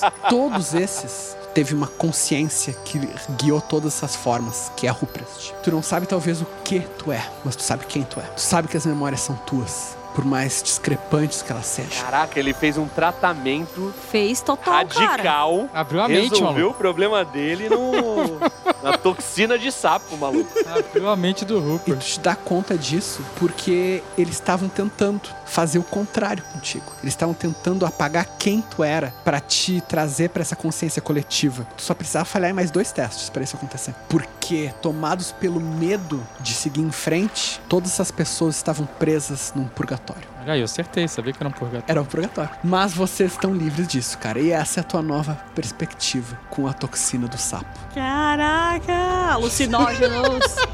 Levantei confiante. Mais confiante do que nunca. Agachei como Vigor Mortensen. Levantei como Beowulf.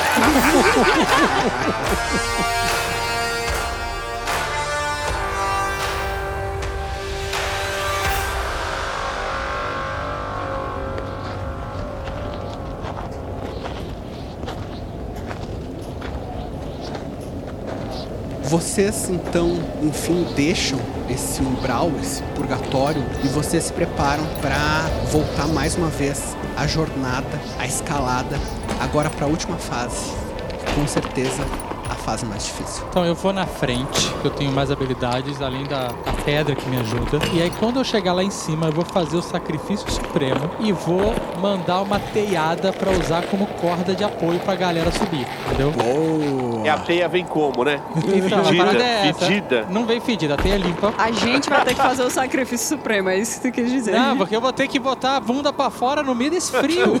Eu tenho o risco real de congelar o rabo aqui, É cara. não, tudo bem, tem, tem um Essa ponto. foi a única ponto. no RPG mundial que alguém teve o risco de congelar o cu, velho. tipo, isso nunca aconteceu. Ruprecht, você tem certeza que você vai fazer isso? Bote sua bunda pra fora e diga adeus às suas pregas. A teia não sai do cu necessariamente, sai do cu. Não, é sai tipo do rego, assim, sabe? Do rego, exato. É mágica a parada. É do cu. Vai dar certo. Então primeiro eu vou tentar subir pra depois tentar usar essa corda como um bônus pro resto da galera subir, entendeu? Uhum, pode fazer o teu teste. 15. Tu avança sem ver pra cima. Tu só vê poucos centímetros pra onde tu vai encaixar a mão, sem ver nada lá embaixo. Sem ver os teus amigos mais, porque se perdem no meio daquelas rajadas de vento branco. E quando tu acha que tu chegou num, num ponto elevado o suficiente, tu joga a teia lá pra baixo. Simplesmente como se fosse um ato de fé, porque tu sabe que eles estão lá embaixo, mas tu não vê mais eles, tu não consegue mais ouvir eles, de tanto que o vento ruge e zumba. Mas vocês, Alma, Feldon e Delphon, vocês conseguem ver aquela teia escura vindo pra baixo. Não é escura, porra, não é escura. Que Meio marrom. Não é, pô. Para com isso, respeita a teia. Não, falou, tá falado. Falou, tá falado. Então a teia, a teia no meio da neve, tipo, sendo soprada, mas vocês veem o fio reluzindo e vocês seguram e vocês conseguem todos terminar a escalada. Só que realmente, onde o Ruprecht tá, é, não faz sentido o Ruprecht. Tu acha que, tipo, não tem mais pra onde ir pra cima, mas também tu não tá vendo nada. É como se tivesse, como se simplesmente fosse um paredão infinito e tu respira fundo aquele ar gelado, te puxa mais um pouco e quando tu te puxa mais um pouco, tu sente que a tua mão não toca em gelo nem em pedra. A tua mão toca em algo fofo e quente. Que isso? É grama. Nossa. E tu puxa a ti mesmo e tu consegue os últimos metros subir e aquilo passa. E vocês também, Feldon, Delphon e Alma, é a mesma coisa. Vocês estão segurando a teia até que vocês sentem que o frio arrefece. De uma hora para outra, o frio arrefece. There's a little sugar. É isso aí. E quando vocês se seguram, não é mais um paredão vertical, nem é mais aquelas carpas nas quais vocês tinham que ficar equilibrados. Vocês se seguram em grama fofa e quando vocês conseguem se erguer completamente, vocês veem que estão num jardim. Um jardim que se estende infinitamente. Grama verde e bem viva, árvores frondosas, altas para todos os lados, cheiro de flores, de frutas muito doce e uma luz quente que não vem do sol, ela simplesmente vem de todos os lugares. E a sensação maravilhosa, é muito boa. Vocês, todas as dores que vocês estavam cessam de existir, todo o cansaço abandona o corpo de vocês e vocês sabem que estão no paraíso. Olha aí. Caraca.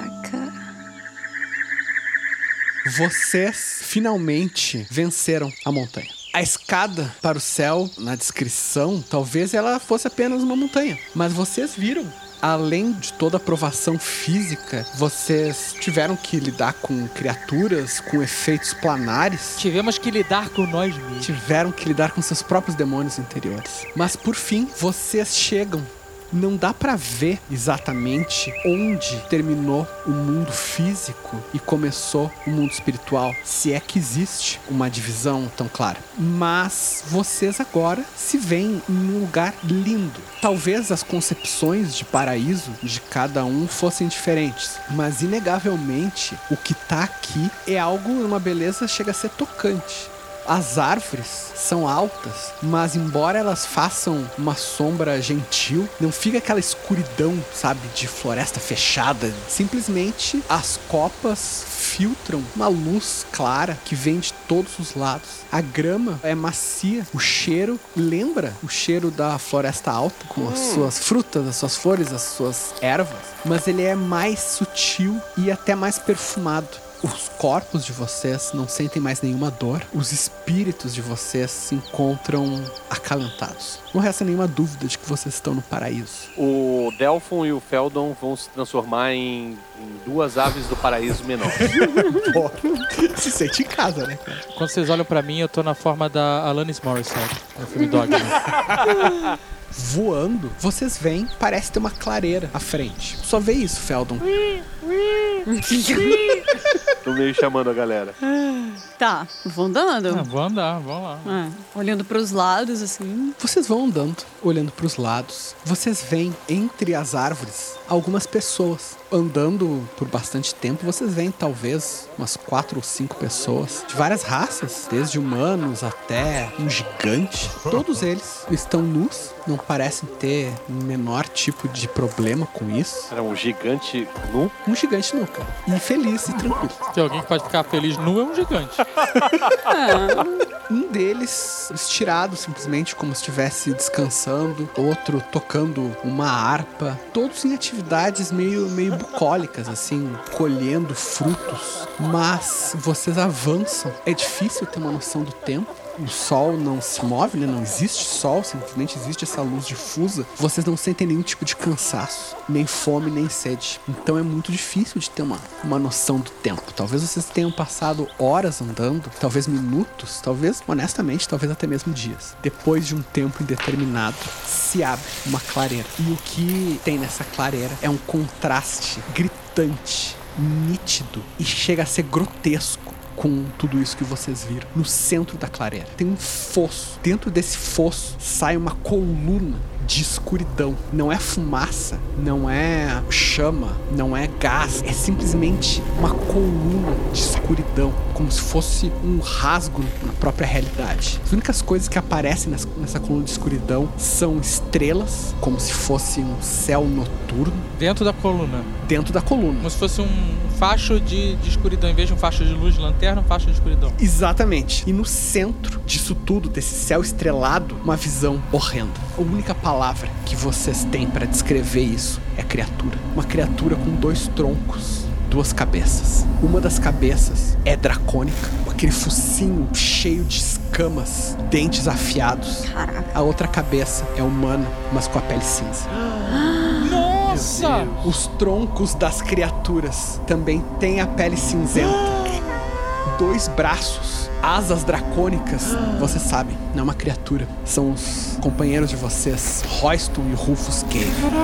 Eles estão suspensos no ar, como se estivessem congelados. Mas tipo, qual o tamanho deles? Um pouco maior que tamanho humano. Seria tipo tá. uns 4 metros de, de altura, sabe? Isso é o dobro de um tamanho humano, não sei se você sabe. Isso é o dobro do tamanho do humano. Pera, é um tamanho humano da NBA, né? Exato. Mas eles estão vestidos, né? Aí é que tá. Não é só que eles não estão vestidos, eles não estão completamente formados. Esses troncos, eles estão pela metade. Os troncos estão abertos do lado, assim, e os órgãos estão sendo costurados. Caralho, cara, que parada terrível. Por que você fez isso? Não fui eu, cara. Não fui eu. Não fui eu. Ah, tá. As aves do paraíso pararam de bater as asas e caíram. Pá! Tá telada no chão, assim. E assim, cara, vocês estão vendo o meio de uma cirurgia celestial, bizarra, grotesca. Só que Essa desgraça. Escatologia. A palavra que você quer é escatologia. a única coisa nessa coluna de escuridão que se move são anjos. anjos belos, asas vastas de penas. Mas que filha da puta. Vários anjos voejando ao redor deles, tecendo fios dourados de luz, fazendo essa cirurgia. Caraca, é Westworld Celeste. é, cara, boa, boa, boa comparação. Caraca, acho que essa é a primeira vez que eu tô mal pelo Rex. Vocês ouvem uma voz vindo de trás de vocês, vindo das árvores, uma voz de criança. Caralho, Angus Young. Então vocês chegaram aqui. Eu achei que fossem morrer pelo caminho, mas parabéns. E ele faz um gesto para aquela coluna de escuridão. Vejam a obra-prima dos deuses, mais novo, devorador de mundos. Eu tenho fé de que dessa vez nós vamos conseguir. Vai se fuder. Isso aqui é uma putaria. Isso aqui é uma putaria. Alanis Morissette, cara. Cara, eu não sei se isso foi pro NPC ou pra mim, tá ligado? Foram os dois. Atrás dele tem aquela figura grotesca, musculosa, rosto de porco, capacete de metal grudado no crânio. Maldito Warpig. Vocês, ah, eu posso matá-los. Vai se fuder, porco de guerra. Que porra é essa, cara? Olha isso, meu irmão. O Angus fala: Isso são vocês. Não está vendo? Isso, isso é, é o auge da ambição dos mortais. Alguém que ascendeu de, de um bárbaro imundo ladrão a rei, realizando todos os seus sonhos, e outro que se tornou o maior guerreiro do mundo. É isso que eles são. Nós só trouxemos o que está dentro dos mortais para fora. Essa galera não era muito gente boa. Caraca, meu irmão, é inacreditável. Isso, porra, isso aqui é o paraíso? Isso aqui é o paraíso? Tô olhando em volta assim. Isso aqui é o paraíso? tu gira, a perspectiva aqui funciona diferente, né? As distâncias parece que funcionam de uma forma diferente. Quando tu olha em volta, tu vê atrás de ti, mais ou menos da direção onde vocês vieram, tem montanhas gélidas, cara, lá no fundo, assim, como se fosse o horizonte. Só que ao lado, meio que se mesclando, tu vê vulcões em erupção, lava escorrendo, grandes chamas no fundo. Ao lado disso, cachoeiras gigantescas, assim, cachoeiras de quilômetros e quilômetros, também compondo parte desse horizonte. Do lado, uma tempestade furacões, logo se mesclando com uma tempestade elétrica também, de relâmpagos. Todos que são treinados em misticismo, não precisa nem fazer teste, isso é muito evidente. Vocês veem que vocês estão cercados, pelo menos nessa parte do paraíso, vocês estão cercados por planos elementais. O lugar de onde vocês vieram tocava o plano elemental do gelo, mas aqui tem também fogo, água, ar, eletricidade. Não é uma coisa perfeitamente simétrica, não, não são os quatro elementos. Dá pra ver que vocês estão num nexo, sabe? Mas o Angus fala. Então, vieram até aqui. Vai se fuder, para- vai se fuder, vai se fuder. Cala a boca. Caralho, é inacreditável. A gente veio do inferno e lá é legal. Lá a galera é good vibes. Toca gangrena gasosa lá, cara. inferno era massa. Um lugar super bacana, mó puta good vibe. Olha isso. Ele olha assim. Por que você acha que o inferno pareceu um lugar tão legal, tão aprazível? É porque vocês, humanos, vocês, seu lugar é no inferno. Cala a boca. Que porra é essa? Por que a gente tá ouvindo esse idiota? Vocês todos são covardes, malignos, traidores. Malignos? Olha o que você fez com os irmãos. Que porra é essa? Você tá chamando a gente de maligno? Você tá maluco, Angus Young? Você mesmo falou várias vezes que aquele não é seu amigo. Você o renegou, o que, que se importa com ele? Não, apenas um deles não é nosso amigo, senhor. you. É colega, é colega. E mesmo assim a gente tá aqui pra salvar o cara. Uma coisa é você falar, ah, não é meu amigo, não, não, não vamos chamar e tal. Outra coisa é esse vacilo. Caralho! Isso é um vacilo inacreditável. Acabou pros caras, acabou pros Ele caras. sim, e para vocês também, para todos, na verdade, todos os mortais. Lá embaixo, vocês- o que que vocês acham que eles estão fazendo? Estão guerreando, matando uns aos outros, como sempre fazem? Mas aí é na broderagem, caralho! Mas aí é cinco minutos de porrada sem perder a amizade. Exatamente. Qual que é a tua pira? Qual que é a tua pira, Angus? Ele olha para ti, Feldon, sorri, diz: Eu? Eu apenas estou aqui para cumprir a vontade dos deuses. Mentira, tô vendo prazer no seu sorriso. Tu é ruim, tu é ruim, Tu tu é é perverso. tu é ruim. Tu serve os deuses pra fazer maldade. Criança é isso, criança é maldade. É maldade. Criança é maldade. Você é ruim, na essência, maluco. Que porra é essa? Foi você que fez essa merda aqui. Foi você que fez Eu isso. apenas sou responsável por coordenar o projeto. Quem idealizou tudo isso foram as entidades que vocês são primitivos e limitados demais até mesmo para compreender. São os deuses. Traz aqui, traz aqui. Traz aqui, eles e mais A quantos? gente troca duas ideias aqui que eu quero ver. Papo reto. Seguinte, todos façam um teste de fortitude e um de vontade. Todos vocês ouvem um som ensurdecedor.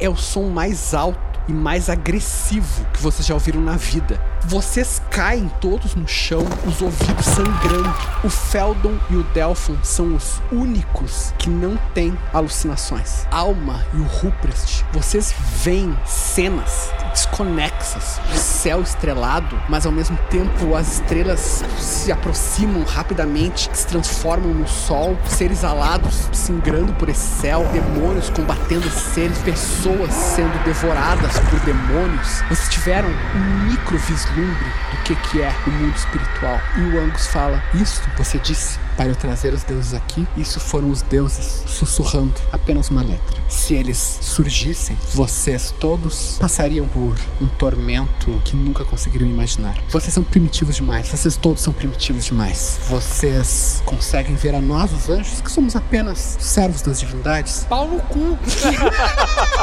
Servo, você é um pau no cu.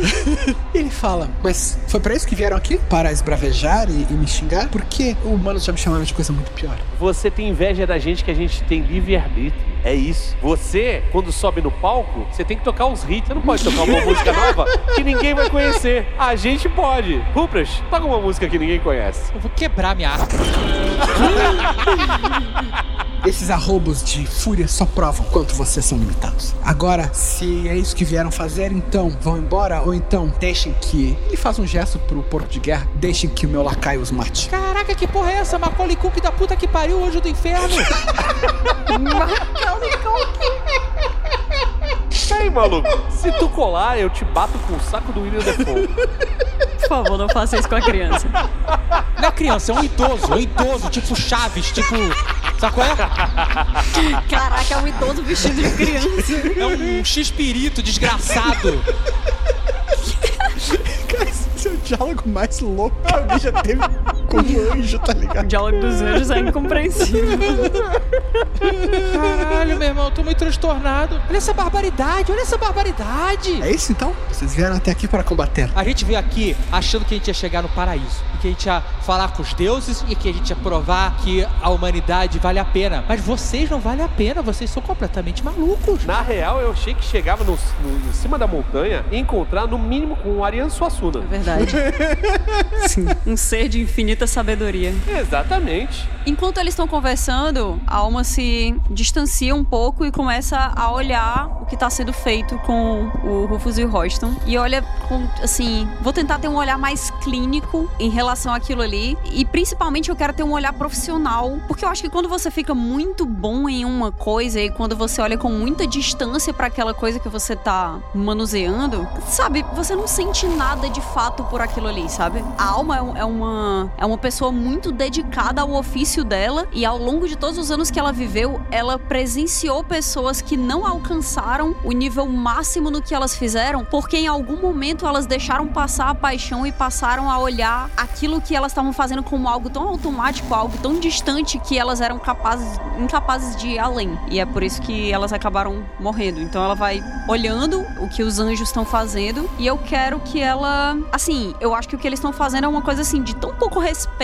e proximidade à humanidade daquelas pessoas que eles não estão nem aí, né? Então eu quero que ela observe e consiga empatizar com o que eles estão sentindo, que vem realmente de um lugar de muito desrespeito pela humanidade. Alma, faz um teste, por incrível que pareça, de alquimia. 19! Parece 20, né? Quando eu falo assim, mas foi 19, é muito. tu começa a analisar, como tu falou, né? O processo que eles estão fazendo, o quanto que eles são dedicados àquilo, apaixonados ou veem aquilo como banal. O que tu nota é que o processo que eles estão fazendo parece algo que pra eles é transcendental. É muito especial. É tipo uma arte mesmo, é uma, uma obra-prima. Só que a matéria-prima que eles estão usando, eles não têm o menor respeito.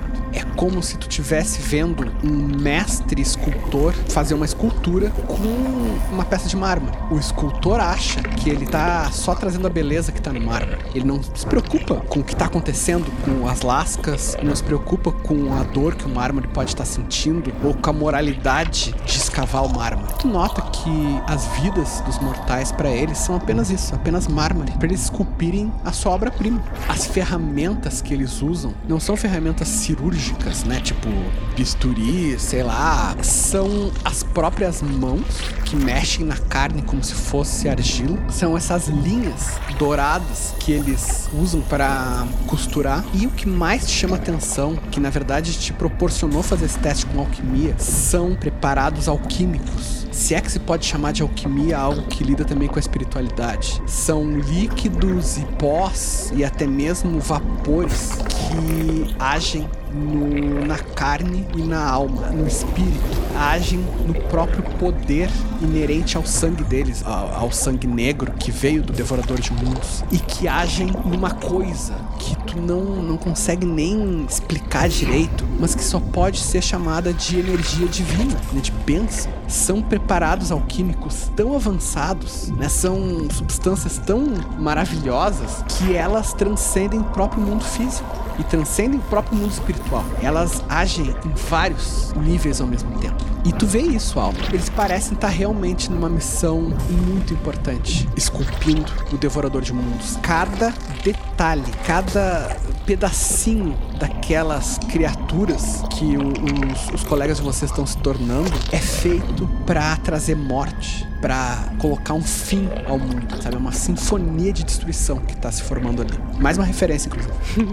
Tá, eu chego perto da, da galera e eu cutuco o, o Feldon, assim, eu puxo um pouco a manga dele. Digo, mestre, eu entendi. Eu entendi o que eles estão fazendo.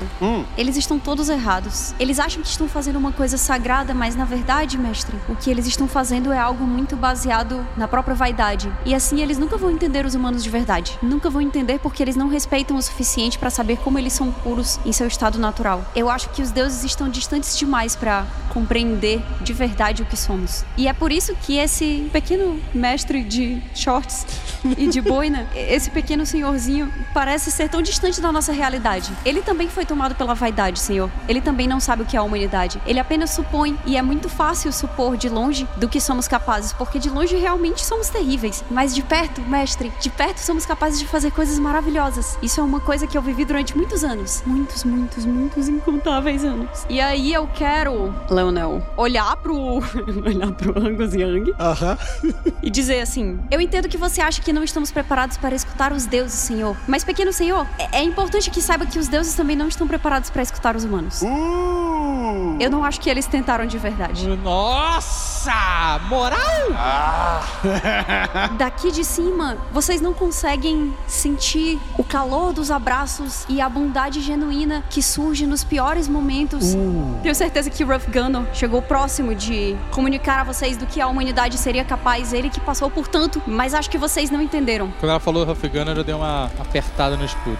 Ruff Gunner tinha amigos de verdade. Ruff Gunner entendeu que entre mortais, mesmo entre os piores mortais, ele encontrava pureza, pureza de coração. E foi isso que ele trouxe de especial para o mundo, Senhor. Ele olha, Rough Gunner falhou. Ruff Gunner falhou no seu jogo, mas ele não falhou de verdade. Ele olha pra alma. Os deuses dizem que querem ouvi-los. Querem ouvir o que vocês têm a falar. Eu só planejei até aqui. Mesmo que vocês não, não possam os ouvir, eles vão ouvir o que vocês têm a dizer. Então, se tem algo para falar, então fale. Se fosse Deus mesmo, já tinha ouvido, né? Mas. Ué, não era onipresente? Mas é aqui? Assim? Não tem um altar, não tem uma roupa especial. Eu queria chamar Nossa Senhora pra defender a gente, pode ser? Vamos chamar Fernanda Montenegro!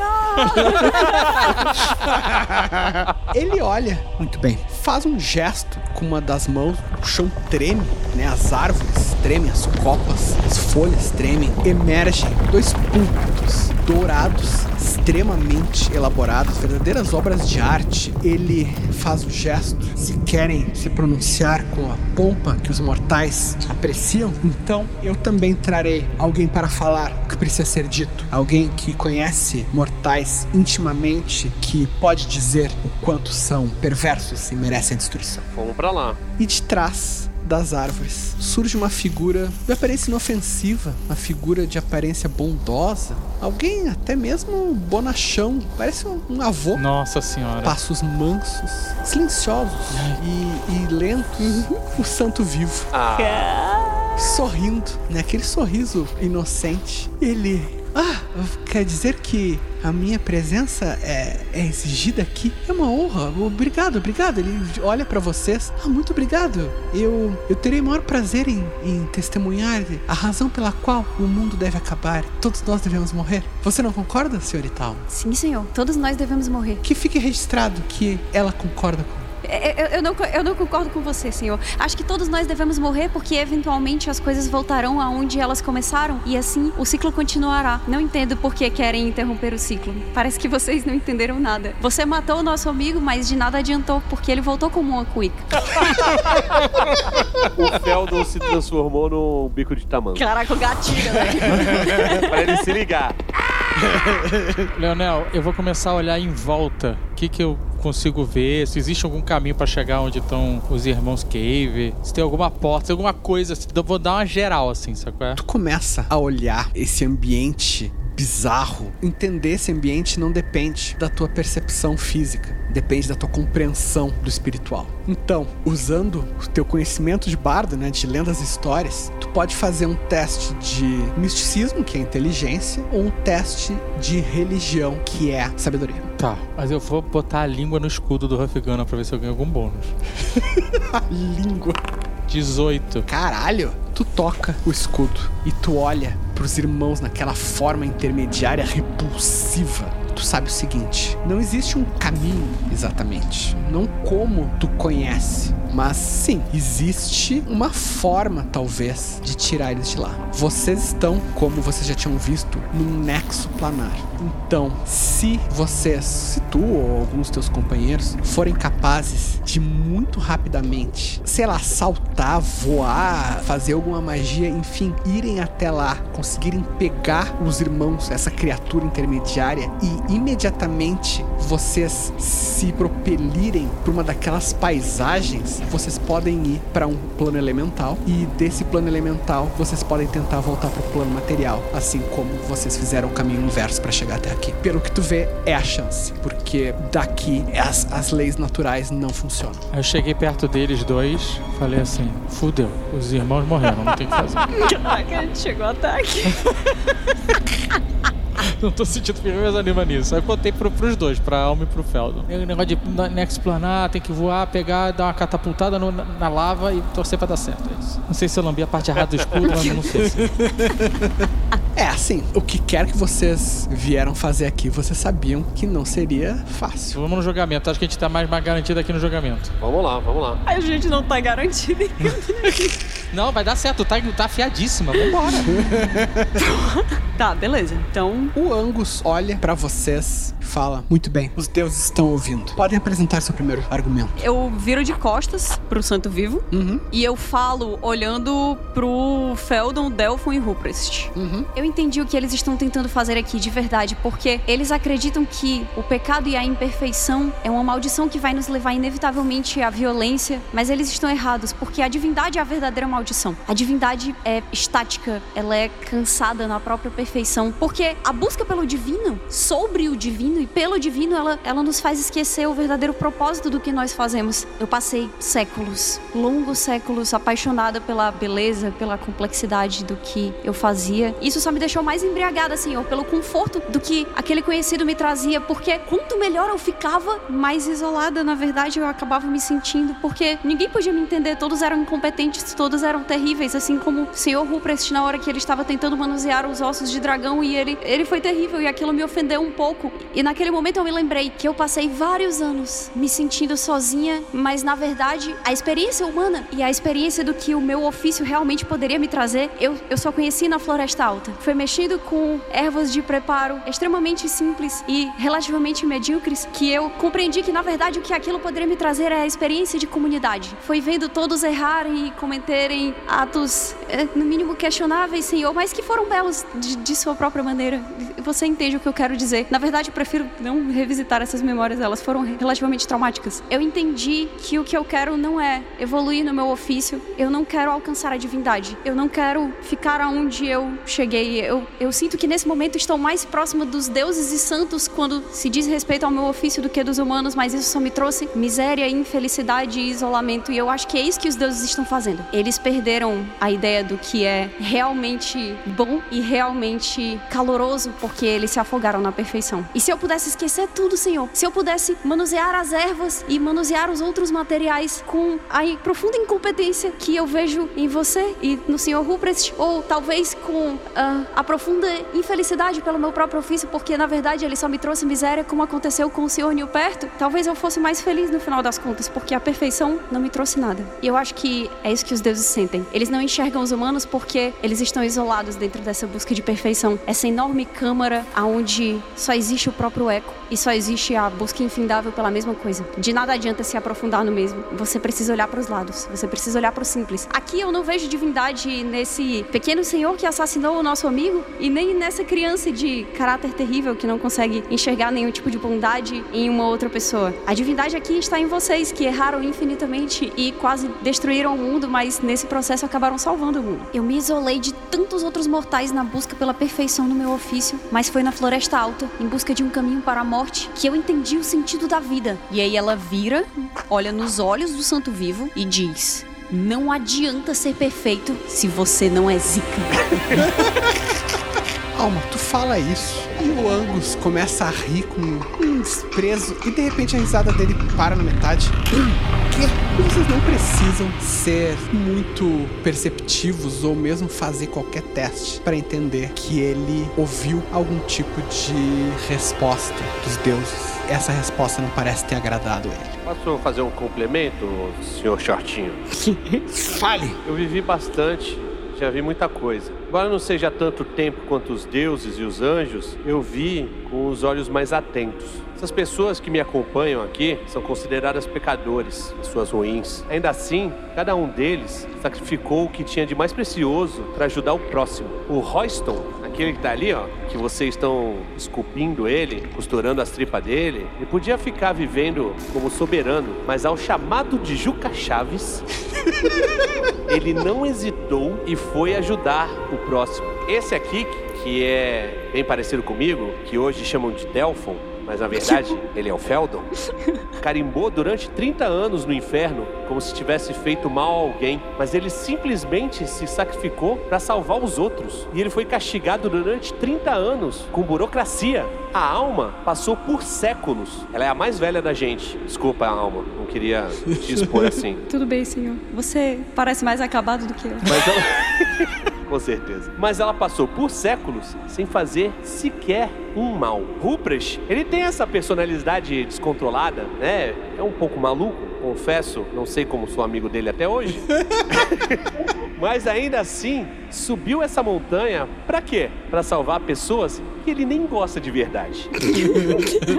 o Nilperto, Nilperto não tá aqui. Ele quase se perde no seu ego, mas ele está tocando seu tamborete para salvar o mundo. Se isso não vale a pena, ao menos talvez um pagode, uma cerveja de garrafa, uma conversa fiada, isso vocês não conhecem. Vocês não entendem isso. E o quanto isso é sagrado para nós, mortais. E eu quero complementar dizendo que eu tenho sangrado demais, tenho chorado para cachorro. Ano passado eu morri, mas esse ano eu não morro. Eu vou me aproximar do Feldon e falar pra ele: voa, pega a Nan, pega os irmãos, sai daqui. Sai daqui agora, você não vai ter muito tempo. Dei dois passos pra perto dos celestiais, fiz um escudo invertido, pra eles ficarem presos dentro. Vai, Fel! Vai! Caramba! Ok, o que, que tu faz, Fel? Dá pra salvar os Royston e o... É aquilo que eu falei antes. Vocês precisam, de alguma forma, ir até lá, sei lá, voar, saltar, agarrar eles e ir em direção a um plano, se jogar e ser mais rápidos antes que vocês sejam pegos pelos celestiais. Então, beleza. Então, beleza. Não, plano é sólido aqui. Águia real, sem firula. Aham. Vou segurar, puxar a, alma, levar a alma. Uhum. Delphon vai tentar também puxar o, o Royston e o... Qual que é o nome do outro? O Rufus. Eu não gosto muito dele. Nem se preocupe em saber o. Royston e o Rufus. Vamos, vamos tentar fazer essa jogada aí. Leonel, eu vou juntar toda a raiva que eu tô sentindo. Ah. Eu vou levantar o escudo pra cima e vou fazer um domo me prendendo junto com eles dentro. Caralho, cara. Você não sabe como eu tô indignado com você, Leonel. Você não tem noção. Porque dessa vez machucou. O Ang Zeng pra mim hoje tá de jaquetinha de couro. Cara, isso é um teste de vontade. Vou cantar na minha cabeça a musiquinha pra me dar bônus. Aham. Tá. Tarará. Tarará. Tinha que trazer o ágil pra cantar essa aí, cara. 18! Tu reúne a tua indignação, a tua raiva, essas criaturas que estão julgando vocês, apesar de estarem cometendo essas atrocidades casualmente, tu sente a tua própria personalidade tocando o escudo. Esse escudo, ele não é mágico. Não de verdade, ele é um escudo de arcânio. E o arcânio, ele não é um metal exatamente mágico. É um metal que os melhores artesãos conseguem fazer o potencial dele sair, conseguem fazer tudo que está no metal se manifestar. E Rafganor era um desses artesãos. Por isso que ele forjou esse escudo com todas essas capacidades. Quando tu concentra a tua raiva toca uma parte desse potencial que tava no escudo. E tu não é exatamente que tu ouve, cara, mas tu sente no teu interior, assim, no teu espírito. Tu sente a presença daquele clérigo que lá atrás, 30 anos atrás, vocês ouviram o fantasma dele, uma manifestação muito simples que apenas deu pra vocês esses itens e, e disse pra vocês irem em frente. Tu sente a presença dele quase como se fosse uma voz, expressando um sentimento muito profundo. Sentimento de que sim, vocês são pecadores. Os campeões dos mortais precisavam ser pecadores. Apenas os pecadores podem mostrar a beleza que existe em cada mortal. E tu tem certeza que Rough Gunner, assim como tu, também era um pecador. E tu pensa nisso e a tua raiva se concentra. Tu sente o escudo vibrando, essa vibração passando para todo o teu corpo. Né? Teu corpo é mais maleável do que o corpo de um mortal comum, porque tu consegue virar qualquer coisa. E tu sente essa vibração por dentro, como se teu próprio corpo estivesse se rearranjando para ser algo que nem tu mesmo conhece, cara. Essa vibração chega num ápice. Tu sente que parece ser uma mão no teu braço te segurando, te dando uma espécie de conforto. Tu não tem dúvida de que é a presença de Rough Gunner. Quando dá um solavanco no próprio escudo, um impulso. Então, essa energia do escudo se projeta do metal. Pera, tu tá fazendo isso na forma da Alanis Morissette? Sim.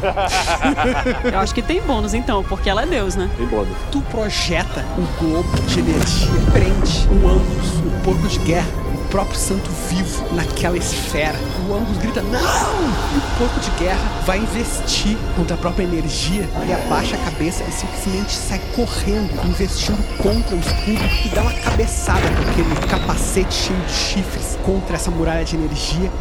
Mas o escudo permanece incólume. O Santo Vivo, pela primeira vez, desde que vocês viram ele lá no mundo material, ele parece ter algum tipo de reação emocional. Ele arregala aqueles olhinhos que estavam sempre pequenos, assim, sorridentes, e ele parece ver a seriedade da situação que eles estão. Pela primeira vez, eles não estão em vantagem. Enquanto isso, Feldon, se tu quer voar pra pegar os bárbaros, faz um teste, destreza mesmo, para tu ser mais rápido. Lembrando que a velocidade de uma águia real é 320 km por hora, tá? 14 e 13. Com os bônus, né, e com a tua destreza que já é muito alta, tu pega a alma. A alma, tu sente aquelas garras se fincando na tua roupa e de repente te puxando num voo. A outra águia entra naquele feixe de escuridão. Tu te sente um pouco desorientado, Feldon, quando tu tem que bater as asas. Se tu tivesse o vocabulário pra isso, se não fosse um personagem de fantasia medieval, tu saberia que isso é, é quase um espaço É, é uma coisa, não é exatamente, não é vácuo, coisa e tal, mas é o mais próximo, a comparação mais próxima é o espaço, é um frio inacreditável. Tu não sente a resistência do ar, tu simplesmente sente uma resistência mística. Faz um teste de misticismo, que é a tua única forma de ser rápido aqui. Eu tirei 16 e eu tenho 17. As águias singram aquela escuridão, as tuas garras se fincam naquela carne aberta, meio mesclada dos dois irmãos bárbaros, e tu sente teu impulso de energia divina que de alguma forma não vem dos deuses, é uma energia divina que vem da própria natureza. No que tu puxa eles com essa força espiritual, eles começam a sentir a agonia dessa cirurgia maldita que eles estavam passando, começam a gritar os dois ao mesmo tempo, e vocês vão em alta velocidade em direção desses planos elementais. Tu tem alguma preferência? Tenho água. Faz mais um teste de misticismo pra ver se tu acerta. Eu tirei 9 mais 17, né? Que eu falei que eu tenho misticismo. Aham. Seguinte, talvez não acerte exatamente o plano da água. Tu tem pelo menos uma chance. Rola um D6. Tirei 2. Tu te joga no primeiro portal que tá na tua frente e não é o da água. Não. Quem sou eu? Antes, tudo era verde e bom. Quem sou eu? Só quem pode combatê-los são os mortais. Como não mais, Não adianta ser perfeito. Quem eu sou? não será mais nada. Se você não é Zico. Derrote Santo Vivo. Tomem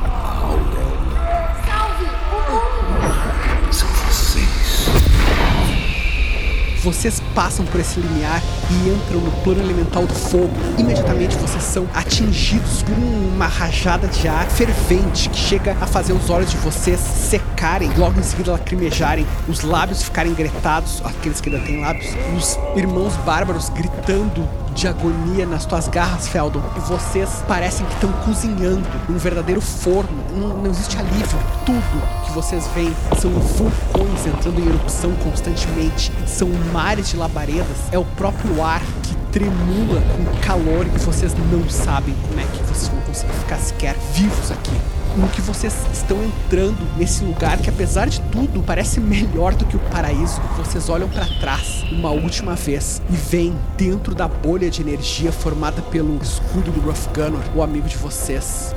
Tu, Ruprest, tá sozinho com o Santo Vivo e dois anjos. O porco de guerra, com a mão na cabeça que ele acabou de dar uma cabeçada tentando romper a energia e não conseguindo o santo vivo demonstrando pela primeira vez algum tipo de emoção e o Angus Young, o celestial em forma de criança, ergue uma sobrancelha, dá um sorriso maligno e fala: Nós vamos ter que começar de novo, mas talvez assim seja melhor. Um assassino, aquele que é todos e não é ninguém, aquele que pode assumir qualquer forma, aquele que tem o escudo de Rothgunner, aquele que foi tocado duas vezes pelo sangue do devorador, e ele olha para ti, Ruprest bem nos teus olhos e ele fala: Ruprest, Ruprestson, você agora saberá quem é afinal. Você é o devorador de mundos. Caralho, puta merda.